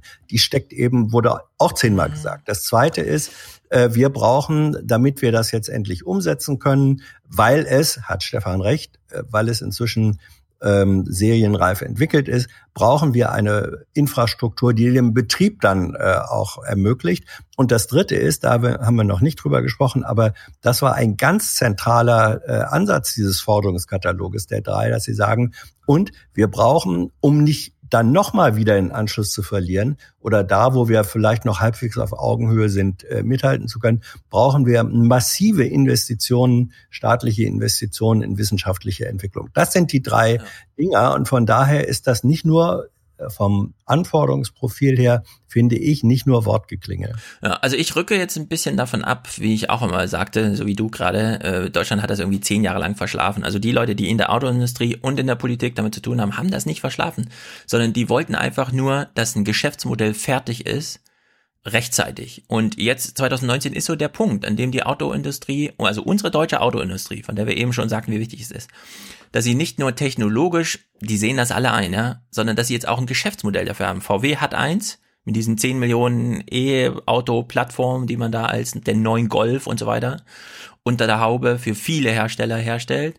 Porsche, die sind ja die aggressivsten, die wollen ja quasi oh. alles in dieses E-Turbo-Ding äh, einbauen, weil sie einfach, ja, da ist dann auch Fahrspaß jedes Modell muss rennwagentauglich sein, ja, also schleifentauglich, wie das heißt, äh, also rundwegtauglich, also man soll damit auf den Nürburgring fahren können, ja. Audi versucht so dieses große Limousin-Ding irgendwie durchzupeitschen, aber die haben alle jetzt irgendwie eine Strategie und ich glaube, ich glaube, die sind jetzt einfach fertig mit ihrem Geschäftsmodell, mit der Idee, die sie haben für die nächsten 30 Jahre. VW macht da das mit diesen ganzen Batterien als größter Braucher, Verbraucher von solchen Batterien. Und ich glaube, es ist, also ich würde sagen, diese Pressekonferenz läuft so unter ähm, Hashtag Aufmerksamkeit für dieses Thema.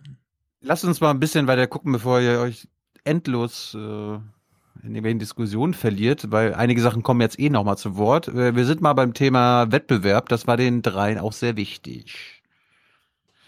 Sehr wichtig. Wo können wir kooperieren, ohne dass wir natürlich auch den gesunden Wettbewerb zwischen uns aufgeben? aber dass wir auch in Forschungsverbünden agieren, um nämlich international wettbewerbsfähig zu sein. Dies ist dann kein Forschungskartell, aber das ist eine Forschungsinnovation. Wir müssten immer überlegen, wir stehen in einem harten internationalen Wettbewerb. Das Silicon Valley auf der einen Seite und China auf der anderen Seite. Jeder von uns ist gleichberechtigt, jeder hat seine gleichen Interessen und äh, aber auch unterschiedliche Bereiche. Wir sind ja ein bisschen auch Wettbewerber. Was haben die jetzt gemacht? Haben die einen Club gegründet oder was? Was, was, was haben die jetzt gemacht? Außer ein Vier-Seiten-Dokument oder so, aber. Unter welchem Hashtag läuft denn das überhaupt? Wozu Sorgen. haben die eingeladen? Ja, sie haben, sie haben eingeladen, um zu sagen, und das sind die konkreten Forderungen, sie fordern, sie sagen im Grunde, äh, die Auto, unsere Automobilhersteller sind jetzt so weit, dass sie Dinge, Dinger für den Markt fertig haben. Aber wir sind im Wettbewerb und damit das überhaupt funktioniert und auch diese Arbeitsplätze, die gibt's ja in Zukunft nur, wenn auch massenhaft, ich sage jetzt mal Klammer auf, ähm, ob dieser Weg, der, der umgewandelten individuellen Mobilität, den der hier weitergehen ist ja, wenn du so willst, Auto 2.0, ob das der richtige ist für die, für die Mobilitätszukunft der Gesellschaft, habe ich meine großen Zweifel. Ich finde, ähm, da, da, aber ist egal. Ähm, die, die haben jetzt diesen Weg beschlossen und dann sagen sie, und deswegen fordern wir von der Bundesebene, von der Bundesebene fordern wir massivere Unterstützung, äh, Schaffung der Infrastruktur, Förderung und äh, von Forschung und sie sagen, und wir wollen dann als Ministerpräsidenten äh, der Länder, weil wir da ein Stück weit trotz Konkurrenz ähnliche Interessen haben, intensiver äh, zusammenarbeiten. Es ist eine Art konzertierter Aktion, die sie Aber machen. warum redet Söder dann mit euch Journalisten statt mit seinem Verkehrsminister? Das haben wir ihn auch gefragt. Ja. ja. So, Stefan, du erfährst jetzt mal, wie sich die drei denn die Zukunft vorstellen. Im Auto, in einem Verbrennerauto, okay? Für uns ist so, dass das Auto auf der einen Seite natürlich Lebensnerv ist für die Bundesländer, aber damit auch für Deutschland. Das ja. Auto und die Mobilität stehen auf Dauer als Symbol für die Versöhnung von Ökonomie und Ökologie. Und, und wir machen jetzt ja hier nicht irgendwelche äh, Späße. Autonomes Fahren heißt nicht die Hände weg vom Steuer, sondern heißt den Auto auch als neuen Lebensraum zu definieren im Sinne von Gesprächen, von dem Weg zur Arbeit und ja. auch als mobile ähm, auch ja so Kommunikationseinheit. Äh, bis zum Jahr 2030, also in etwa zehn Jahren, werden über alles gesehen etwa 40 Prozent der Automobilverkäufe auf elektromobiler Basis stattfinden müssen. Irgendwann muss man halt mal anfangen, sondern das ist einfach ein Anfang. Man muss mal anfangen und zwar schnell. Warum können wir nicht sofort aus den Verbrennungsmotoren aussteigen? Die beantwortet sich meines Erachtens ganz einfach durch den Hinweis, was die gesellschaftlichen Folgen wären. Weltweit werden mehr Autos verkauft werden. Deswegen kommt es sehr darauf an, was für Autos produziert werden. Nicht, äh, wie viele Autos gekauft werden, bestimmt nämlich nicht der Ministerpräsident, sondern der Markt. Und jedenfalls, glaube ich, sind die äh, Elektroautos, die jetzt auf den Markt kommen, mal nicht schlechter wie die vom Tesla. Ein Auto muss halt jemand kaufen. Nicht? Und, und das können Sie ja nicht befehlen. Und ich bin überzeugt, dass der Markthochlauf jetzt einfach kommt. Ja. Kommt. Also wir werden uns, gerade du, Tilo, was sich auch noch wundern, was Stefan Weil künftig für ein Verteidiger von E-Autos sein wird. Absolut. Das können wir uns alle nicht vorstellen, aber das, Doch, das, das ist ja der jetzt schon. Kämpfer das, überhaupt. Ja, ja, das ist ja übrigens schon ein bisschen länger. Also der vertritt diese Position auch Hm. seit über einem Jahr. Der ist ja, der ist nicht doof. Und, nee, der ist vor allem ähm, Aufsichtsrat. Ja, der ist vor allem auch. Der ja, weiß. Bescheid. Ja, und, und, äh, und, und Ministerpräsident. Der weiß ganz genau, wenn VW einbricht bei den, bei den Arbeitsplätzen, dann brennt bei ihm die Hütte. Ja, was man auch sagen kann, also wenn in, wenn in Europa, in, in, in der westlichen Hemisphäre jetzt so eine große E-Auto-Welle kommt, mit durch Förderung und wie auch immer, ja, Tesla ist das durchsubventioniertste Unternehmen überhaupt, dann werden sehr viel Verbrennermotoren frei, die natürlich dann nach Afrika gehen, dort zu einem vielleicht unglaublichen Wirtschaftsboom auch beitragen können, weil die Leute nicht mehr fünf Stunden brauchen, um mal, ne, und so, sondern da wird auch, also Mobilität hat das einfach, bringt das mit sich. Wir werden sehr viel mehr Autos brauchen, als wir jetzt gerade haben. Ich weiß nicht genau, wo die Idee herkommen könnte. Es könnten weniger werden, denn die Bevölkerung wächst und immer mehr Menschen wachsen in diese Wirtschaftskraft hinein. Wie kommst du darauf? Das ist ja, das ist ja absurd. Nein, global. Ja, mal, mal, mal, mal, mal, Stefan, Stefan, wie kommst Okay. du darauf? Worauf? Dass es mehr Autos braucht und gegeben wird. Nee, nicht braucht, nicht braucht. Du machst das normative Argument. Du hast den Wunsch, es sollen weniger werden. Nur ich sage, es werden auf jeden Fall mehr. Und es gibt überhaupt gar nichts, was dagegen sprechen kann, dass es mehr werden. Ja, global hat Stefan recht, äh, recht, äh, aber es gibt eben nicht nur global, sondern auch lokal und in dem Fall ist Deutschland oder auch die äh, Europa ist lokal. Ja, aber, äh, regional. Deutschland lokal und da heißt ist da ist wenig. weniger, da ist weniger äh, vierrädriger äh, Individualverkehr möglich. Ja, möglich. Das müssen wir ganz hart trennen. Es gibt das normative Argument. Was ist, was wünschen Ja. wir uns? Was ist möglich? Was ist nötig Ja. und so weiter. Dann gibt's das Faktische. Die afrikanische Bevölkerung wird sich verdoppeln in den Ja, nächsten die 30 lebt Jahren. nicht in Deutschland. Wir reden dann nicht von sag ich 80 ja. Millionen Ja. Menschen und dann vielleicht Ja. so ein bisschen Plus oder Minus durch gute Familienpolitik, sondern wir reden von zwei Milliarden, vier Milliarden, fünf Milliarden Menschen, die werden Auto fahren und die werden vor allem die Autos fahren, die wir hier aussortieren und das sind nochmal Verbrennungsmotoren. Ja, Da natürlich. führt auch gar kein Weg dran vorbei. Da kann Nein, man sich da wünschen, kein- was man will. Das wird Nein, genau so nein. kommen. Ja, Stefan, äh, es gibt da keinen Automatismus, sondern die Realität äh, besteht in einem Zusammenwirken von Wünschen und Notwendigkeiten. Und so wie, so wie in den afrikanischen Ländern, da stimme ich dir völlig zu, in den nächsten Jahren und Jahrzehnten mutmaßlich ein Teil der hier auslaufenden Verbrennertechnologie ein zweites oder drittes Leben finden wird. Was kommt denn dann aber danach, wenn danach was kommt als Ja, individuelle in 40 Jahren, genau, darüber können wir gerne Ja, reden. ja, und darüber und darüber reden wir reden wir jetzt. Was ist das? Was ist das heute von übermorgen? Das sind die Sachen, die um die es jetzt hier geht. So und deswegen äh, ist es ist es äh, nicht richtig zu sagen, weil es sowieso weltweit mehr Autos und dann auch noch die alten Verbrenner geben wird in Afrika und vielleicht auch China als bei uns. Deswegen müssen wir uns hier nicht äh, drum kümmern, sondern genau um die Frage zu sehen, und was kommt dann danach? Ähm, die Automobile oder Beförderungsmöglichkeit der Zukunft, die in 30, 40 Jahren auch in Afrika dann vielleicht Standard ist, die muss jetzt hier entwickelt werden. Hm. Und über diese Zusammenhänge reden wir doch. Äh, Naja, also klar, wir können jetzt ab 2080 das Szenario aufmachen, aber noch ist 2019 und bis 2080 ist noch weit. Also wir werden Autos exportieren, wie wir bisher Plastikmüll exportiert haben. Ja, aber das sollten denn Gebrauchtwagen sein, weil wir keine neuen ja, ja, na klar, es sind. Gebrauchtwagen. Aber ich meine, die Autos, die wir jetzt in Deutschland aussortieren und dann sagen wir, aber jetzt fahren wir doch alle eh, die Autos werden nicht verschrottet, die werden nicht irgendwo rumstehen, sondern Das die werden noch lange, lange fahren. Ja, ja, wer weiß. Also es gibt, wenn du mit Grün redest, wenn du denen sagst, ja, wie wollt ihr das denn äh, bis Mitte der 30er Jahre schaffen, dass keine Verbrennerautos mehr auf den Straßen fahren, da sagen sie dir auch unter anderem Abwrackprämie. Und da Ja. wurde abgewrackt. Ja. ja. Naja, äh, die drei haben sich auch um den Klimaschutz gekümmert. Das war ihnen sehr wichtig. Klimaschutz muss etwas sein, was auch geht in Zeiten, in denen es mal wirtschaftlich schlechter geht. Ah. Klimaschutz muss leistbar sein von Leuten, die auch nicht so vermögend sind. Klimaschutz braucht Zustimmung. Klimaschutz braucht gesellschaftliche Zustimmung. Da sind, finde ich, die Gelbwesten in äh, Frankreich ein warnes Beispiel. Das darf am Ende kein Luxusgut von Eliten werden. Es muss eine gesamtgesellschaftliche Option sein. Ja, und da haben beide recht. Ja, aber gesamtgesellschaftlich meint hier nicht, also wenn Soziologen Gesellschaft sagen, meinen sie immer die ganze Welt, das ist hier nicht so. Naja, die reden von, es gibt auch eine nationale Soziologie. Und die reden von der soziologischen Gesamtheit äh, der bundesdeutschen Der westlichen. Hemisphäre.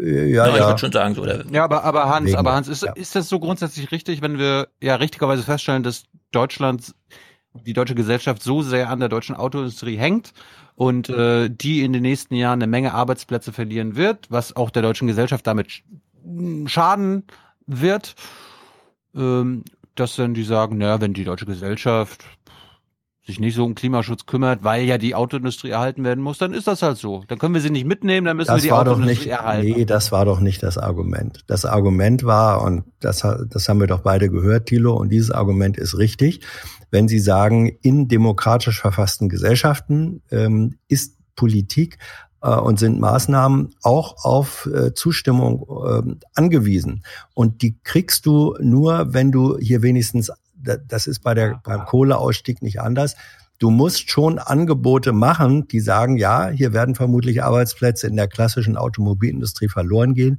aber äh, ihr hängt deswegen nicht luftleer im sozialen Raum, Ja, sondern es gibt diese Arbeitskräfte jene schützen, Möglichkeiten. nicht Arbeitsplätze. Ja, ja, natürlich, natürlich. Ja, gut. Arbeitskräfte, du brauchst für Arbeitskräfte Arbeitsplätze. Also ähm, äh, jetzt können wir auch wieder die Frage des, des bedingungslosen Grundeinkommens, die damit gekoppelt ist, aufmachen, ist was anderes. Aber aber dass die äh, einen richtigen Konnex erkannt haben, das steht für mich außer Frage. Es hört sich so ein bisschen für mich so an, als ob Weil warten will, bis die Mehrheit der Bevölkerung auch äh, Nee. auf, auf, der, auf die Schiene kommt, weil Nee, nee, nee, wir nee, können, nee, nee. wir können Er aber will warten. dafür, er will, ich habe den Eindruck, er will dafür sorgen, dass, äh, dass diese Zustimmung erreichbar ist. Ja. Weil ist da nicht doof. Ja, weil, weil versteht auch sehr gut, wenn es VW schafft, von 600.000 auf 300.000 Mitarbeiter zu kommen und gleichzeitig ein großer Autobauer zu bleiben, ist das ein Erfolg. Misserfolg wäre, VW kommt auf 100.000 runter, spielt im globalen Markt nicht mehr die große Mitbestimmerrolle. Ja? Also sehen wir bei der Deutschen Bank oder sowas. Ja, solche Abstürze sind möglich. Dass allerdings diese Losung, die, wie heißt der Chef hier, dies ausgegeben hat, das schaffen wir auch alles mit 30 äh, 30 Prozent weniger Mitarbeitern. Da führt nun kein Weg dran vorbei und das weiß auch Stefan Weil. Deswegen ist es ja hier so wichtig, jetzt immer Zusammenhalt, Akzeptanz und so weiter. Ja, das sind jetzt keine leeren Floskeln bei denen, sondern das versuchen die programmatisch zu füllen. Ja. Gut, wir, wir machen mal weiter. Forschung war Ihnen auch sehr wichtig. Forschung. Was wir hier an Ideen auch haben, ist Forschung. Deswegen haben wir heute das Forschungslied rauf und runter gesungen. Sie konnten aber nicht sagen, was denn erforscht werden soll, sondern einfach nur, dass geforscht werden soll. Das ist auch sehr lustig. Dann war gerade Kretschmann das Thema China sehr, sehr wichtig. Äh, Das machen, müssen andere nicht machen wie die Chinesen. Die ziehen da einfach durch. Und Sie müssen mal sehen, äh, die Chinesen, die spucken sozusagen jedes Jahr eine Million Ingenieure aus. Wenn jetzt ein bezahlbares, kleineres Auto auf dem deutschen Markt verfügbar wird, demnächst, dann haben wir das doch eigentlich der Kommunistischen Partei Chinas zu verdanken. Danke. Mein Gott, das Leben ist voller Widersprüche. Ist das auch Kant? Nein, Kretschmann. Ja, der alte KBW-Mann. Ja. Naja, aber das mit Dann den eine Million Ingenieuren, das ist der Knackpunkt, ne? Ja. Die ausgespuckt werden. Mhm. Ja, ich meine, in Deutschland, in Deutschland hast du nicht mal einen Jahrgang, der überhaupt eine Million groß ist. Insgesamt für alles. Ja. Ja, wir haben auch Davon macht die 1,8 Hälfte Abitur, davon wieder nur die Hälfte MINT und I ist dann wieder nur ein kleiner Teil davon. Gut, Demografie. äh, wir müssen feststellen, Winfried Kretschmann hat sich ein bisschen entre entradikalisiert. Es gibt den sauberen Diesel, es ist gar keine Frage.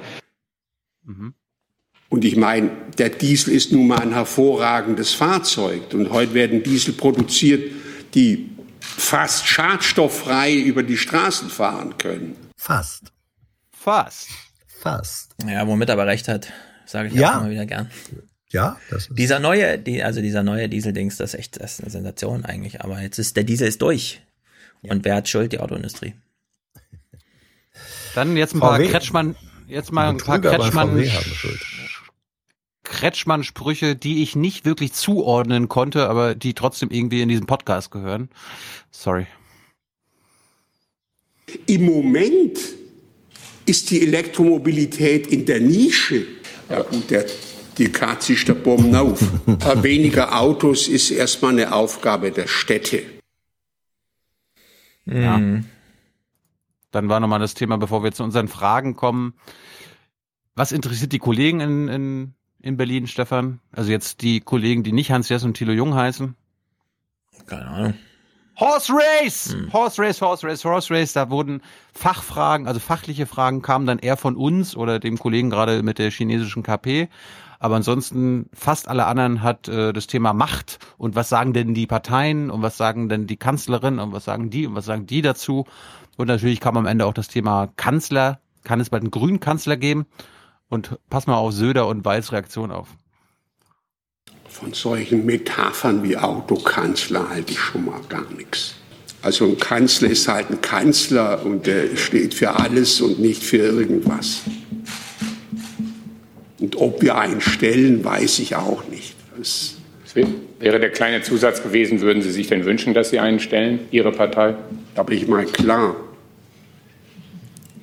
Warum soll ich mir jetzt wünschen, dass wir keinen Kanzler stellen? Zur Ergänzung, was wir beide dann jeweils Aber nicht wünschen doch- oder wünschen, ist auch okay. Halt es Das, das motiviert mich noch mehr daran zu arbeiten, dass das nicht geschieht.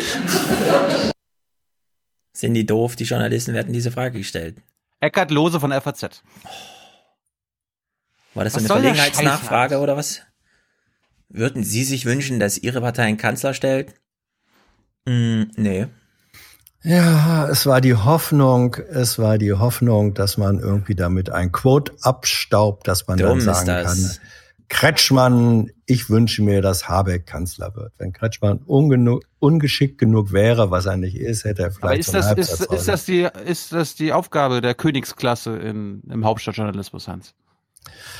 die stellen sich ja ihre oder ja, die Aufgaben stellt man sich selbst und ähm, eine schöne eine schöne Schlagzeile ist nichts Schlechtes, Thilo. Letzte ich hätte schönes. die Frage auch nicht gestellt, um es mal so zu sagen. Wir, wir zeigen gleich, was du für eine unsinnige Frage gestellt hast, Ja. Hans. Ähm, kurz nochmal, Söder hat auch nochmal gegen die SPD geschossen, Stefan. Auch nochmal lustig. Jetzt ist die Situation bei der SPD so, dass ich der festen Überzeugung bin, man muss der SPD die Luft geben, durchzuschnaufen, sich zu sortieren. Aber am Ende muss eines, ja, am Ende muss eines klar sein. Sie können ja kandidieren, wenn Sie wollen. Ja, Sie können ja kandidieren. Das würde fürs Auto eine gute Sache sein, also jederzeit, ähm, wenn Sie das mögen. Aber ähm, will Sie dazu nicht drängen natürlich. Stefan Weil Ja. hat sich extra eine blaue Krawatte angezogen und er wird da trotzdem nochmal dran erinnert, dass er auch in der SPD ist. Das ist natürlich ein Drama. Aber dieser gönnerhafte Ton ist natürlich ziemlich gut. Finde ich nicht schlecht. Apropos, kleines Intermezzo, bevor du noch äh, nur drei kleine Clips seien mir zugestanden, denn Merkel hat einen ganz guten O-Ton gesagt. Wir waren nicht gut genug, das muss man sagen. Aber wichtig war uns das Thema immer. Ein bisschen mehr Klimakanzlerin geht schon noch, oder? Die Klimaziele haben absoluten Vorrang für die Arbeit der Bundesregierung. Was ist denn das bitte für ein sensationeller Satz? Klimaziele haben absoluten Vorrang für die Arbeit der Koalition. Aber nur zur Erinnerung, welches Jahr meint sie? Wie wir es schaffen können, dass Deutschland bis, 20, bis 2050 klimaneutral wird. Trotzdem, so als Quote finde ich das schon mal, das ist eine Sensation, oder Hans? Ach, das hat Klimaziele sie haben immer- Vorrang. Ja, das hat sie, das hat sie immer gesagt. Nur äh, zwischen Sagen und Tun klaffen dann gewisse Lücken oder Ja, Differenzen. egal, ich meine nur den Satz so, als Satz, das ist doch ein Ja, unglaublicher aber, Satz. Hat sie das schon öfter so gesagt? Nein, ich weiß nicht. Ja, natürlich, Jahre. natürlich. Ja. Naja, gut. Gleich kommt noch ein, ein Habeck-Zitat, das ich sensationell finde, aber Linda Teuteberg erinnert, die macht so dieses Anti-AfD-Argument nur gegen die Grünen. Ich gratuliere den Grünen erstmal herzlich zu ihrem Wahlerfolg, weise aber eben auch darauf hin, dass immer noch rund 80 Prozent der Bürgerinnen und Bürger andere Parteien gewählt haben und auch weitere Themen äh, wichtig finden äh, als nur den Klimaschutz. Wie scheiße ist denn das, ehrlich gesagt? Bei der AfD verstehe ich das. Also 80 Prozent haben nicht AfD gewählt. Es gibt auch neoliberale Aber- Deutsche, ja? Ja, aber genau. So, jetzt Robert Habeck. Das finde ich so sensationell. Wir gucken uns kurz an. Wir wissen noch, wie Kretschmer eben sagte, warum sollte ich nicht? Das wollen, dass mein Kumpel aus meiner Partei Kanzler wird. Habeck antwortet sensationell. Wie schnell Höhenflüge enden, wissen die Grünen aber zu gut und bremsen daher, wo es geht, zum Beispiel bei der lästigen Kanzlerfrage. Das ist eine Frage, die eine Unernsthaftigkeit hat, die finde ich völlig unangemessen ist. Ja, wie lange haben wir uns das gewünscht im Aufwärm-Podcast, dass man so einem Journalisten einfach mal sagt, diese Frage, die ist so Kindergarten, die Hat er ja nicht gesagt. nicht. Das hätte er nochmal direkter sagen sollen, aber das hat er Ich fand das sehr direkt. Unangemessene glaub- Unernsthaftigkeit. Ich glaube Zack. nicht, dass der ZDF-Reporter sich da angesprochen gefühlt hat. Das ist mir egal. Ich hab's verstanden. Ich, ich bin mit Habeck auf Wellenlänge. Ja. Ich habe das ja Er hat, verstanden. Ich fand's er gut. hat aber, es war nur die Habeck, das war nur die, das Habeck-Wording für diese Frage stellt sich zurzeit nicht. Einfach sensationell. Sensationell. Ach, mein, komm, Stefan. Was denn? Ihr, ihr findet es nicht gut, wenn er sagt, diese Frage ist unangemessen, unernst. Ja, aber das, Das ist eine Frage zum ist- Auslachen. Nein, für mich? nein, nein, nein, nein. Das ist seine, das ist sein Wording. Das ist, das ist Habeck Sprech für zu sagen, diese Frage, es ist jetzt nicht der Zeitpunkt für diese Frage. So. Hm. Andere sagen, diese Frage stellt sich zurzeit nicht. Habeck sagt, da steckt eine Unernsthaftigkeit drin. Das ist eine Ja. Umdrehung mehr äh, in der Abwehrformulierung gegen eine solche Frage. Mehr ist es nicht. 47 Prozent wissen nicht, wofür die SPD steht. Habt ihr die anderen Ja. Zahlen im Kopf? Wer hat die Antworten auf die Zukunft? Die Grüne 27 Prozent. Alle anderen zusammen 28 Prozent. Sagen wir mal, äh, dr- 53 Prozent wissen also, wofür die SPD steht. Ja. Das glaube ich nicht. Müssen wir nochmal inhaltlich nachfragen. Jetzt ist die Situation. Wir gehen jetzt nochmal in die Auto, Auto-PK. Die haben eine Viertelstunde lang gequatscht. Ja, aber hau rein, ich muss wirklich bald weg. Ja. Ich habe schon eine Dreiviertelstunde überzogen. Ich kann leider nicht deine Frage vorziehen, weil du deine Frage teilweise auf meine Antworten Ja, bezogen dann, hast. dann machen wir das jetzt bitte schnell, wenn es irgendwie Genau, geht. ich- das tut mir leid. Ich kam, ich kam als erstes ran. Jetzt ist es an. Ich würde gerne von allen drei wissen, was Sie tun wollen, damit es weniger Autos gibt auf den Straßen. Das ist ja eine der riesengroßen Herausforderungen äh, für die Gesellschaft in den nächsten 20, 30 Jahren, die Verkehrswende. Was wollen Sie da konkret tun? Sie müssen Autounternehmen ja auch quasi, also Ihnen verkaufen, dass Sie weniger Autos verkaufen können. Und äh, als zweites, Herr Söder, Sie hatten äh, gefordert, dass es ein Verbot von Neuzulassung von Autos mit Verbrennungsmotoren gibt ab 2020. Das war im Jahr 2007, als Sie CSU-Generalsekretär waren. Mich würde interessieren, warum Sie das mittlerweile nicht mehr fordern. Es war ja laut den Profis, also den Scientists for Future, eine wegweisende, äh, zukunftsträchtige Aussage damals, die heutzutage die allerbeste Lösung wäre. Mich, mich würde eigentlich interessieren, Herr Kretschmann, Herr Weil, warum Sie das nicht fordern, warum man nicht, da nicht vorangeht und quasi Norwegen und Co. Äh, überholt, ja 2030 erst das fordern. Alternativen zum Auto wird es zunehmend geben, insbesondere in einer engen, intelligenten Verknüpfung der unterschiedlichen Verkehrsträger. Also Fußgänger, Fahrradverkehr, äh, ÖPNV, SPNV, äh, Auto, alles das wird insbesondere im Rahmen der Digitalisierung einen ganz anderen Komfort kriegen. Da findet außerordentlich viel durch die technische Entwicklung statt und dass wir obendrein auch in Deutschland Nachholbedarf haben beim Ausbau beispielsweise der Schieneninfrastruktur, das liegt klar auf der Hand. Wenn ich eine Bemerkung machen darf, auch dort ist es so, dass alle Ausbauvorhaben, was bis beispielsweise Schienenverbindung angeht, unendlich lange dauern, weil wir ein furchtbar, furchtbar kompliziertes Planungsverfahren haben, das dazu führt, dass jede halbwegs relevante Infrastrukturmaßnahme zur Generationenaufgabe wird. Die Frage, warum können wir nicht sofort aus den Verbrennungsmotoren aussteigen, die beantwortet sich meines Erachtens ganz einfach durch den Hinweis, was die gesellschaftlichen Folgen wären.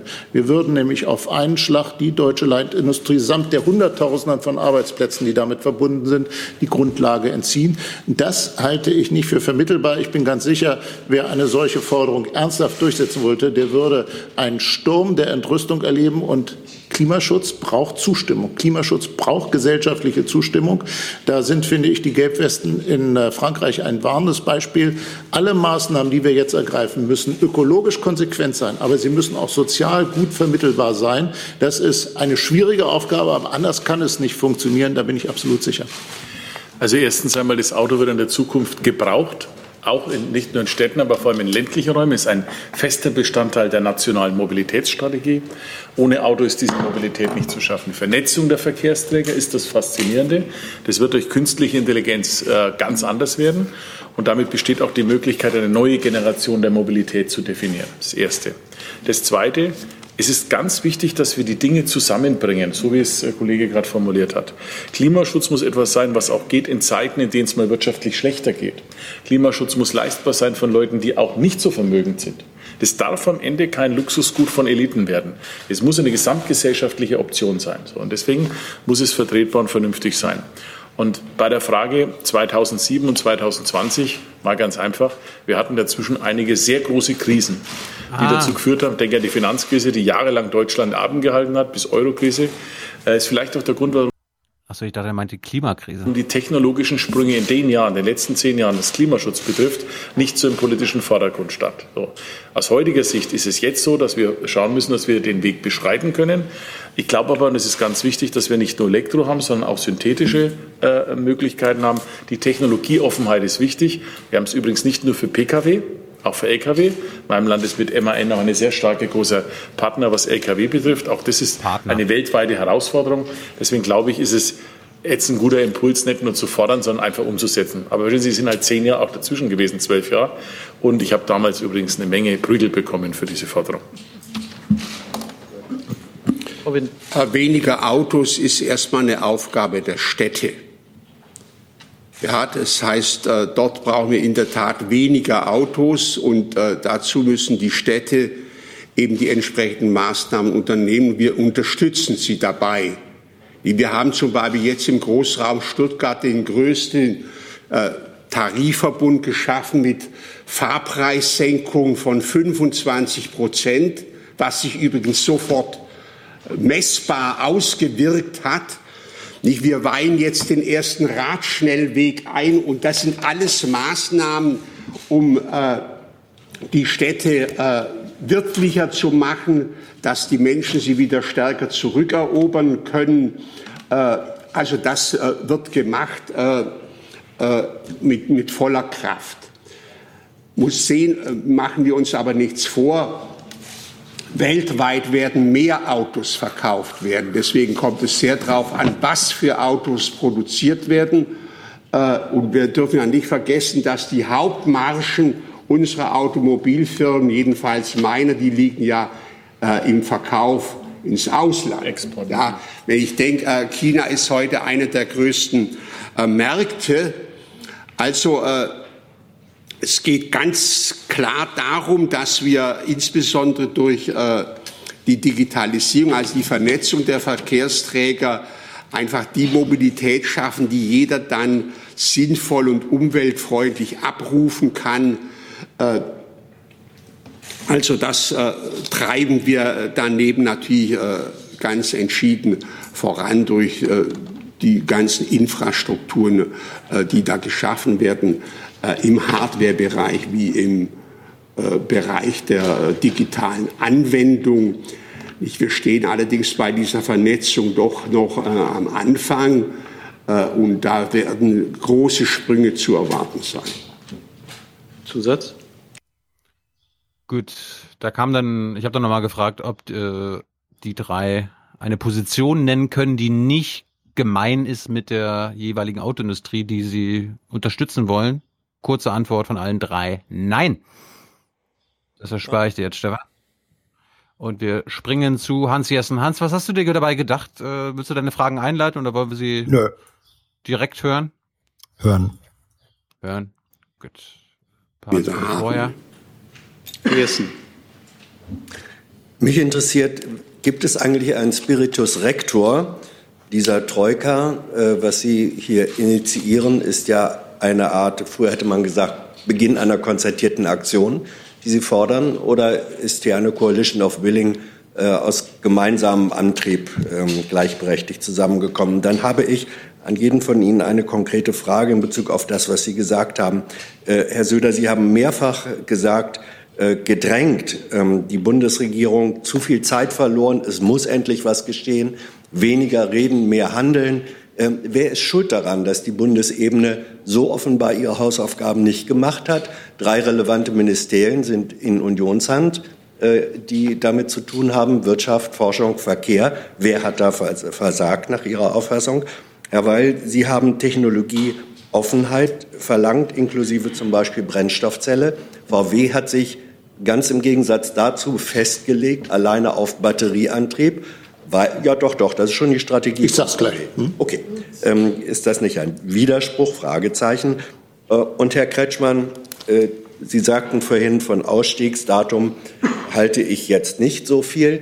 Hat nicht bei einem anderen Großtechnologiewechsel äh, das Ausstiegsdatum die entscheidende Rolle gespielt und Ihre Partei immer sehr darauf gedrungen, Ausstieg aus der Atomenergie, letztlich auch Ausstieg aus der Kohleenergie. Mm. Warum waren, sind Ausstiegsdaten da sinnvoll, aber beim Verbrennungsmotor nicht? Also wir sollten jetzt aber nicht dazu übergehen, dass wir alle vier Fragen stellen. Dann kommen wir nicht mehr weiter. Bitte schön. Herr Wald, fangen wir können auch einfach festhalten, Hans Jessen zerstört die Ministerpräsidenten der deutschen Autoindustrie. Und zwar mit dem Skalpell. Hier noch ein bisschen, da noch ein bisschen. Sehr gut, Hans. Wollen wir es noch in Länge gucken, oder? Ja, wir brauchen die Antwort, natürlich. Okay. Sie an? Ja, ich kann anfangen. Ich glaube, es ist eine Frage von Phasen. Äh, wie ich ah. vorhin versucht habe, zum Ausdruck zu bringen, haben wir jetzt einen Wettlauf gegen die Uhr bis zum Jahre 2030, was CO2-Reduzierung angeht, insbesondere im Pkw-Bereich nicht der Fall. Ich betone deswegen noch nicht, weil ich sehr sicher bin, dass danach wir auch andere technologische Entwicklungen haben werden und äh, beispielsweise jedes Unternehmen, das halbwegs relevant ist, arbeitet weiter an den Themen Wasserstoff und Brennstoffzellen. Wasserstoff wird beispielsweise bei großen Verkehrsträgern sehr schnell eine Rolle spielen, also zum Beispiel fahren äh, Nahverkehrszüge inzwischen Wasserstoff getrieben und das ist auch die Zukunft für diesen Verkehrsträger.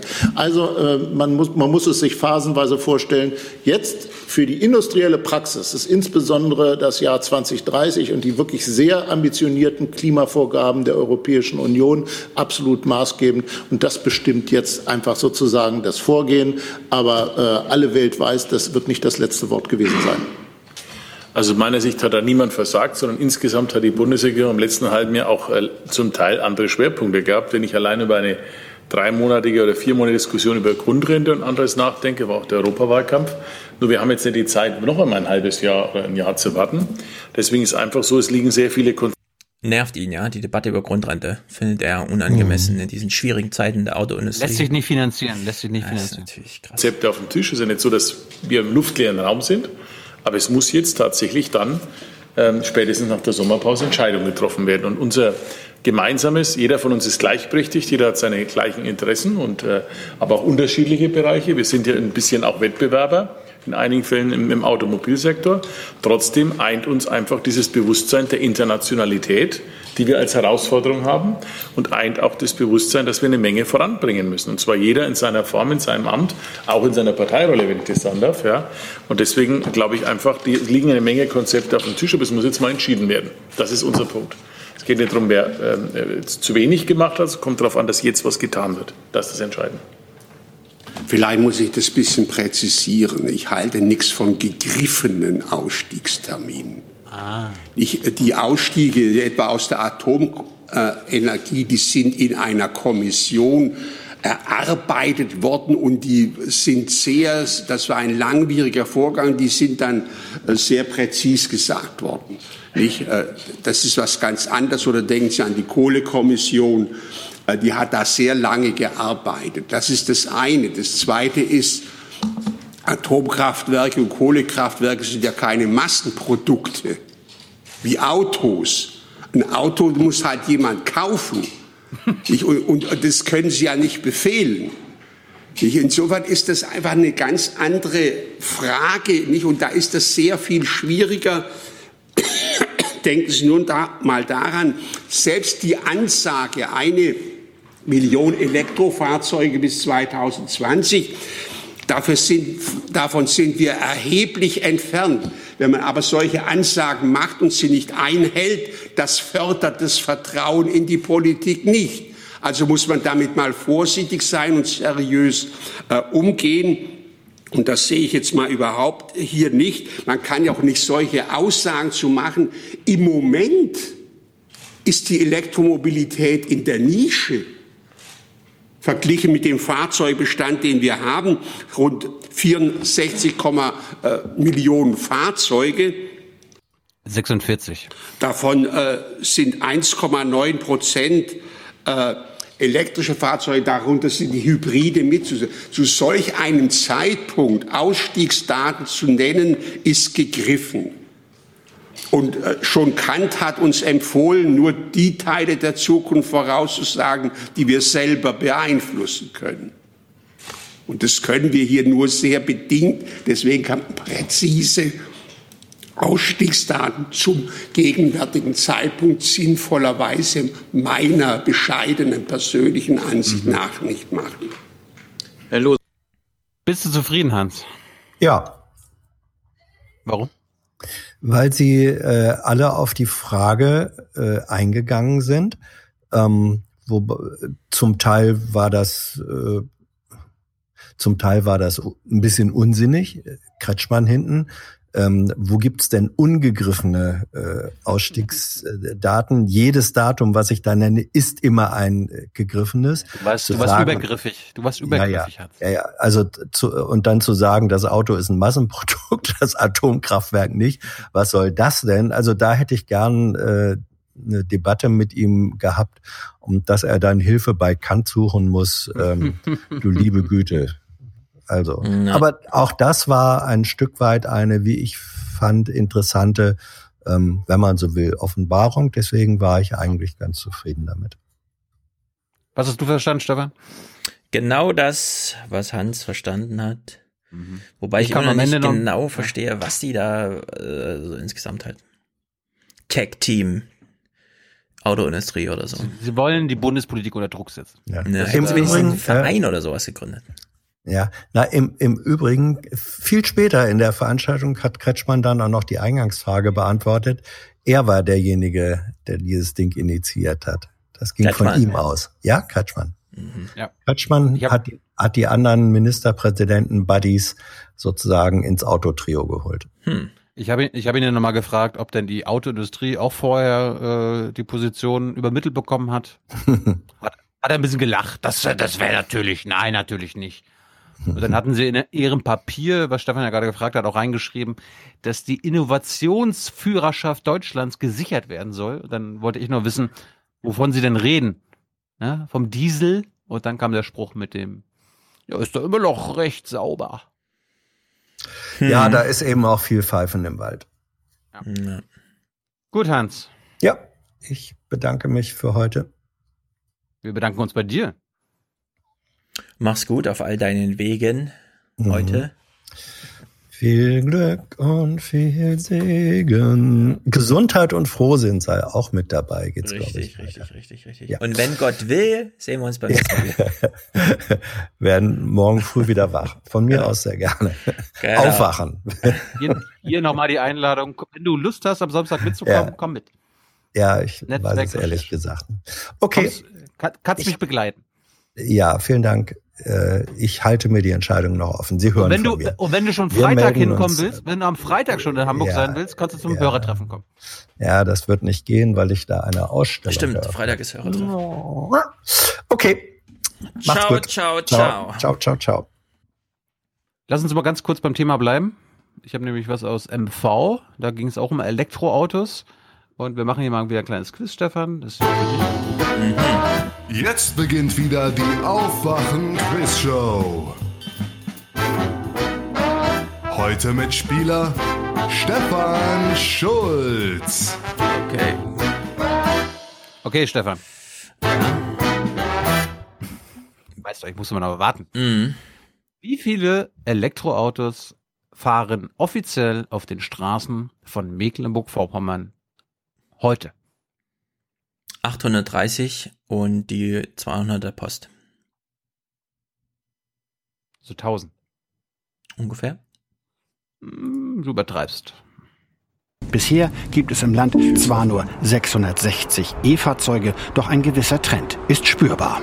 Wir haben aktuell so einen Zuwachs, in den, nicht nur in der Nachfrage, sondern auch im Absatz selbst. Also wir rechnen aktuell mit 10 bis 15 Prozent am Gesamtverkauf äh, für Fahrzeuge, die einen elektrischen Hintergrund haben.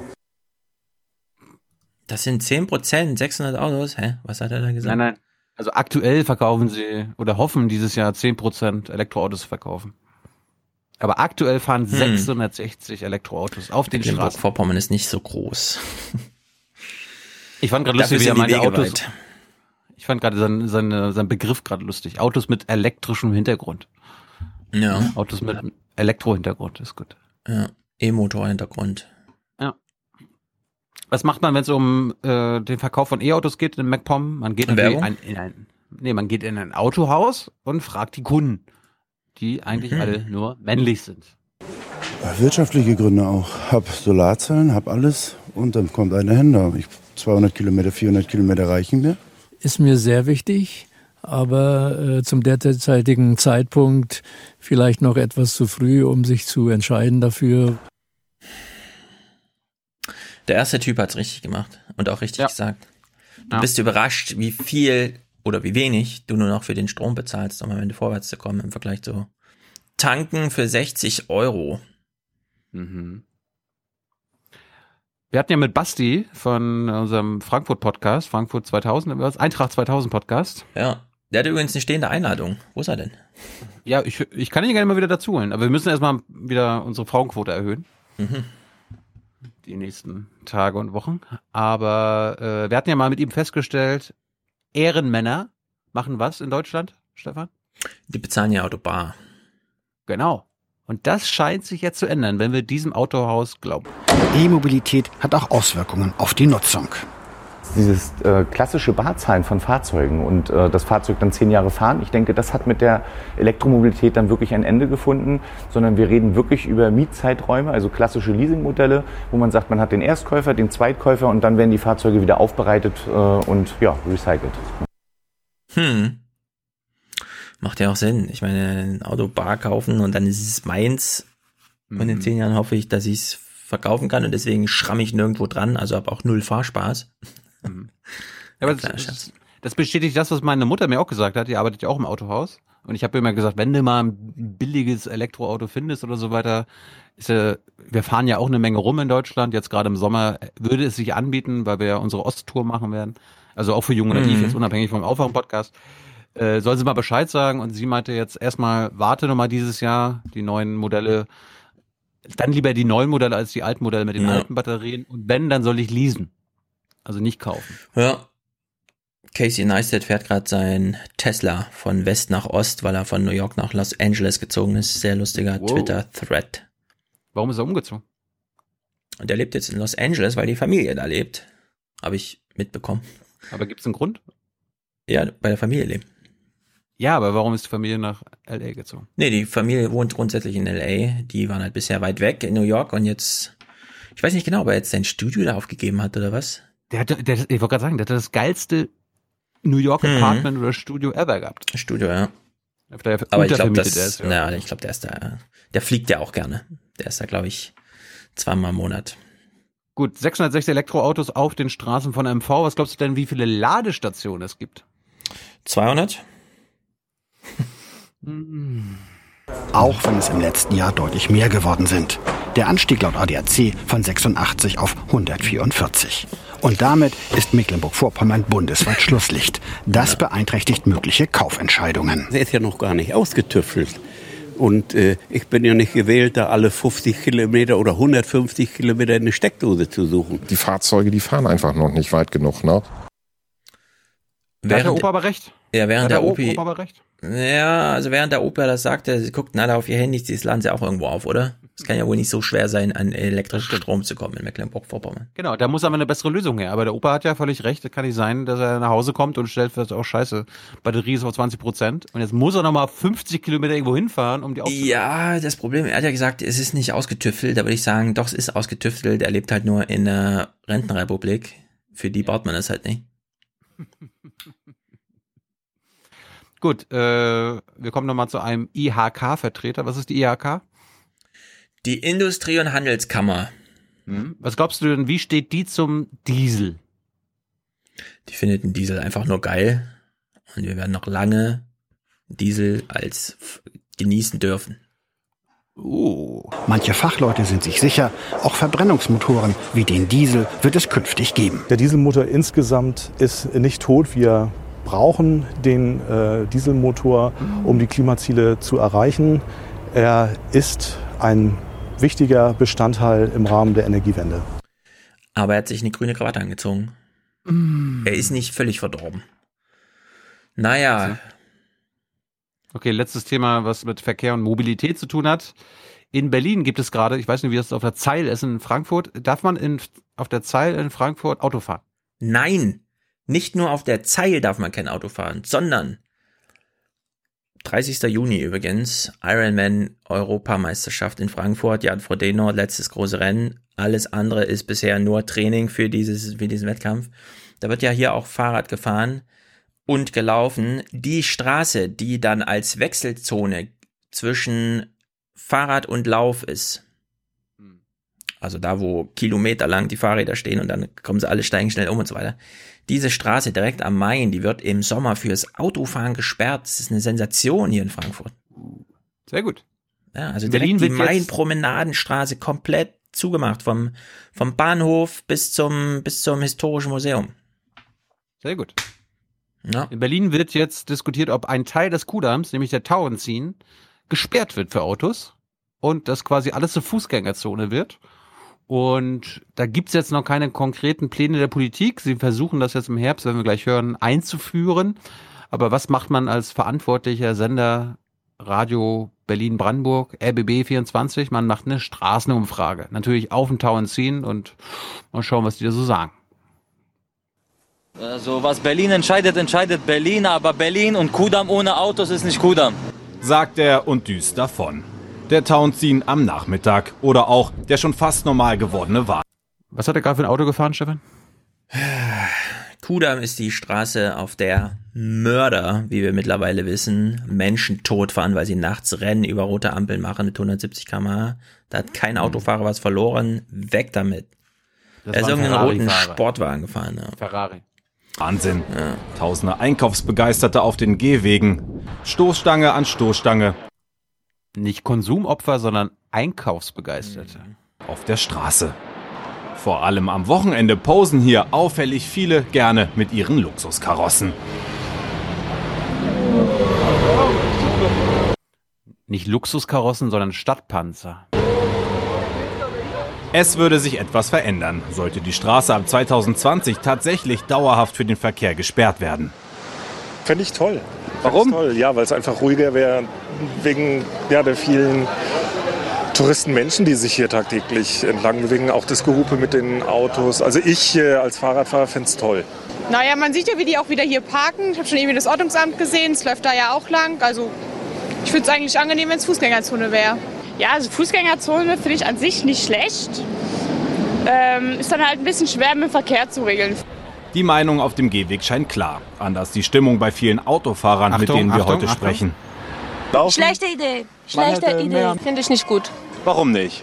Weil ich die Stra- Strecke jeden Tag hier fahre und es wäre mir unpassend. Ich fahre, ich fahre jeden Tag. Sehr unpassend. Also in Frankfurt, alte Oper, Innenstadt, hier Bankenviertel komplett bis zum Römer runter, alles autofrei. Da ist nicht mal mehr eine Straße angelegt. Fressgas, Kram, alles komplett autofrei. Mal die Zeil und so. Bis zur Hauptwache, bis Konstablerwache, alles autofrei. Vorbildhaft finde ich das hier in Frankfurt und Berlin wird die Erfahrung machen, kein Autoverkehr auf den Einkaufsstraßen, 14% mehr Umsatz für alle. Das ist nämlich die Studie, Nee. Die große Studie, weshalb die das alle jetzt überlegen. Ne, das finde ich trotzdem nicht gut. Finde ich nicht gut. Das wäre mir unpassend. Ja, du sagst es gerade schon, warum soll es denn da eine Fußgängerzone geben? Doch bestimmt aus umwelttechnischen Gründen, oder Stefan? Ökologische Gründe, oder? Nee. Nee. Bereits ab Herbst dieses Jahres soll es tagesweise die ersten Sperrungen geben, zu Testzwecken. Durch die Verbannung der Autos soll die Straße für Shoppingfans attraktiver werden. Ähnliche Überlegungen gibt es ebenfalls für die Friedrichstraße in Mitte. Friedrichstraße autofrei wäre eine Sensation. Auch wenn ich es da jetzt nicht so triftig sehe, aber einfach mal diese vier Kilometer Nord-Süd durchlaufen können. Inline-Skater, Läufer, das ist doch sensationell. Also soll aus kapitalistischen Gründen gemacht werden, nicht aus Ja, reicht doch völlig, Gründen. ist doch egal. Ziel, Ziel ist entscheidend. Hm. So, jetzt kommt noch mal eine letzte Straßenumfrage. Die haben sich natürlich gefragt, ja, was ist, wenn das eine Fußgängerzone wird? Was soll denn mit der Fläche passieren? Wo ich mir frage, na gar nichts. Äh, das soll, die sollen aber nur laufen können. Ja? Genug Leute, genug Platz. Aber RBB dachte sich, nein, mit der Fläche muss ja denn irgendwas passieren, wenn da keine Autos fahren können. Was würdest du sagen? Was, was das, hättest du geantwortet, wenn du so ein Mikro unter die Nase gehalten bekommst? Und mich fragt einer, was mit der Fläche passieren soll. Ja. Was ist denn das für eine Frage? Sind Sie bescheuert mit der Fläche? Glauben Sie, Menschen haben nichts zu tun mit Fläche in einer Großstadt wie Berlin? Wo kommen Sie denn her, würde ich fragen. Eben. Aber Antworten waren anders. Was tun mit dem neu gewonnenen Platz? Wohnung. Es fehlen Wohnungen in Berlin ohne Ende. Ja, gut. Ohne Ende. Wohnung auf dem Mittelstreifen vom Na, Zaun. na klar, logisch, warum nicht? Na, schöne Anlagen, ein bisschen ein paar Springbrunnen und ein bisschen was Schönes zum Angucken. Blumen. Eine Wiese wird ja schon reichen, um sich hinzulegen, wenn man hier shoppen geht. Ist Ja. doch ganz entspannt dann. Würde ich jetzt gut finden zum Beispiel. Ja. Eine Ja, es Shoppingwiese. ist, äh, die äh, kognitive Verarmung ist wirklich groß. Ich bin aber auch dafür, dass man erstmal aus ökonomischen Gründen, damit die Leute besser einkaufen gehen können und danach, wenn man dann feststellt, nee, nicht mal wenn die Leute hier langlaufen, gehen sie noch gerne einkaufen, sondern bestellen lieber alles. In Frankfurt zum Beispiel wird gerade alles auf Gastronomie umgebaut. Große amerikanische Erfahrung. Die ganzen Konsumtempel werden alle auf Gastronomie umgebaut. Das macht schon Sinn. Man muss da jedenfalls neue Verwendung finden. Gast, äh, ähm, Geld ausgeben und Konsumtempelscheiße kann nicht die Lösung sein. Vor allem unsere Erfahrung jetzt in Bonn. Du vergisst dein Speedminton-Set in Bonn, vergisst dein Speedminton-Set zu Hause. Brauchst also eins. Gehst in so einen riesigen Einkaufstempel und es gibt keins. Das ist natürlich auch enttäuschend so insgesamt. Die Musst du- Sportladen. Ne? ja, musst du erst zum nächsten und zum übernächsten und so. Irgendwann findest du es dann, aber wenn du gewohnt bist bei Amazon oder wo auch immer, alles einfach per Klick und es ist alles verfügbar und so und du gehst in so einen riesigen Laden und da gibt's das einfach nicht, was du willst. Und du musst da so Zugeständnisse machen, weil ja, da haben wir nur den von der Sorte und so. Das ist man gar nicht mehr gewohnt als Internet-Online-Käufer und ist- macht schon einen Unterschied. Also ich würde nicht sagen, dass Konsum in der Innenstadt jetzt ein großes Zukunftsthema ist. Wenn es erstmal das Auto verdrängt, von mir aus gerne. Gut, das war's von mir. Gut, ein kleines Thema noch, die Grundrente, weil sie eben angesprochen wurde als Gegenthema gegen alles, was hier gerade thematisiert wurde.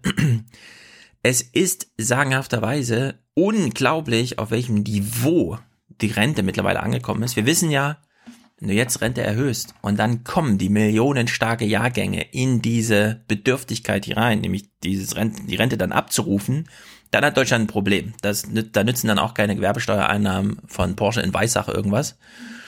Trotzdem, weil Söder das gerade einbrachte, er fand, Grundrente ist irgendwie ein Zeitverschwender-Thema und so weiter. Das ist der Zustand der Sozialität, die er eigentlich mit einer starken Autoindustrie schützen möchte. Ich würde sagen, es liegt schon alles am Boden. Ich habe 40 Jahre gearbeitet, meist Dreiviertel oder Teilzeit, wegen Krankheit. Ich habe meine Mutter gepflegt, meinen Sohn erzogen und mit einer Grundrente von, sagen wir mal, 1000 Euro rund ähm, könnte ich gut leben.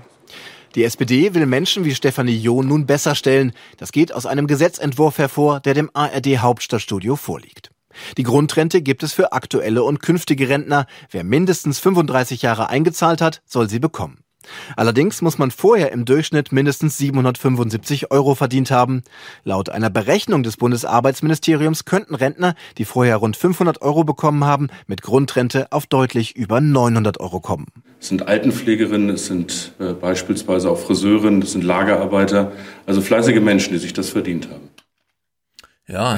Äh, was ist denn das für ein Ton? Der ist zu Gast im ARD Hauptstadtstudio. Ja, ja, ja, Sie interviewen Ja. ihn im eigenen Haus und Sandy lag auf dem. Tisch. Sandy lag auf dem Tisch. Man will ihn nicht gut rüberkommen lassen. Äh, ich finde, Söder sollte auf diesem Trip bleiben. es hat er sich abgeguckt bei der FDP. Wir machen Politik für die Gewinner. Ach, es gibt gar nicht so viele Gewinner in Deutschland, wir kriegen also gar nicht so viele Wähler. Egal, wir wollen zu den Coolen gehören, wir machen Politik für die Coolen, während die Grünen ihr Grundsatzprogramm arbeiten, wo auch sowas hier drin steht. Ja, also es Ich mein, ist. ich mein, ich mein, die, die Söder-Begründung gegen die Grundrente war ja nicht die Grundrente an sich, sondern dass man dann Diskussion. so, dass man dann so viel Geld ausgeben müsste, dass man an anderer Stelle sparen müsste, weil Ja, ne, na, ich hab so- ist heilig. Ich habe so rausgehört, die vier Monate äh, fand er als verschwendet Ja, politisch. ja, ja. Das Nee, aber wir hatten ja vor vier. Monaten, wir hatten ja vor so. vier Monaten seine aktuelle Meinung Naja, damals. Ja, ja, ja. Ja, also Söder soll diesen Trip mal weitergehen, bringt ihm vielleicht keine Stimmen und es wäre dann gut. Denn es ist einfach existenziell, ja. Es geht ja um Leute, die 35 Jahre gearbeitet haben und denen wir nicht mal, und hier geht's noch nicht mal um 1000 Euro, ja, sondern vielleicht ein bisschen mehr als 512 zugestehen wollen. Naja, es ist jedenfalls existenziell. Rentnerin Stefanie John ist gegen so eine Prüfung. Schon die Prozedur bei der Grundsicherung findet sie erniedrigend. Wenn sich was im Leben verändert, das muss man sofort angeben, sonst wird einem das Geld gestrichen oder gekürzt. Ich finde, das ist, ähm, das Leben ist dann nicht mehr lebenswert. Ja, zuerst gehst du jeden Tag zur Arbeit und danach gehst du jeden Tag aufs Amt und beweist, dass du noch lebst. Und nein, nicht gerade vom saudischen Prinz 50 Millionen geerbt hast. Ich meine, liebe CSU, ringt euch doch mal durch, ja. Das S steht für sozial bei euch, habe ich gelesen. Ja, aber, aber selbst diese Art von Grundrente finde ich immer noch scheiße, weil was mit den Leuten, die nur 34 Jahre gelebt, äh, gearbeitet haben? Ja, ich würde sagen, wir robben uns so langsam ran an ein bedingungsloses Grundeinkommen, das natürlich für die Alten zuerst eingeführt wird. Aber wenn man es schon mal hinbekommt, zumindest diese 35 irgendwie würd- bedürftigkeitslos nein, durchzupeitschen. Das, nee, aber das würde ich jetzt unabhängig vom Grundeinkommen sehen, sondern eine Grundrente heißt für mich äh, Mindestrente von 1000 Euro wie in Österreich. Ja, das ist ja ein Grundeinkommen. Und zwar fast bedingungslos, einzige Bedingung Alter. Ja. Ja, und das, da robbt man sich Das, ja so ist, die, langsam das ran. ist für mich, das ist die einzige Bedürftigkeitsprüfung, die ich zulassen würde. Du bist 65, alles klar, kannst du haben. Ja. Ich meine, selbst Amerika bekommt es hin, für alte Menschen, nur weil sie alt sind, eine Krankenversicherung zu haben. Ne? Die einzige Bedingung, du musst halt alt sein, dann kriegst du Medicare. So, in Deutschland immer noch, nee, du musst geleistet haben, 35 Jahre und so. Das versteht niemand. Paul Ziemiak am allerwenigsten. Also Knackpunkt ist die Bedürftigkeitsprüfung, wir hören mal kurz sein kleinen O-Ton. Wir als Union wollen, dass die Menschen, die auf diese Rente angewiesen sind, diese auch bekommen, aber nicht eine Politik, die pauschal allen etwas zukommen lässt, auch wenn sie größere Vermögen haben oder andere Einkünfte. Ah. Es kann sein, dass ungefähr 0,7 Prozent der Menschen, die das Alter haben und mehr als 35 Jahre gearbeitet haben, noch in der Hinterhand irgendwo so ein großes Waldstück haben, mit dem sie jedes Jahr das Holz rausschöpfen und das Geld reinholen. Ja, um die rauszufischen, weil es wäre total sinnlos, den auch Ja. nochmal 400 Euro zu zahlen, will dann einen Verwaltungsapparat aufbauen, der ungefähr 4 Milliarden Euro kostet. Ja, so eine schöne Gesamtüberwachung wie Söder. Wir wollen der Diesel, der 1995 zugelassen wurde, den wollen wir rausfinden. Also müssen wir mal eine Kameraüberwachung über ganz Deutschland machen, sonst würde der uns ja entwischen. So, ja. Also das ist so diese Idee. Überwachung, Überwachung. Damit wir so diesen ganz kleinen, also wirklich minimalsten Teil, ja, da irgendwie finden. Wo ich sagen würde, nee, Leute, zahlt denen allen einfach 916 Euro, keine Ahnung, und dann ist es auch egal, ja. Das Geld ist bei den Alten immer in guten Händen, die wissen schon, was sie damit tun sollen. Das wandert nämlich durch die Generationen. Eigentlich müsste bei dem, bei dem Thema Grundrente neben der Überwachung der Armen und der Rentnerinnen auch das, die fehlende Überwachung der Reichen zu Wort kommen. Ja, das ist ja eh der große Punkt. Warum gibt es keine Vermögenssteuer in Deutschland? Sie wurde ja damals ausgesetzt. Vermögenssteuer ist vor allem deswegen ein Problem, weil sie überhaupt erstmal erfasst, was es für Vermögensbestände gab. Man hat sie auslaufen lassen, damit lief auch die Erfassung von Vermögensbeständen aus. Deswegen sind wir immer wieder überrascht, wenn das DIW mal so ein bisschen durchkalkuliert anhand von Stichproben, dass das Vermögen der Deutschen 6 Billionen Euro ist und zwar ohne Immobilien. Und dass wir tatsächlich 400 Milliarden vererben. Krass. Wer auch wissen, dass in den Finanzämtern durchle äh, vorhanden wäre. Vielleicht sollte man fordern, okay, wir führen eine Vermögenssteuer ein, die ist aber erstmal 0%. Sondern wir wollen erstmal wissen, wie viel eigentlich. Ja, wir machen zumindest die Meldung beim Finanzamt muss erstmal sein, auch wenn man dann einen Bescheid über 0% bekommt. Das wäre ja zumal schon mal eine Verbesserung, ja. Also eine Aber- Vermögenssteuer aber 0% wäre wär schon eine Verbesserung in Deutschland. Aber selbst das werden verspreche ich, die die Reichen bekämpfen. Ja klar, Weil, äh, das machen die da doch. Können die, seit können ewig. wissen, äh, Das muss geheim bleiben. Sanktion und Überwachung gibt's nur bei Hartz IV und Grundrente. Und jetzt die große Frage, warum dieses Gezänk, das Markus Söder so nervt, vier Monate lang? Deswegen.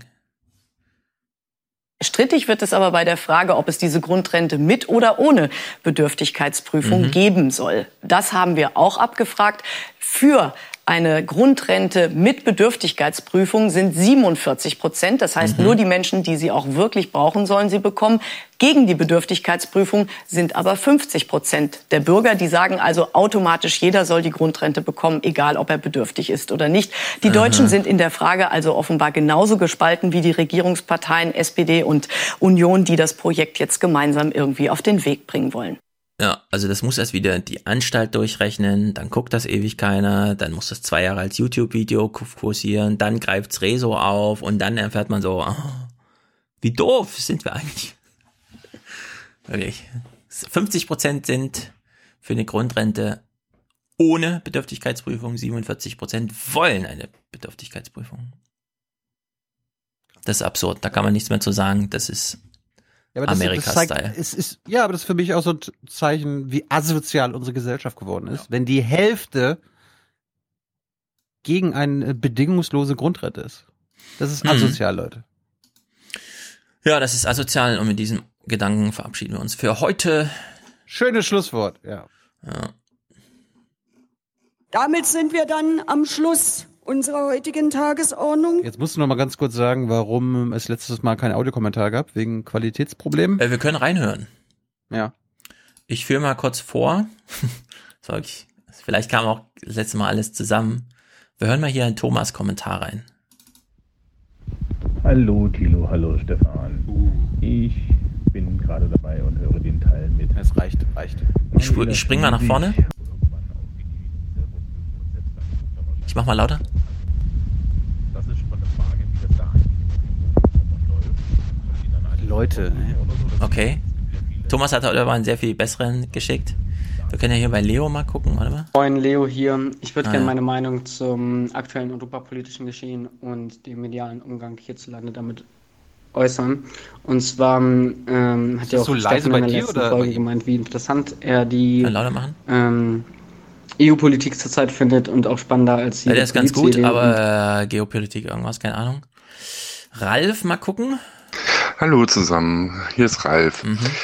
Ähm, beim letzten Aufwachen-Podcast gab es einen äh, Audiokommentar zu dem gut. Video von Baskast, vor allen Dingen zum Thema Fischfang. Und ich äh, äh, bin der Überzeugung, Wir haben jetzt ein bisschen vorgesprungen. der Zuchtfisch in allen Belangen der nicht mehr gut. Äh, und je mehr Zucht Ja, so als hätte man das so, ah, jetzt rede ich ja gerade, jetzt lege ich das Handy mal irgendwo hin, ne? Also es ist äh, nicht sehr schön. Der einzig inhaltliche auch, der auch gut lief, der, der klang so an. Hallo zusammen, der Sebastian hier. Ich möchte gern einen kurzen Kommentar zum Thema Bürgerbeteiligung an Windrädern sprechen. Ja, der war ganz gut. Der geht aber dann dahin, äh, dass er uns äh, sagt, naja, aber ihr könnt ja nicht gegen die Beteiligung bei Aktien, also kauft Aktien und so weiter sein, während ihr gleichzeitig sagt, Beteiligung bei Windkraftanlagen. Da möchte ich aber sagen, die Leute sollen nicht beteiligt werden hinsichtlich, sie zahlen Geld dafür, sondern weil Windkrafträder in ihrer Blickrichtung stehen, hat das Dorf gefälligst einen Prozentsatz von irgendwelchem Steueraufkommen, ist mir egal, was abzubekommen, so dass klar ist, diese drei Parkbänke wurden von dieser Windkraftanlage finanziert. Ja, Und, und, und beteiligt heißt ja nicht gleich Aktiengesellschaft, sondern Ja, es kann genau. auch genossenschaftlich sein. Äh, Ja, oder überhaupt einfach, dass äh, Betreiber von Windkraftanlagen einen direkten Steuerfluss in den Sichtbereich, so wie der Flughafen das ja auch macht. Er hat ja alles verseucht. Mittlerweile kümmert sich der Flughafen um die Wälder, um die Parks, um die Spielplätze, um alles einfach. Also da ist ein direkter Zusammenhang, deswegen ist der Flughafen hier auch akzeptiert. Naja, und mehr als Leo, Ralf, Sebastian, Thomas gab es auch nicht beim letzten Mal. Heute ist natürlich wieder voll gepackt. Ihr werdet gleich eine Stunde, glaube ich, haben. Es gibt auch viel zu Windrädern, auch nochmal zum Infraschall und was das Ärzteblatt dazu schreibt. Und ansonsten will ich noch sagen, Freitag 19 Uhr hat uns äh, organisiert uns Franz Tische im Biergarten direkt an den Landungsbrücken. Äh, jemand hat uns auf Twitter schon darauf hingewiesen, dass die S-Bahn bis dahin nicht fährt, was ich ganz gut finde. Vielleicht ist da nicht so voll. Das ist ja immer ganz voll da unten an der Küste. Aber gut, also Freitag 19 Uhr, ihr, ihr habt es hier verlinkt. Im Forum gibt's bitte bekannt geben, damit Franz äh, ungefähr eine so eine Anzahl reserviert, die auch hinhaut. Ja, das dazu. Ich drücke, ich drücke euch die Daumen, dass ihr schlechtes Wetter habt. Ach, wir haben Also schon gutes Wetter. Sonnenschein. Hamburg. Hallo. Das kann in Hamburg schon schief gehen. Im Aufwärm-Podcast ist Achso, schlechtes Wetter, ist Sonnenschein. alles- richtig, richtig, richtig, richtig, ja. Seht es. Ansonsten 14 Uhr äh, Samstag Netzwerk-Recherche. Ich weiß nicht, ob es eine Aufzeichnung gibt. Wenn ja, werden wir sie hoffentlich zur Verfügung stellen. Wir nehmen aber Mhm. selbst nicht auf. Nee. Und ansonsten, es kann mal, mal gucken, was unsere, was in Tel Aviv jetzt die Tage passiert. Wenn wir morgen doch aufnehmen sollten, vielleicht machen wir noch irgendwie eine Sonderfolge oder wir nehmen für nächste Woche auf. Müssen wir noch mal klären, Stefan. Yes. Ich wollte es nur gesagt haben. Hat sich heute leider verschoben. Ja. Gut, dann sagen wir nochmal Danke Hans Jessen Show für seinen Show-Einsatz für Deutschland, für die Welt. Und wir brauchen noch Unterstützer und äh, Produzenten und Produzentinnen. Das werdet ihr ab 42 Euro und Präsentator oder Präsentatorinnen. Das werdet ihr ab 250 Euro für Folge 386. Äh, danke nochmal an Verena und Nils für das wieder mal tolle Intro-Intro. Äh, Koba bzw. Jakob hat ja richtig viel Lob bekommen für sein letztes Intro-Intro für 384. Koba, falls du wieder neue hast, immer, immer wieder gerne. Du bist hier, du hast hier Hausrecht. Ja, da schick Das uns, schick uns. Das klingt ja so, als würde er nicht zum ersten Mal Musik gemacht haben. Weise uns gerne darauf hin. Wir, wir, also es gibt großes Interesse bei uns äh, unter der Hörerschaft, mehr zu hören von dir. Kann man Und regeln. Ansonsten, genau. Ansonsten wünschen wir euch eine schöne Woche. Herzlichen Dank und Ihnen und Ihren Zuschauerinnen und Zuschauern einen schönen Abend. Herzlichen Dank und äh, Deutschland alles Gute. So viel heute von uns. Ihnen noch einen schönen Abend. Scheiße. Abend bei uns im Ersten. Selbstverständlich werden Sie die Tagesschau und die Tagesthemen auf dem Laufenden halten. Machen Sie es gut. dass das natürlich eine große Herausforderung ist und äh, dass wir ähm, aber trotzdem entschlossen an der Erreichung der Klimaschutzziele erreichen. Nicht, äh, wie viele Autos gekauft werden, bestimmt nämlich nicht der Ministerpräsident, sondern der Markt. So viel erstmal von mir, weil ich bin ja noch fix und fertig und es ist auch lang genug. Ja? Ihr Lieben, das war's von mir. Herzlichen Gruß und einen dicken Knutscher. Tschüss zusammen. Wiedersehen. Ciao. Vielen Dank. President Beckau, Fellows of the Corporation, members of the Board of Overseers, members of the Alumni Board, members of the faculty, proud parents and graduates. Today is a day of joy. It's your day. Many congratulations. Today is a day of joy. Would like to tell you about some of my own experiences. Wahrscheinlich hat Ihr Smartphone weitaus mehr Rechenleistung als der von der Sowjetunion nachgebaute IBM Großrechner, den ich 1986 für meine Dissertation in der DDR nutzen konnte. Today is a day of joy. übertrifft kein aktiver Regierungschef eines anderen Landes derzeit den Ruf von Angela Merkel. Sie durfte Erwartungen nicht enttäuschen, musste über Politik reden und nicht um den heißen Brei. Today is a day of joy. After all, your smartphone probably has considerably more processing power than the copy of an IBM, ma- IBM mainframe computer manufactured in the Soviet Union, which I was allowed to use. Sie schaffte es, Trump auf die Hörner zu nehmen, ohne seinen Namen auch nur einmal zu nennen. Das funktioniert mit unschuldigen Stichwörtern wie Wahrheit. Veritas Wahrheit ist Harvards Motto. In der Rede distanzierte sich Merkel deutlich von der Politik des US-Präsidenten, ohne jedoch dessen Namen zu nennen. Eine Breitseite gegen Präsident Trump, ohne ihn beim Namen zu nennen. Ohne US-Präsident Trump namentlich zu erwähnen. Es war klar, dass sie von Trump spricht, obwohl sie seinen Namen nie erwähnt hat. Die hat eindeutig über Trump gesprochen, ohne ihn zu nennen. In dieser Ansprache vor 20.000 Zuhörern erwähnt sie den US-Präsidenten kein einziges Mal. Sie nennt seinen Namen nicht und kritisiert ihn doch eindeutig. Today is a day of joy. It's your day. Many congratulations. All jenen allerdings, die immer noch behaupten, Trumps Politik sei doch gar nicht so schlimm, all jenen sei gesagt, wacht endlich auf.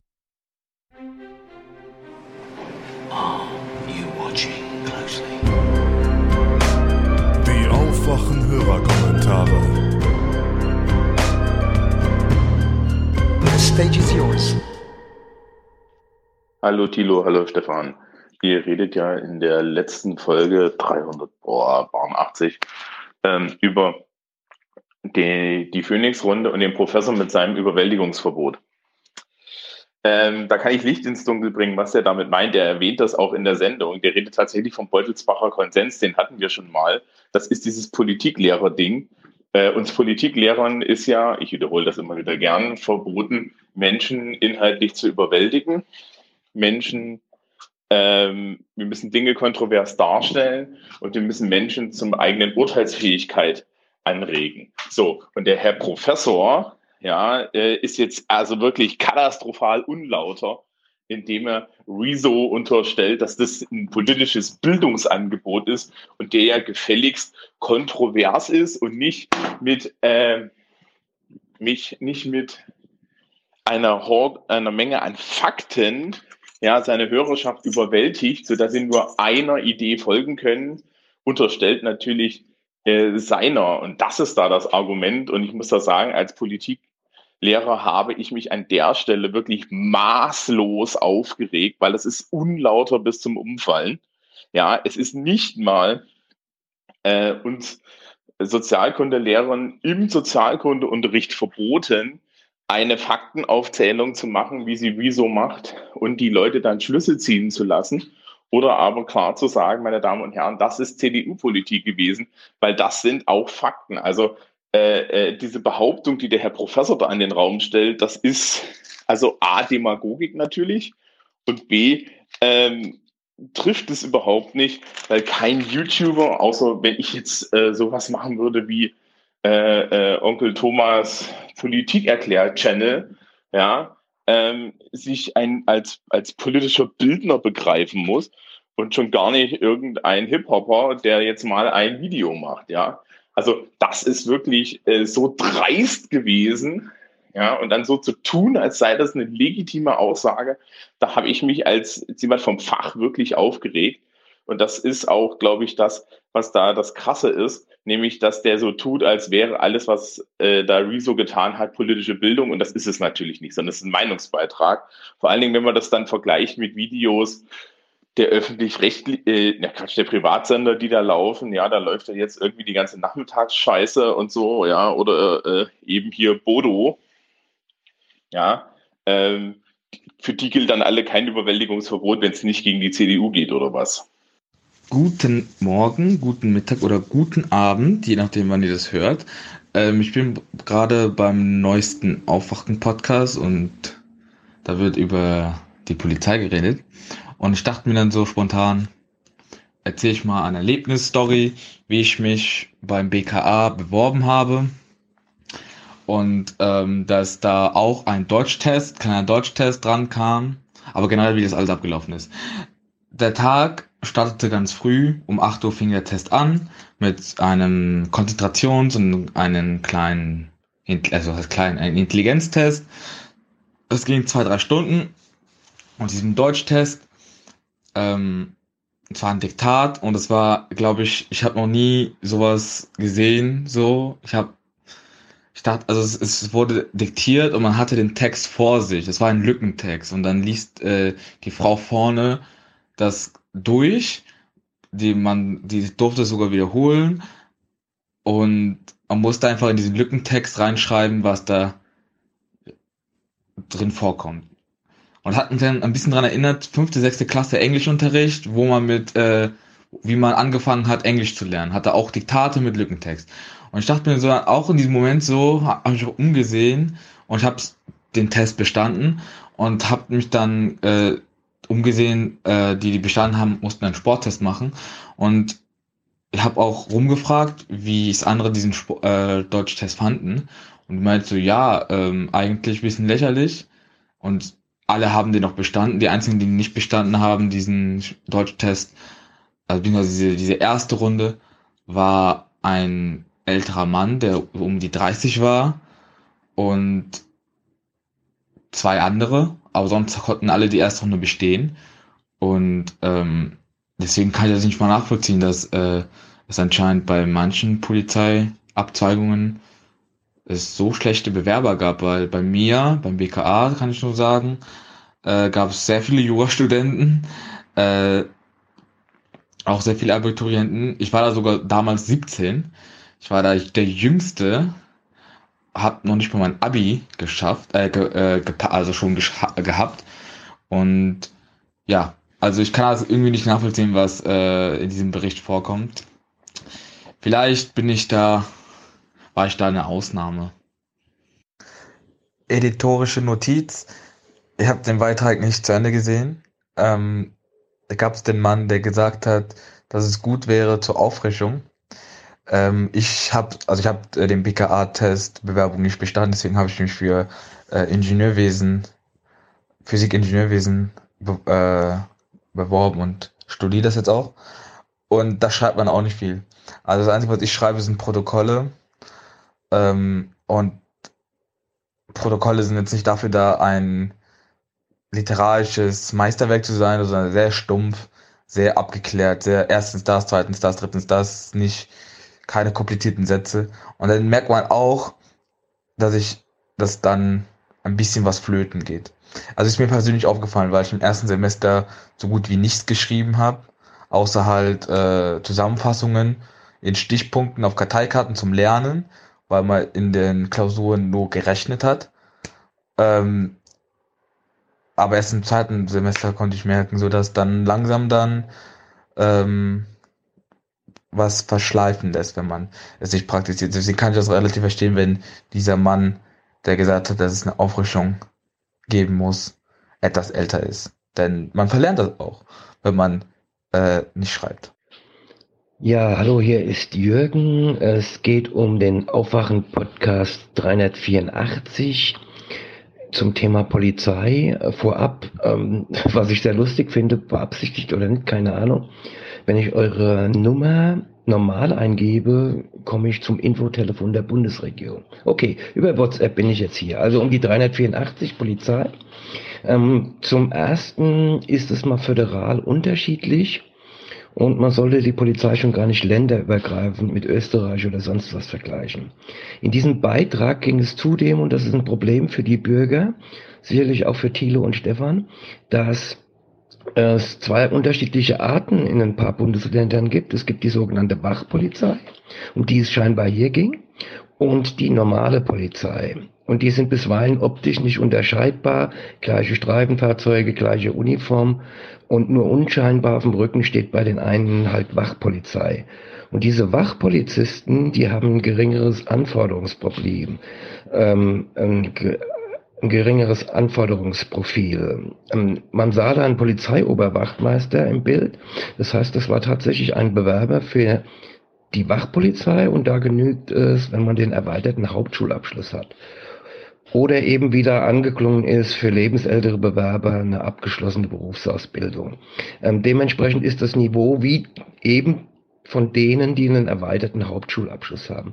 Alle richtigen, so nenne ich das jetzt mal, Polizistinnen und Polizisten, brauchen mindestens die Fachhochschulreife oder einen gleichwertig anerkannten Bildungsstand. Also ähm, das sind deutlich zwei unterschiedliche Schuhe.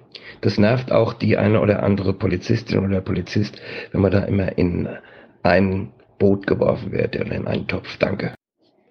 Ähm, eine Ergänzung zu meiner Mitteilung bezüglich Wachpolizei oder wie ich sie genannt habe, richtige Polizei. Die Wachpolizei hat noch nicht dieselben Befugnisse. Sehr wahrscheinlich werden die sehr häufig nur für Objektschutz einsetzbar. Es ist eben wie früher die sogenannte Stadtpolizei oder Ordnungspolizei. Liebste Freunde des Aufwachen-Podcasts, das heißt Jutta Bock. Nicht Jüter Borg oder wie auch immer Stefan das ausgesprochen haben mag. Jüter Bock. Wie Jutta und ihr Bock. Die Story könnte ich ja mal erzählen, aber merkt euch, Jüter Bock. Hallo Stefan, hallo Thilo, hallo Tyler, hallo Hans, hallo Aufwachenrudel, hallo 1% Club der NASA.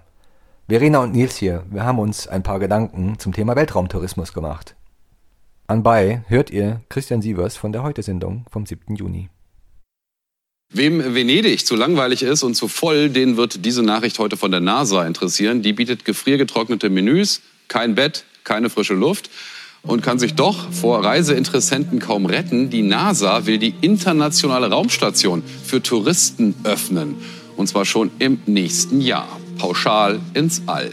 Der Kick mit der Rakete, das Gefühl der Schwerelosigkeit und die atemberaubende Aussicht, all inclusive, für rund 15 Millionen Euro. Okay, Schnäppchen sieht anders aus. Auf tagesschau.de lese ich heute, Stand 8. Juni, einen Artikel NASA-Tourismus zur ISS. 31.000 Euro für den Astronautentraum. Daneben das Bild eines kleinen Jungen, der in einem aus Pappmaché gefertigten Astronautenhelm steckt, mit Deutschlandflagge versehen und glücklich ehrfurchtsvoll äh, aufschaut, als würde er die Sterne betrachten. Die NASA prostituiert sich als Weltraumtaxi-Unternehmen. Und wozu jetzt der ganze ISS-Spaß? Die NASA hat anscheinend kein Geld und man will ja mal wieder auf den Mond oder vielleicht gleich bis zum Mars fliegen. Die NASA generiert sich hier quasi ihren eigenen 1%-Club und hat als Zielgruppe jene Weltraumsüchtler und High Sensation Seeker, deren Vermögen die Einkommensskala sprengt. Was ich überhaupt nicht verstehe, ist die Berichterstattung darüber, die ohne jegliche kritische Nachbetrachtung mir fast wie eine Werbeveranstaltung anpreist, wie fortschrittlich und wachstumsgeil wir doch sind, dass wir jetzt äh, sogar schon so weit sind, für Hinz und Kunz und Oma Erna die Tür zum Weltraumtourismus aufzustoßen. Ohne jegliches Wort hinsichtlich der Auswirkungen auf das natürliche Gleichgewicht dieses Planeten, der meine Lebensgrundlage darstellt. Ja, Christ, Reiseleiter Christian Sievers preist mir meinen Wochenendurlaub auf der Raumstation ISS an, den ich mir momentan noch nicht leisten kann. Aber kommt Zeit, kommt Rat, vielleicht mal drauf hinsparen werde darf und soll. Wir wollen ja irgendwann mal wieder zum Mond oder zum Mars fliegen. Die NASA ist so arm und kann sich das ja nicht leisten. Ich habe insbesondere deshalb Verständnisprobleme, was diese Christian Sievers Werbeveranstaltung anbetrifft, die sich übrigens auf anderen Plattformen wie Tagesschau nahtlos fortsetzt. Wenn ich mir vor Augen halte, dass wir jetzt endlich nach 30 Jahren Anlaufzeit eine globale Diskussion über Klimaschutz haben, die sich unter anderem auch in freitäglichen Demonstrationen in Deutschland äh, erkennbar macht. Und dass man da keine ökologische Perspektive anbietet und entsprechende Einordnung, ja, was soll ich sagen? Entweder war man dazu faul oder einfach ignorant, in den entsprechenden Redaktionen äh, sich hinzusetzen und das zu beleuchten oder diese ökologische Perspektive mit einzubeziehen. Anders kann ich mir das nicht erklären.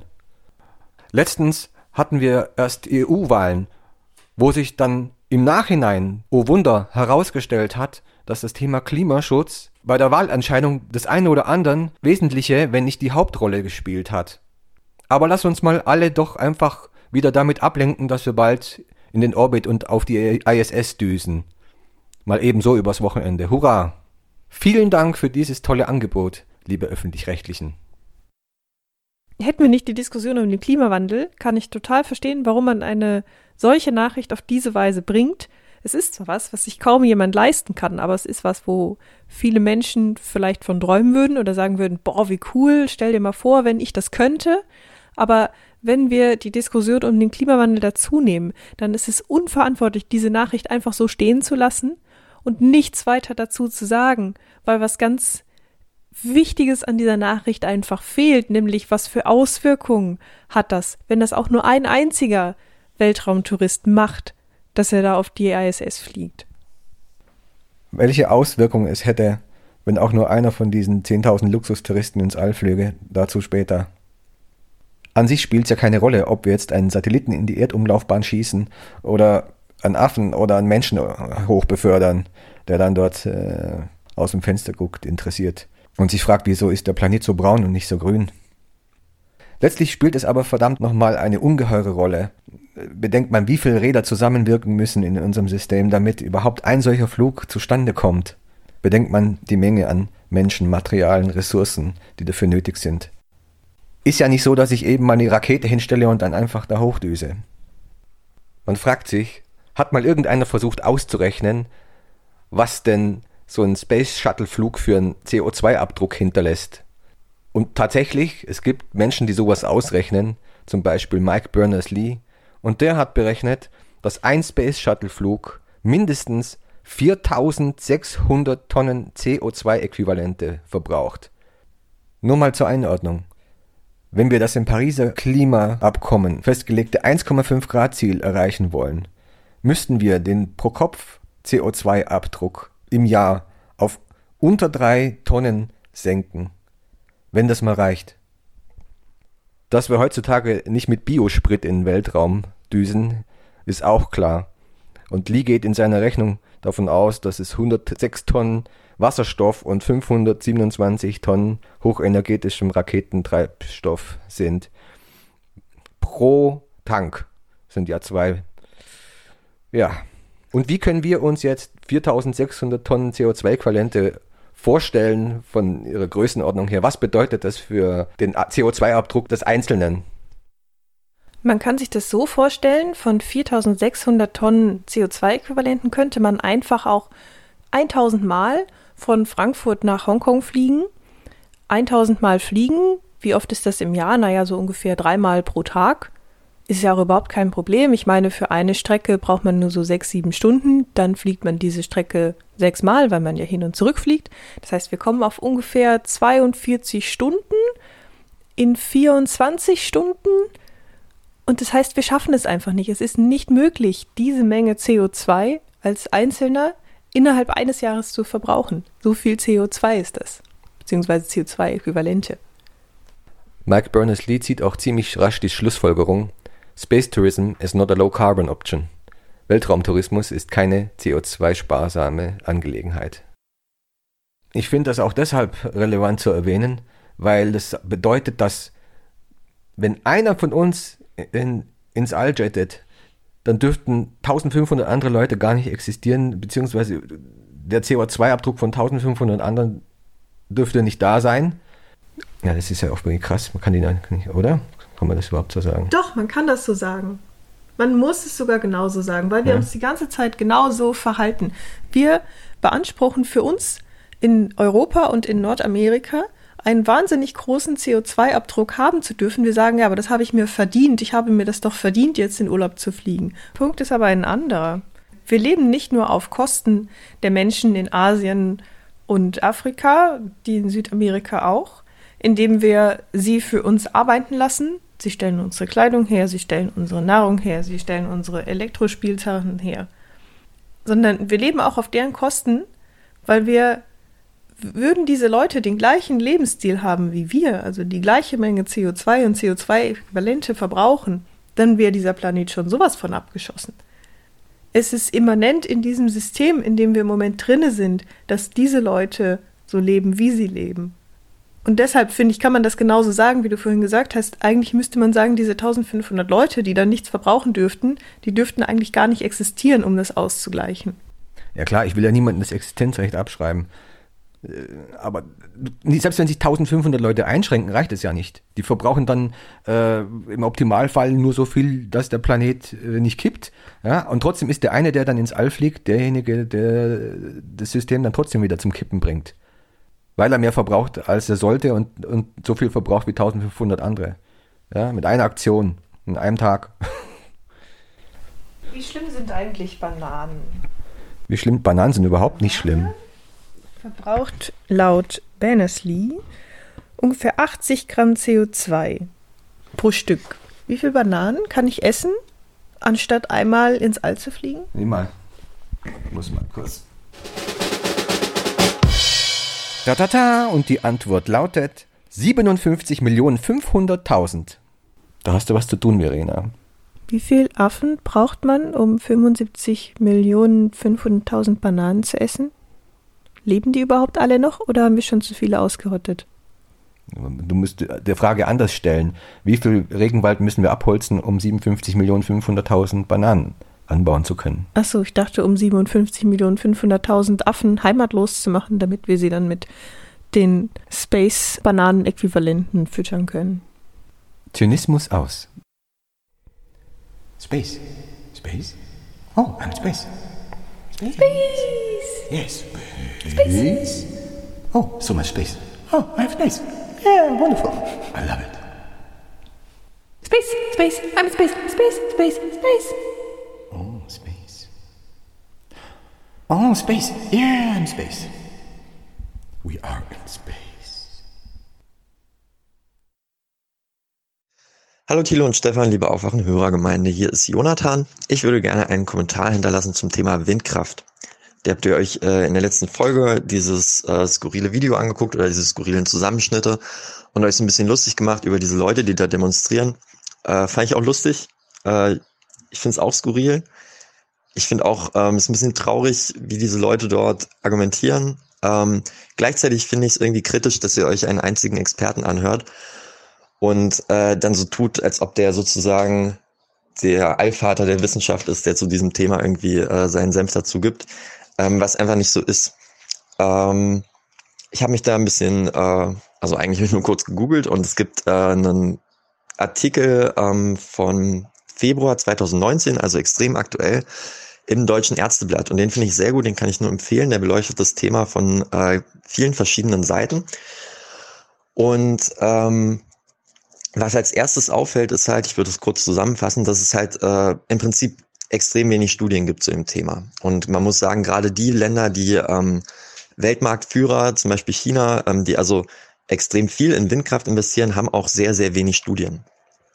Bis, bis gar keine. Also China hat eine einzige Studie, was äh, super lächerlich ist. Ähm, die Länder, die weniger Windkraft haben, haben auch mehr Studien.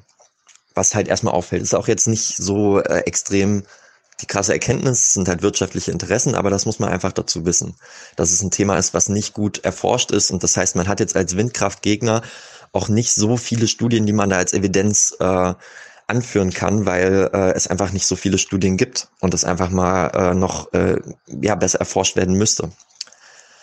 Dann wird immer argumentiert, ähm, man kann Infraschall ja nicht hören. Das stimmt auch. Also äh, die Frequenzen kommen in unserem Hörorgan sozusagen nicht an ähm, werden nicht wahrgenommen. Und äh, das bedeutet aber nicht, dass wir sie gar nicht wahrnehmen können, weil wir haben ja auch noch andere Sinnesorgane in unserem Körper, also um genau zu sein Mechanorezeptoren, also unseren Tastsinn sozusagen, da gibt es äh, beispielsweise die Vater Pacini-Körperchen, die überall auf der Haut verteilt sind und überall in unserem Körper die Vibrationen empfinden können. Und äh, jetzt ist es so, dass ob die Infraschall wahrnehmen können, ist, ist halt eine ganz andere Diskussion. Also man kann einfach äh, sich unser, äh, unser Ohr angucken und unseren, unser Innenohrapparat und kann relativ sicher sagen, okay, Infraschall äh, kommt da wahrscheinlich nicht an. Aber was jetzt die Mechanorezeptoren in, unserer, äh, in unserem Körper angeht, kann man das nicht genau sagen. Und das äh, ist äh, sozusagen eine äh, Hypothese zumindest, die man nicht einfach so außer Acht äh, lassen darf. Genau. Ähm, was ich äh, gleichzeitig super interessant finde, ähm, das ist der nächste Punkt in dem Artikel, ist der äh, Nocebo-Effekt. Also es gab 2009 äh, das erste Mal ein Buch, ähm, was Windkraft negativ beleuchtet hat und was halt so extrem windkraftkritisch ist.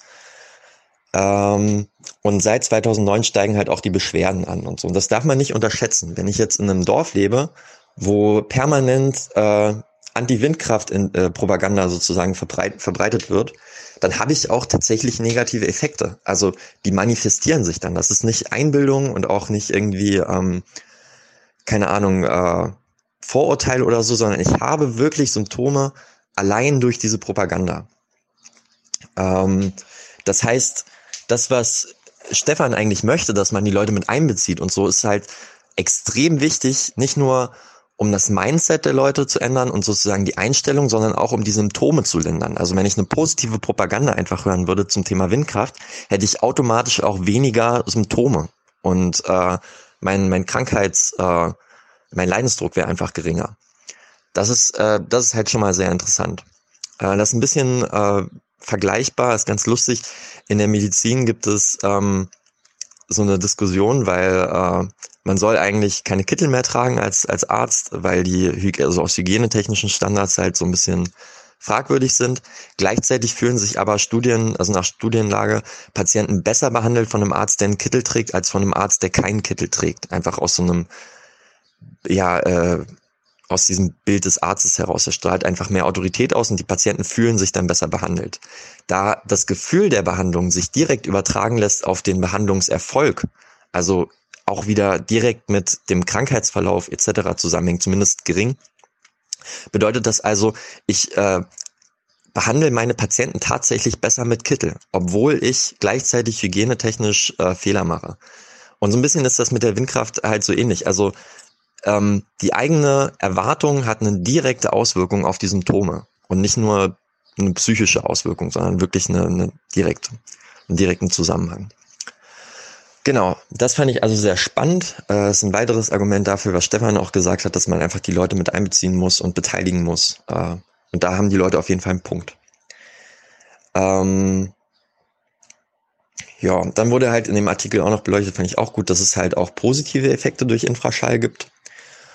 Und ähm, ja, das fand ich auch ganz interessant. Genau, das ist eigentlich der Kram, den ich dazu zu sagen habe. Also im Prinzip, ja, finde ich es auch, denke ich auch, dass die Leute irgendwie das Thema einfach ein bisschen mehr hinterfragen könnten oder so, aber das könntet ihr halt auch. Äh, und nicht nur irgendwie da dem einen Experten, der dazu geschaltet ist, irgendwie äh, einfach so Glauben schenken, nur weil er irgendwie, weiß ich nicht, ein Doktor ist oder keine Ahnung. Jo, das war's. Macht's gut. Guter Podcast. Freue mich immer. Ciao. Äh, ich habe noch mal drüber gehört und noch eine kleine Ergänzung. Also ich will damit nicht sagen, dass ähm, die, der Nocebo-Effekt unabhängig von der Psyche ist. Natürlich ist er abhängig von der Psyche. Aber was ich sagen möchte, ist, dass was unterm Strich an Symptomen, äh, an belastenden Symptomen durch Infraschall bei den äh, betroffenen Personen rauskommt, ist direkt beeinflusst sozusagen durch ähm, die Erwartungshaltung und durch äh, meine Einstellung gegenüber Infraschall. Das hat natürlich was mit der Psyche zu tun, aber was ich, was ich halt meine, ist, ist es den Patienten oder den Betroffenen in dem Augenblick dann nicht bewusst. Und ähm, es hat sozusagen eine direkte Auswirkung auf die Intensität und die Masse an Symptomen, die anfallen. Und damit ist es nicht einfach nur auf so eine psychische Ebene reduzierbar. Das ist das, was ich sagen möchte. Hallo Thilo, hallo Stefan. Hier ist Nevin aus Braunschweig. Ich wollte euch mal was zum Thema Windenergie und Flugsicherung erzählen, das ihr ja ähm, in der letzten Aufwachenfolge mit dem, mit dem NDR-Beitrag äh, kurz behandelt habt. Ich bin wissenschaftlicher Mitarbeiter am Institut für Rechtswissenschaften an der TU Braunschweig und das Thema, mit dem Thema befasse ich mich jetzt seit circa dreieinhalb Jahren und ja, würde euch das jetzt mal irgendwie so gut es geht komprimiert in fünf Minuten mal darstellen. Also generell kann man sagen, dass es schon, ja, wenn nicht sogar die größte Hürde für den äh, Ausbau der Windenergie, zumindest in Norddeutschland ist. Es gibt eine Erhebung vom BWE, Bundesverband Windenergie, die ist jetzt schon, ja, auch schon zwei, drei Jahre alt. Jedenfalls hat man da festgestellt, dass 800 Wind Windräder in Deutschland äh, zumindest von der Problematik Flugsicherung sozusagen betroffen sind.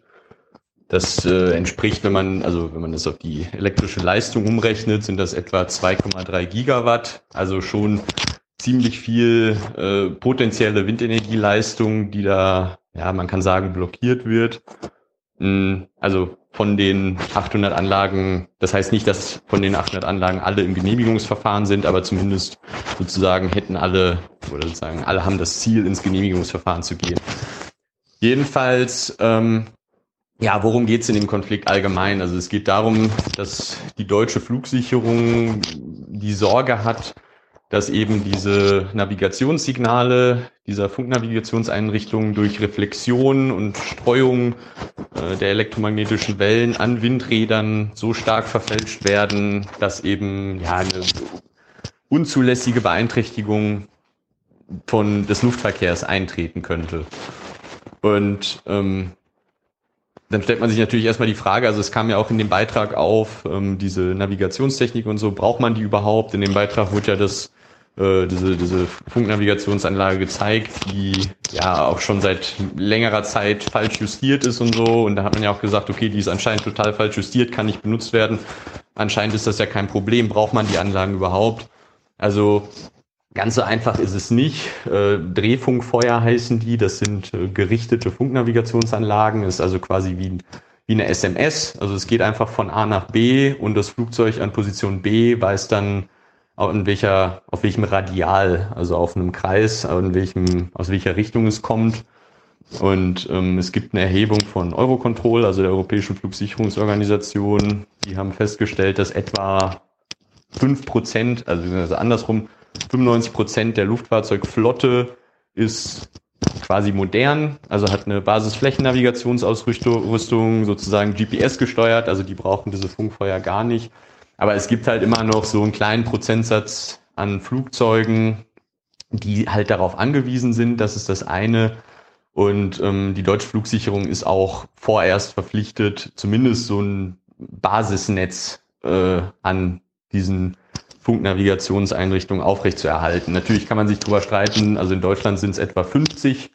Jetzt kann man sich natürlich darüber streiten, braucht man 50 oder reichen auch 30 oder reichen auch 20. Also nach Ansicht der deutschen Flugsicherung müssen es halt so viele sein, erstmal wie es sind. Die wollen die zwar langsam zurückbauen in den nächsten Jahren, aber sozusagen darüber wird man das Problem nicht lösen können. Das Problem ist aber damit verbunden, denn ähm, der, der auch in dem Beitrag angesprochene Schutzkreis, also im Prinzip ein Kreis mit einem Radius von 15 Kilometern, äh, wird halt sozusagen mit, dem, mit der Funkanlage im Mittelpunkt gezogen. Und wenn man sich das halt mal vorstellt, also ein 15 Kilometer Radius Kreis um 50 Punkte in Deutschland, dann kommt man auf eine ziemliche Menge an Fläche, äh, die halt oder in der halt die Windräder eben erstmal von dem Thema betroffen sind. Und wo ist jetzt, also wo ist jetzt genau das Problem oder wieso kann die Windenergie da nicht ausgebaut werden? Das hat tatsächlich einen rechtlichen Grund. Also im Paragraphen 18a, also ich werde jetzt auch mit äh, Paragraphen kommen, aber nur mit zweien. Im Paragraphen 18a des Luftverkehrsgesetzes steht, Bauwerke dürfen nicht errichtet werden, wenn dadurch Flugsicherungseinrichtungen gestört werden können. Und um diesen Ausdruck gestört werden können, darum dreht sich im Prinzip die ganze Geschichte. Denn wenn man einen Satz weiterliest, dann steht da, das Bundesaufsichtsamt für Flugsicherung entscheidet auf der Grundlage einer gutachtlichen Stellungnahme der Flugsicherungsorganisation, ob durch die Errichtung der Bauwerke Flugsicherungseinrichtungen gestört werden können. Und im Prinzip konzentriert man hier die Einschätzung darüber, ob jetzt im Einzelfall ein Windrad eben ja, zu einer unzulässig starken Beeinträchtigung des Funksignals führen könnte oder nicht. Also die Entscheidung, ob das so ist oder nicht, trifft das Bundesaufsichtsamt für Flugsicherung und sonst niemand. Und zwar treffen die das, wie es da steht, auf der Grundlage eines Fachgutachtens der deutschen Flugsicherung. Also deutsche Flugsicherung steht jetzt nicht drin, aber das ist die, die ähm, also die alle mir bekannten Drehfunkfeuer betreibt und auch für die Bewertung möglicher Störungen zuständig ist. Jedenfalls findet da halt sozusagen eine Konzentration einer Entscheidungshoheit statt. Und in der Praxis sah das dann so aus, dass sich die deutsche Flugsicherung damit beschäftigt hat, ähm, ja, wie kann man denn diesen Ausdruck gestört werden können, interpretieren. Also im Prinzip, was ist zu viel und wie kann man das vorhersagen. Und ähm, ja, da ging die ganze Geschichte auch los, denn ähm, die Deutsche Flugsicherung hat eben eine eigene Interpretation dieses Ausdrucks entwickelt. Also die hat dann so Variablen definiert, äh, anhand derer man das bemessen kann. Also die Winkelabweichung des, des Signals, die Signalgenauigkeit und hat Formeln sich ausgedacht sozusagen oder hergeleitet, ähm, mit der man das vereinfacht äh, ja, berechnen kann. Also das war dann quasi auch so ein Kriterium, das müssen halt auch Sachbearbeiter in Behörden irgendwie machen können. Und jedenfalls im Ergebnis kam halt eine sehr stark vereinfachtes Modell, kann man, weiß ich noch nicht mal sagen, aber es kam halt eine sehr vereinfachte Formel raus, die von sehr ja von so Worst Cases ausgeht, aber Worst Cases nicht in dem Sinne, wie man es eigentlich allgemein versteht, sondern so eine eigene Ansicht, so eine eigene Interpretation von so Worst Case Annahmen. Und das führte dann dazu, dass viele Windenergieprojektierer, die eben der Meinung waren, dass das nicht, nicht valide ist oder dass das Ergebnis halt deutlich in Frage zu stellen ist, die haben dann halt Gegengutachten angefertigt, die auch überwiegend äh, dem ja, Stand der Technik, kann man sagen, entsprechen und überwiegend oder in fast allen mir bekannten Fällen zu dem Ergebnis kamen, dass die Einschätzung der, der Deutschen Flugsicherung GmbH eben nicht ja, nicht, nicht zu halten ist oder nie, im Vergleich mit einer Berechnung nach dem Stand der Technik eben zu überzogen ist und dass da eben durchaus mehr Spielraum für den Ausbau der Windenergie besteht. Und dann hat, ist man halt vor Gericht gelandet. Also es gab seit zehn Jahren, also das Thema ist schon sehr alt, ist nicht in den Medien, weil das halt so einen langen Rattenschwanz hat, aber das ist sehr alt und auch sehr leidig. Also die Windenergiebranche leidet da stark drunter, weil da eben auch ein entsprechend hohes Investitionspotenzial dran hängt.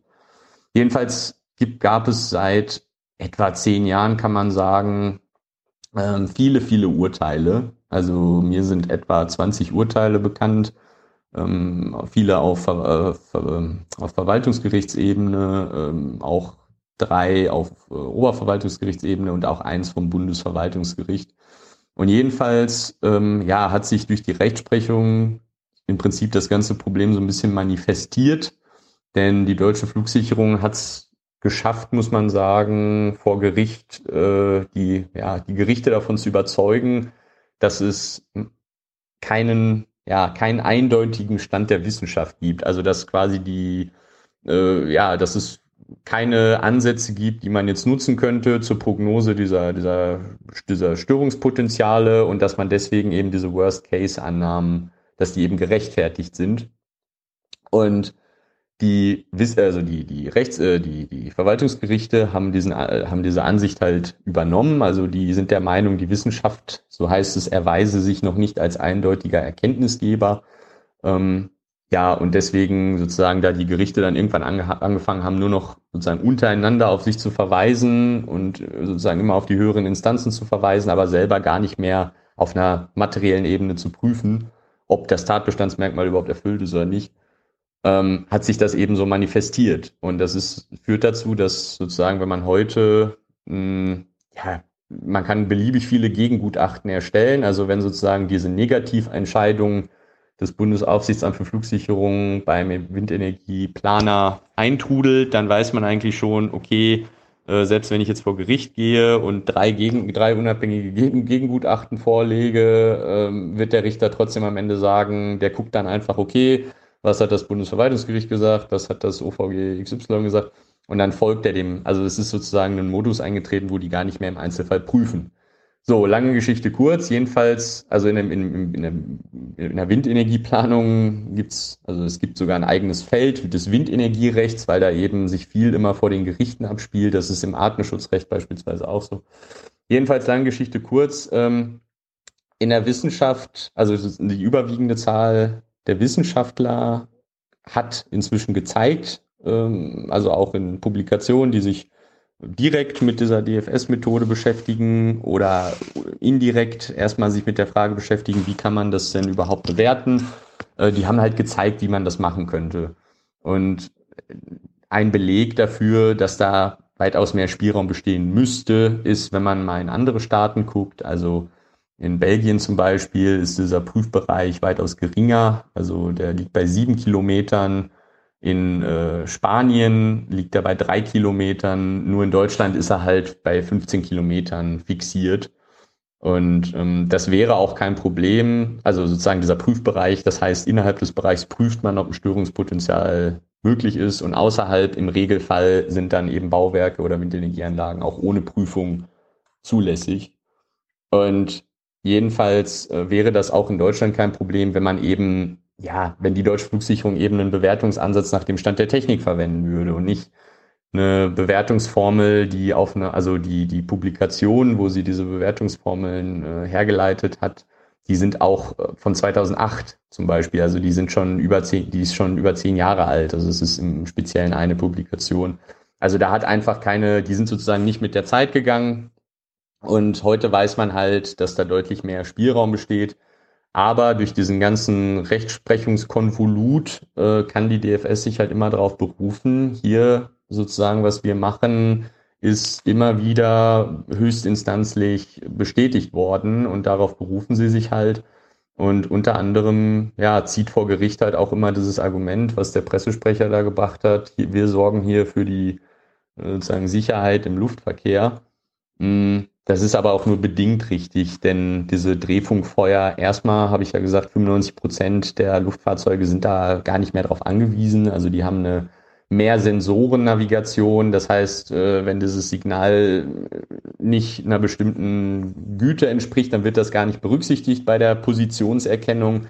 Also das stimmt erstmal gar nicht, dass die unmittelbar sozusagen eine, dass so Abweichungen dieses Signals unmittelbar eine Gefährdung darstellen. Das ist erstmal falsch dargestellt, sondern das ist natürlich weitaus komplizierter, aber man bricht das dann halt so runter.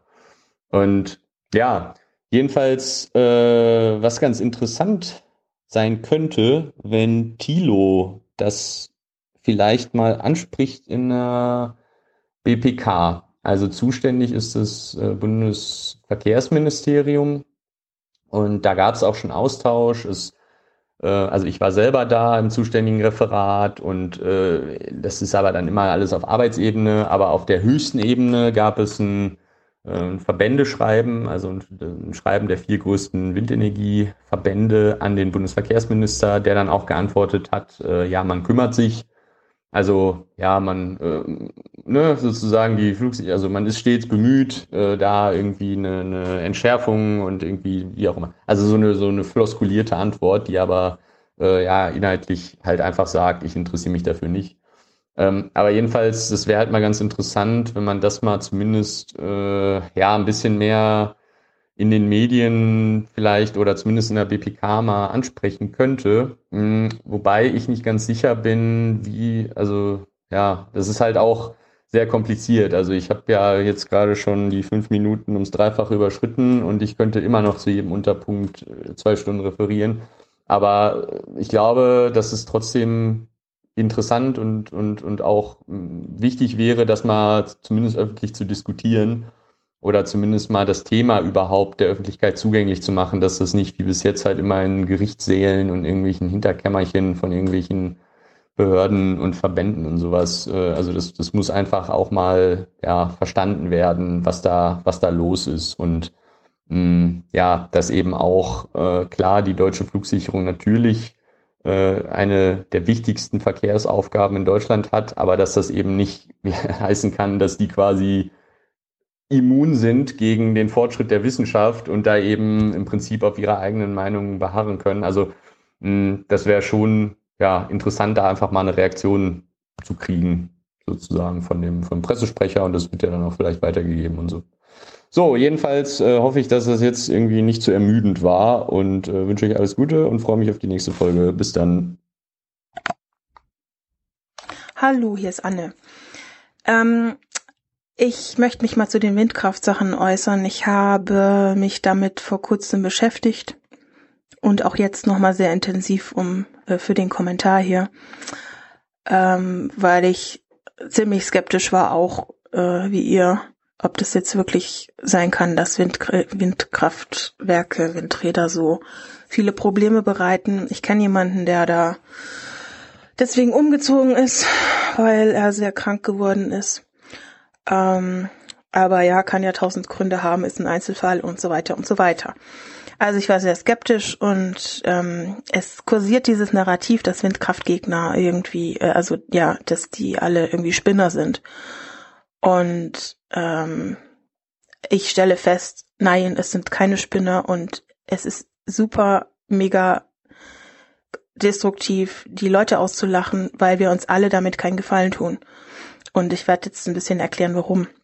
Ich komme zu dem Schluss, nämlich, nachdem ich mich jetzt damit beschäftigt habe, Infraschall macht krank. Nicht immer, aber ab einer gewissen Dezibelzahl. Und die gesetzlich vorgeschriebenen Abstände zwischen Windrädern und Wohnbebauung sind nicht groß genug, um ausreichend zu schützen. Also das kommt da an. Äh, der Infraschall, auch wenn das Gegenteil behauptet wird, sage ich später was dazu. Und die Politik weiß das auch und handelt aber nicht entsprechend. Ja, und eben wenn wir darüber lachen, über Windkraftgegner, dann äh, wird dadurch eine sachliche Diskussion verhindert und wir schaden uns letztlich alle nur selbst, weil jeder kann davon betroffen sein. Ähm, also individuell und gesamtgesellschaftlich, wenn wir alle krank werden, dann ist es halt auch nicht so richtig geil. Naja, also das ist mein Kurzfazit. Ich versuche das so schnell wie möglich zu erklären. Ich habe hier äh, schon einen 23 Minuten Kommentar eingesprochen, das ist viel zu lang. Also ich versuche mich kurz zu fassen. Ähm, ich bin übrigens schon seit ich denken kann, also versuche ich alles zu tun, um irgendwie energiefreundlich und äh, klimaschonend und so weiter zu leben. Ich bin froh, dass es endlich angekommen ist in der allgemeinen Debatte mit Fridays for Future und so. Also das ist richtig geil und ich unterstütze das sehr. Nur als Hintergrund. Mm. Genau, ich finde aber, dass wenn wir eben über Windkraftwerke diskutieren, dass dann äh, die Basis davon wissenschaftlich fundiert sein sollte. Und mein Eindruck ist, das ist sie nicht äh, in Bezug auf dieses Infraschallproblem tatsächlich. Und äh, Windkraft ja, super gerne, aber dann bitte so, dass halt die Leute nicht krank werden. Und ich schätze, dass es da auch Lösungen gibt. Ähm, ich bin aber kein Techniker, also da, ja. So, also es geht darum, dass Leute tatsächlich ernsthaft krank werden äh, bis arbeitsunfähig und in ganz, ganz schlimmen Zuständen sind. Ähm, allerdings nicht alle, die dem ausgesetzt sind, sondern man sagt so 20 Prozent plus minus. Woran das liegt, dass nicht alle sind, keine Ahnung, weiß keiner, aber wird so beobachtet und ist auch plausibel, weil nicht jeder kriegt jede Krankheit. Wir Menschen sind verschieden und reagieren halt unterschiedlich auf unterschiedliche Belastungen. Hm, vor zwei Wochen, am 23. Mai, war ich bei einer Veranstaltung von verschiedenen Vereinen, die sich gegen Windkraft einsetzen, und zwar aus Neugier. Also ich wollte halt mein Vorurteil überprüfen, ob das jetzt äh, stimmt, dass das irgendwie seltsame Ansichten sind. Ich war sehr skeptisch und wollte halt einfach mal mit den Leuten reden, gucken, was sie zu erzählen haben. Und es gab auch einen Vortrag, hm, den man ähm, oder mehrere Vorträge, die man auf der Homepage der Deutschen Schutzgemeinschaft Schall für Mensch und Tier äh, abrufen kann. Die Adresse ist dsgs.info. Ähm, und ich empfehle zumindest den ersten Vortrag äh, für Leute, die das interessiert, anzuschauen. Mm, das ist ein Vortrag von Herrn äh, Christian Friedrich Wahl der ist Direktor der Herzchirurgie an der Uniklinik in Mainz und die haben dann eine Forschergruppe Infraschall, die seit drei Jahren halt verschiedene Studien macht. Und er hatte Ergebnisse aus einigen Studien vorgestellt. Ganz kurz noch als Basic, ihr wisst es alle, Schallwellen sind Druckwellen. Das heißt, wenn man, irgend, wenn man das bewegt, dann drückt es gegen die Luft, die daneben ist und die wiederum drückt gegen die Nachbarluft und so weiter. Das wird weitergeleitet. Und wenn man halt sehr eine schnelle, regelmäßige Bewegung macht, dann kann man das als Ton hören. Ähm und diese Bewegung muss zwischen 20 und 20.000 ungefähr ähm, Hertz liegen, also 20 bis 20.000 Bewegungen pro Sekunde. Dann kann man das hören. Je mehr, also je höher die Zahl, desto äh, höher der Ton. Und alles, was unter 20 Schwingungen ist, also unter 20 Luftanstößen pro Sekunde nennt man dann Infraschall. Manche Leute hören auch noch bis tiefer, aber offiziell ist die Definition 20 Hertz. Ähm, zu diesem Vortrag, ähm, ich habe kein Paper dazu gefunden, aber es gibt einen Abstract von dem Kongressbeitrag von Wahl, Ghazi und Schaban, der Anfang 2018 unter dem Titel Are there harmful effects caused by the silent noise of infrasound produced by wind parks? An experimental approach in the Thoracic and Cardiovascular Surgeon im Thieme Verlag veröffentlicht wurde. Mm, ich mache es jetzt ganz einfach. Es gibt viele noch weitere Informationen in dem Vortrag. Wie gesagt, guckt ihn euch an. Ganz kurz zusammengefasst ist der Inhalt, dass die Herzmuskelzellen da genommen haben von noch lebenden Herzen, also von Leuten, die gerade operiert wurden, und die in ein Gerät eingespannt haben, mit dem man die Kraft messen kann von den Fasern. Die haben es dann mit Infraschall beschallt und dann auch danach geschaut, wie sich die Fasern regenerieren. Ähm, und also sie haben deutlich gefunden, dass die Kraft schwächer wird von den Zellen. Äh, und zwar je mehr, desto stärker die Druckbelastung ist, also je höher die Dezibelzahl. Außerdem regenerieren sich die Fasern, also die Kraft, nicht mehr vollständig bis zur Ausgangskraft. Also jedenfalls nicht in der Zeit, in der das beobachtet wurde. Kann man natürlich sagen, ja, muss man halt länger gucken. Klar, wissen wir nicht. Jedenfalls in der Zeit wird es zwar besser, aber nicht mehr vollständig äh, zur gleichen Kraft zurück wie vorher. Äh, ich komme aus den Sozialwissenschaften, aus der Psychologie und da ist es ganz normal, dass es immer wieder mal Leute gibt, die völlig gegenteilig reagieren wie das, was man halt findet, so im Durchschnitt. Das heißt, man kann auf keinen Fall davon ausgehen, dass wenn man eine Einzelperson untersucht, dass die, dass das eine Aussagekraft hat über die gesamte Population. Ähm, und das ist einfach mein Denkumfeld und Herr Wahl sagte da in dem Vortrag, dass es Physik ist. Und da dachte ich, ja, Moment, wenn es Physik ist, dann muss es ja eigentlich immer passieren. Äh, äh, und habe das nicht geglaubt, weil, wie gesagt, mein Denkumfeld ist anders. Und ja, bei Physik ist aber, wenn ich den Kuli äh, loslasse, den ich in der Hand habe, dann fällt der runter, egal äh, bei wem. Es ist halt immer so. Ähm, jo, und ich habe dann das gefragt, weil ich halt wirklich sehr skeptisch war, ob das immer passiert. Und er sagte ja. Bei jedem einzelnen Präparat ähm, halt mehr oder weniger intensiv, aber der Effekt ist überall sichtbar. Ähm, er hat bei dem Vortrag auch auf diverse Vorstudien verwiesen und ähm, ja, also es ist ziemlich eindeutig eigentlich klar, es gibt sehr viele Belege dafür, dass Infraschall tatsächlich ab gewissen Dezibelwerten einen Einfluss hat. Ähm, der Punkt ist tatsächlich, es ist nicht äh, immer, es ist einfach, wenn die Stärke zu, also wenn der Druck zu stark wird, dann ist der Einfluss. Ähm, es ist genauso wie bei hörbarem Schall, da ist es auch, wenn normale Lautstärke ist nicht schädlich, aber wenn man es sehr laut hat, dann kann einem schon gerne mal das Trommelfell platzen. Also kann man jetzt nicht unbedingt vergleichen. Ich will nicht sagen, dass Infraschall das auch auslöst, aber ähm, das Prinzip halt stärkerer Druck führt zu mehr ist eigentlich, eigentlich, wenn man sich damit mal überlegt, was es ist, unglaublich logisch. Aber gut, ähm, die haben da in der Studie, von der Herr Wahl berichtet hat, ähm, Drücke von 110 bis 130 Dezibel genommen. Und das sind ungefähr die Drücke, die auch äh, in so normalen Abständen zu Windkrafträdern vorkommen. Also ähm, ja, es gibt da ziemlich eindeutige Ergebnisse und auch ähm, das Umweltbundesamt hat eine Liste von Studien zusammen gestellt, in denen halt äh, Effekte auf Personen äh, äh, aufgezeigt werden. Also ähm, eben tatsächliche echte Reaktionen von Menschen und nicht von einzelnen Zellen.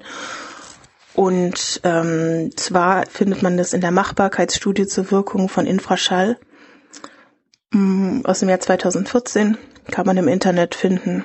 Und äh, auf Seite 59 bis 62 ist da diese Liste. Die fassen zusammen auf Seite 62. Betrachtet man die exemplarisch aufgeführten Untersuchungsergebnisse, wird deutlich, dass Infraschall ab gewissen Pegelhöhen vielfältige negative Auswirkungen auf den menschlichen Körper haben kann. Zusammenfassend kann gesagt werden, dass viele der negativen Auswirkungen von Infraschalleinwirkungen die Bereiche Herz-Kreislauf-System, Konzentration und Reaktionszeit, Gleichgewichtsorgane, das Nervensystem und die auditiven Sinnesorgane betreffen. Probanden klagten häufig über Schwindel und Unbehaglichkeitsempfindungen bei Infraschallexposition. Zitat Ende. Gut, also es gibt diese Effekte, das ist das eine. Das andere ist, dass die Leute sagen, ja, okay, Infraschall ist schädlich, haben wir verstanden, aber wir machen doch diese Abstände extra. Ähm, wir prüfen in gewissen Abständen, ob noch Infraschall messbar ist und da, wo nichts mehr messbar ist, da dürfen dann die Leute wohnen. Das ist sehr lobenswert, also ernsthaft. Allerdings ähm, widerspricht also die Erfahrung der Messungsrealität. Ähm, die Leute werden trotzdem krank, obwohl ja da gar nichts mehr gemessen wird. Äh, tja, was ist da los? Ähm, ich habe vorhin gesagt, die Drücke sind so 110 bis 130 Dezibel. Was die da aber messen sind so 50.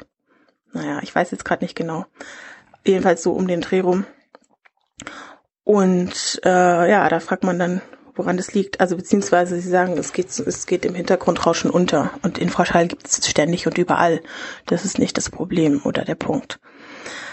Der Grund ist, es gibt eine Verwaltungsvorschrift, die TA Lärm. Das ist die technische Anleitung zum Schutz gegen Lärm und da steht halt sowas drin wie so und so viel Dezibel dürfen halt bei Wohnbebauung sein. Und gemessen werden soll nach der DIN-Verordnung DIN 45680. Die ist aber ziemlich ungenau. Also die hat ein ungenaues Messraster. Kann es vergleichen mit scharfen oder unscharfen Bildern. Bei verpixelten Bildern kann man kleine Gegenstände nicht mehr erkennen, obwohl sie in Wirklichkeit da sind. Äh, und halt bei einer hohen Auflösung kann man das auf dem Bild sehen. So ist es auch mit der Schallmessung so ähnlich. In dieser DIN werden einzelne Frequenzen zusammengefasst und dadurch diese Spitzen rausgemittelt, die aber bei Windrädern auftreten, immer nämlich wenn die ähm, die Rotorblätter da an diesem Mast vorbeifahren, dann gibt's ein, eine heftige Infraschall und dann geht's wieder weniger und dann wieder Bomben und so. Und dieses Ding kommt überhaupt nicht vor äh, in diesen Messungen. Das heißt, man sieht auf dem Papier eine schöne glatte Kurve, in Wirklichkeit geht's aber ständig so zackenartig hoch.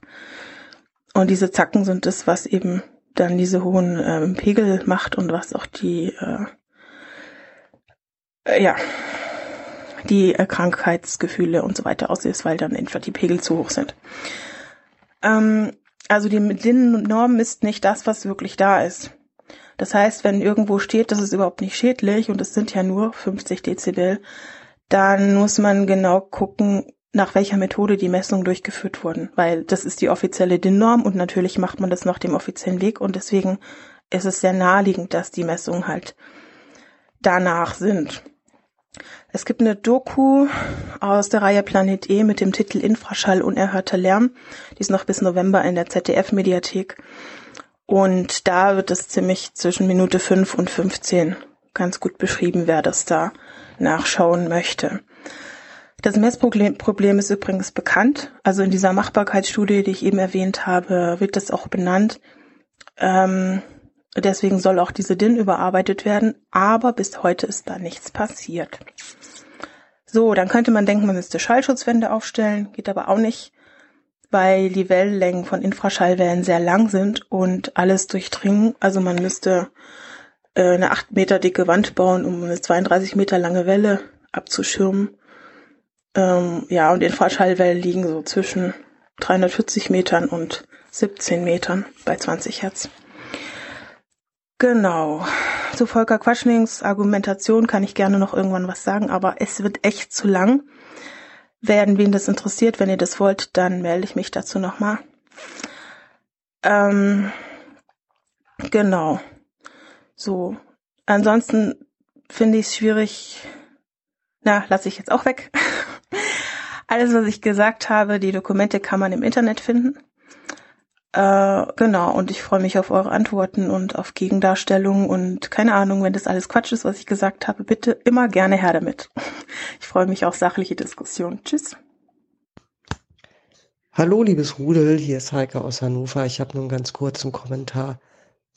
Connecting the Dots ist mal nach Zahlen, du Penner. Da mache ich mir doch lieber mein eigenes Bild.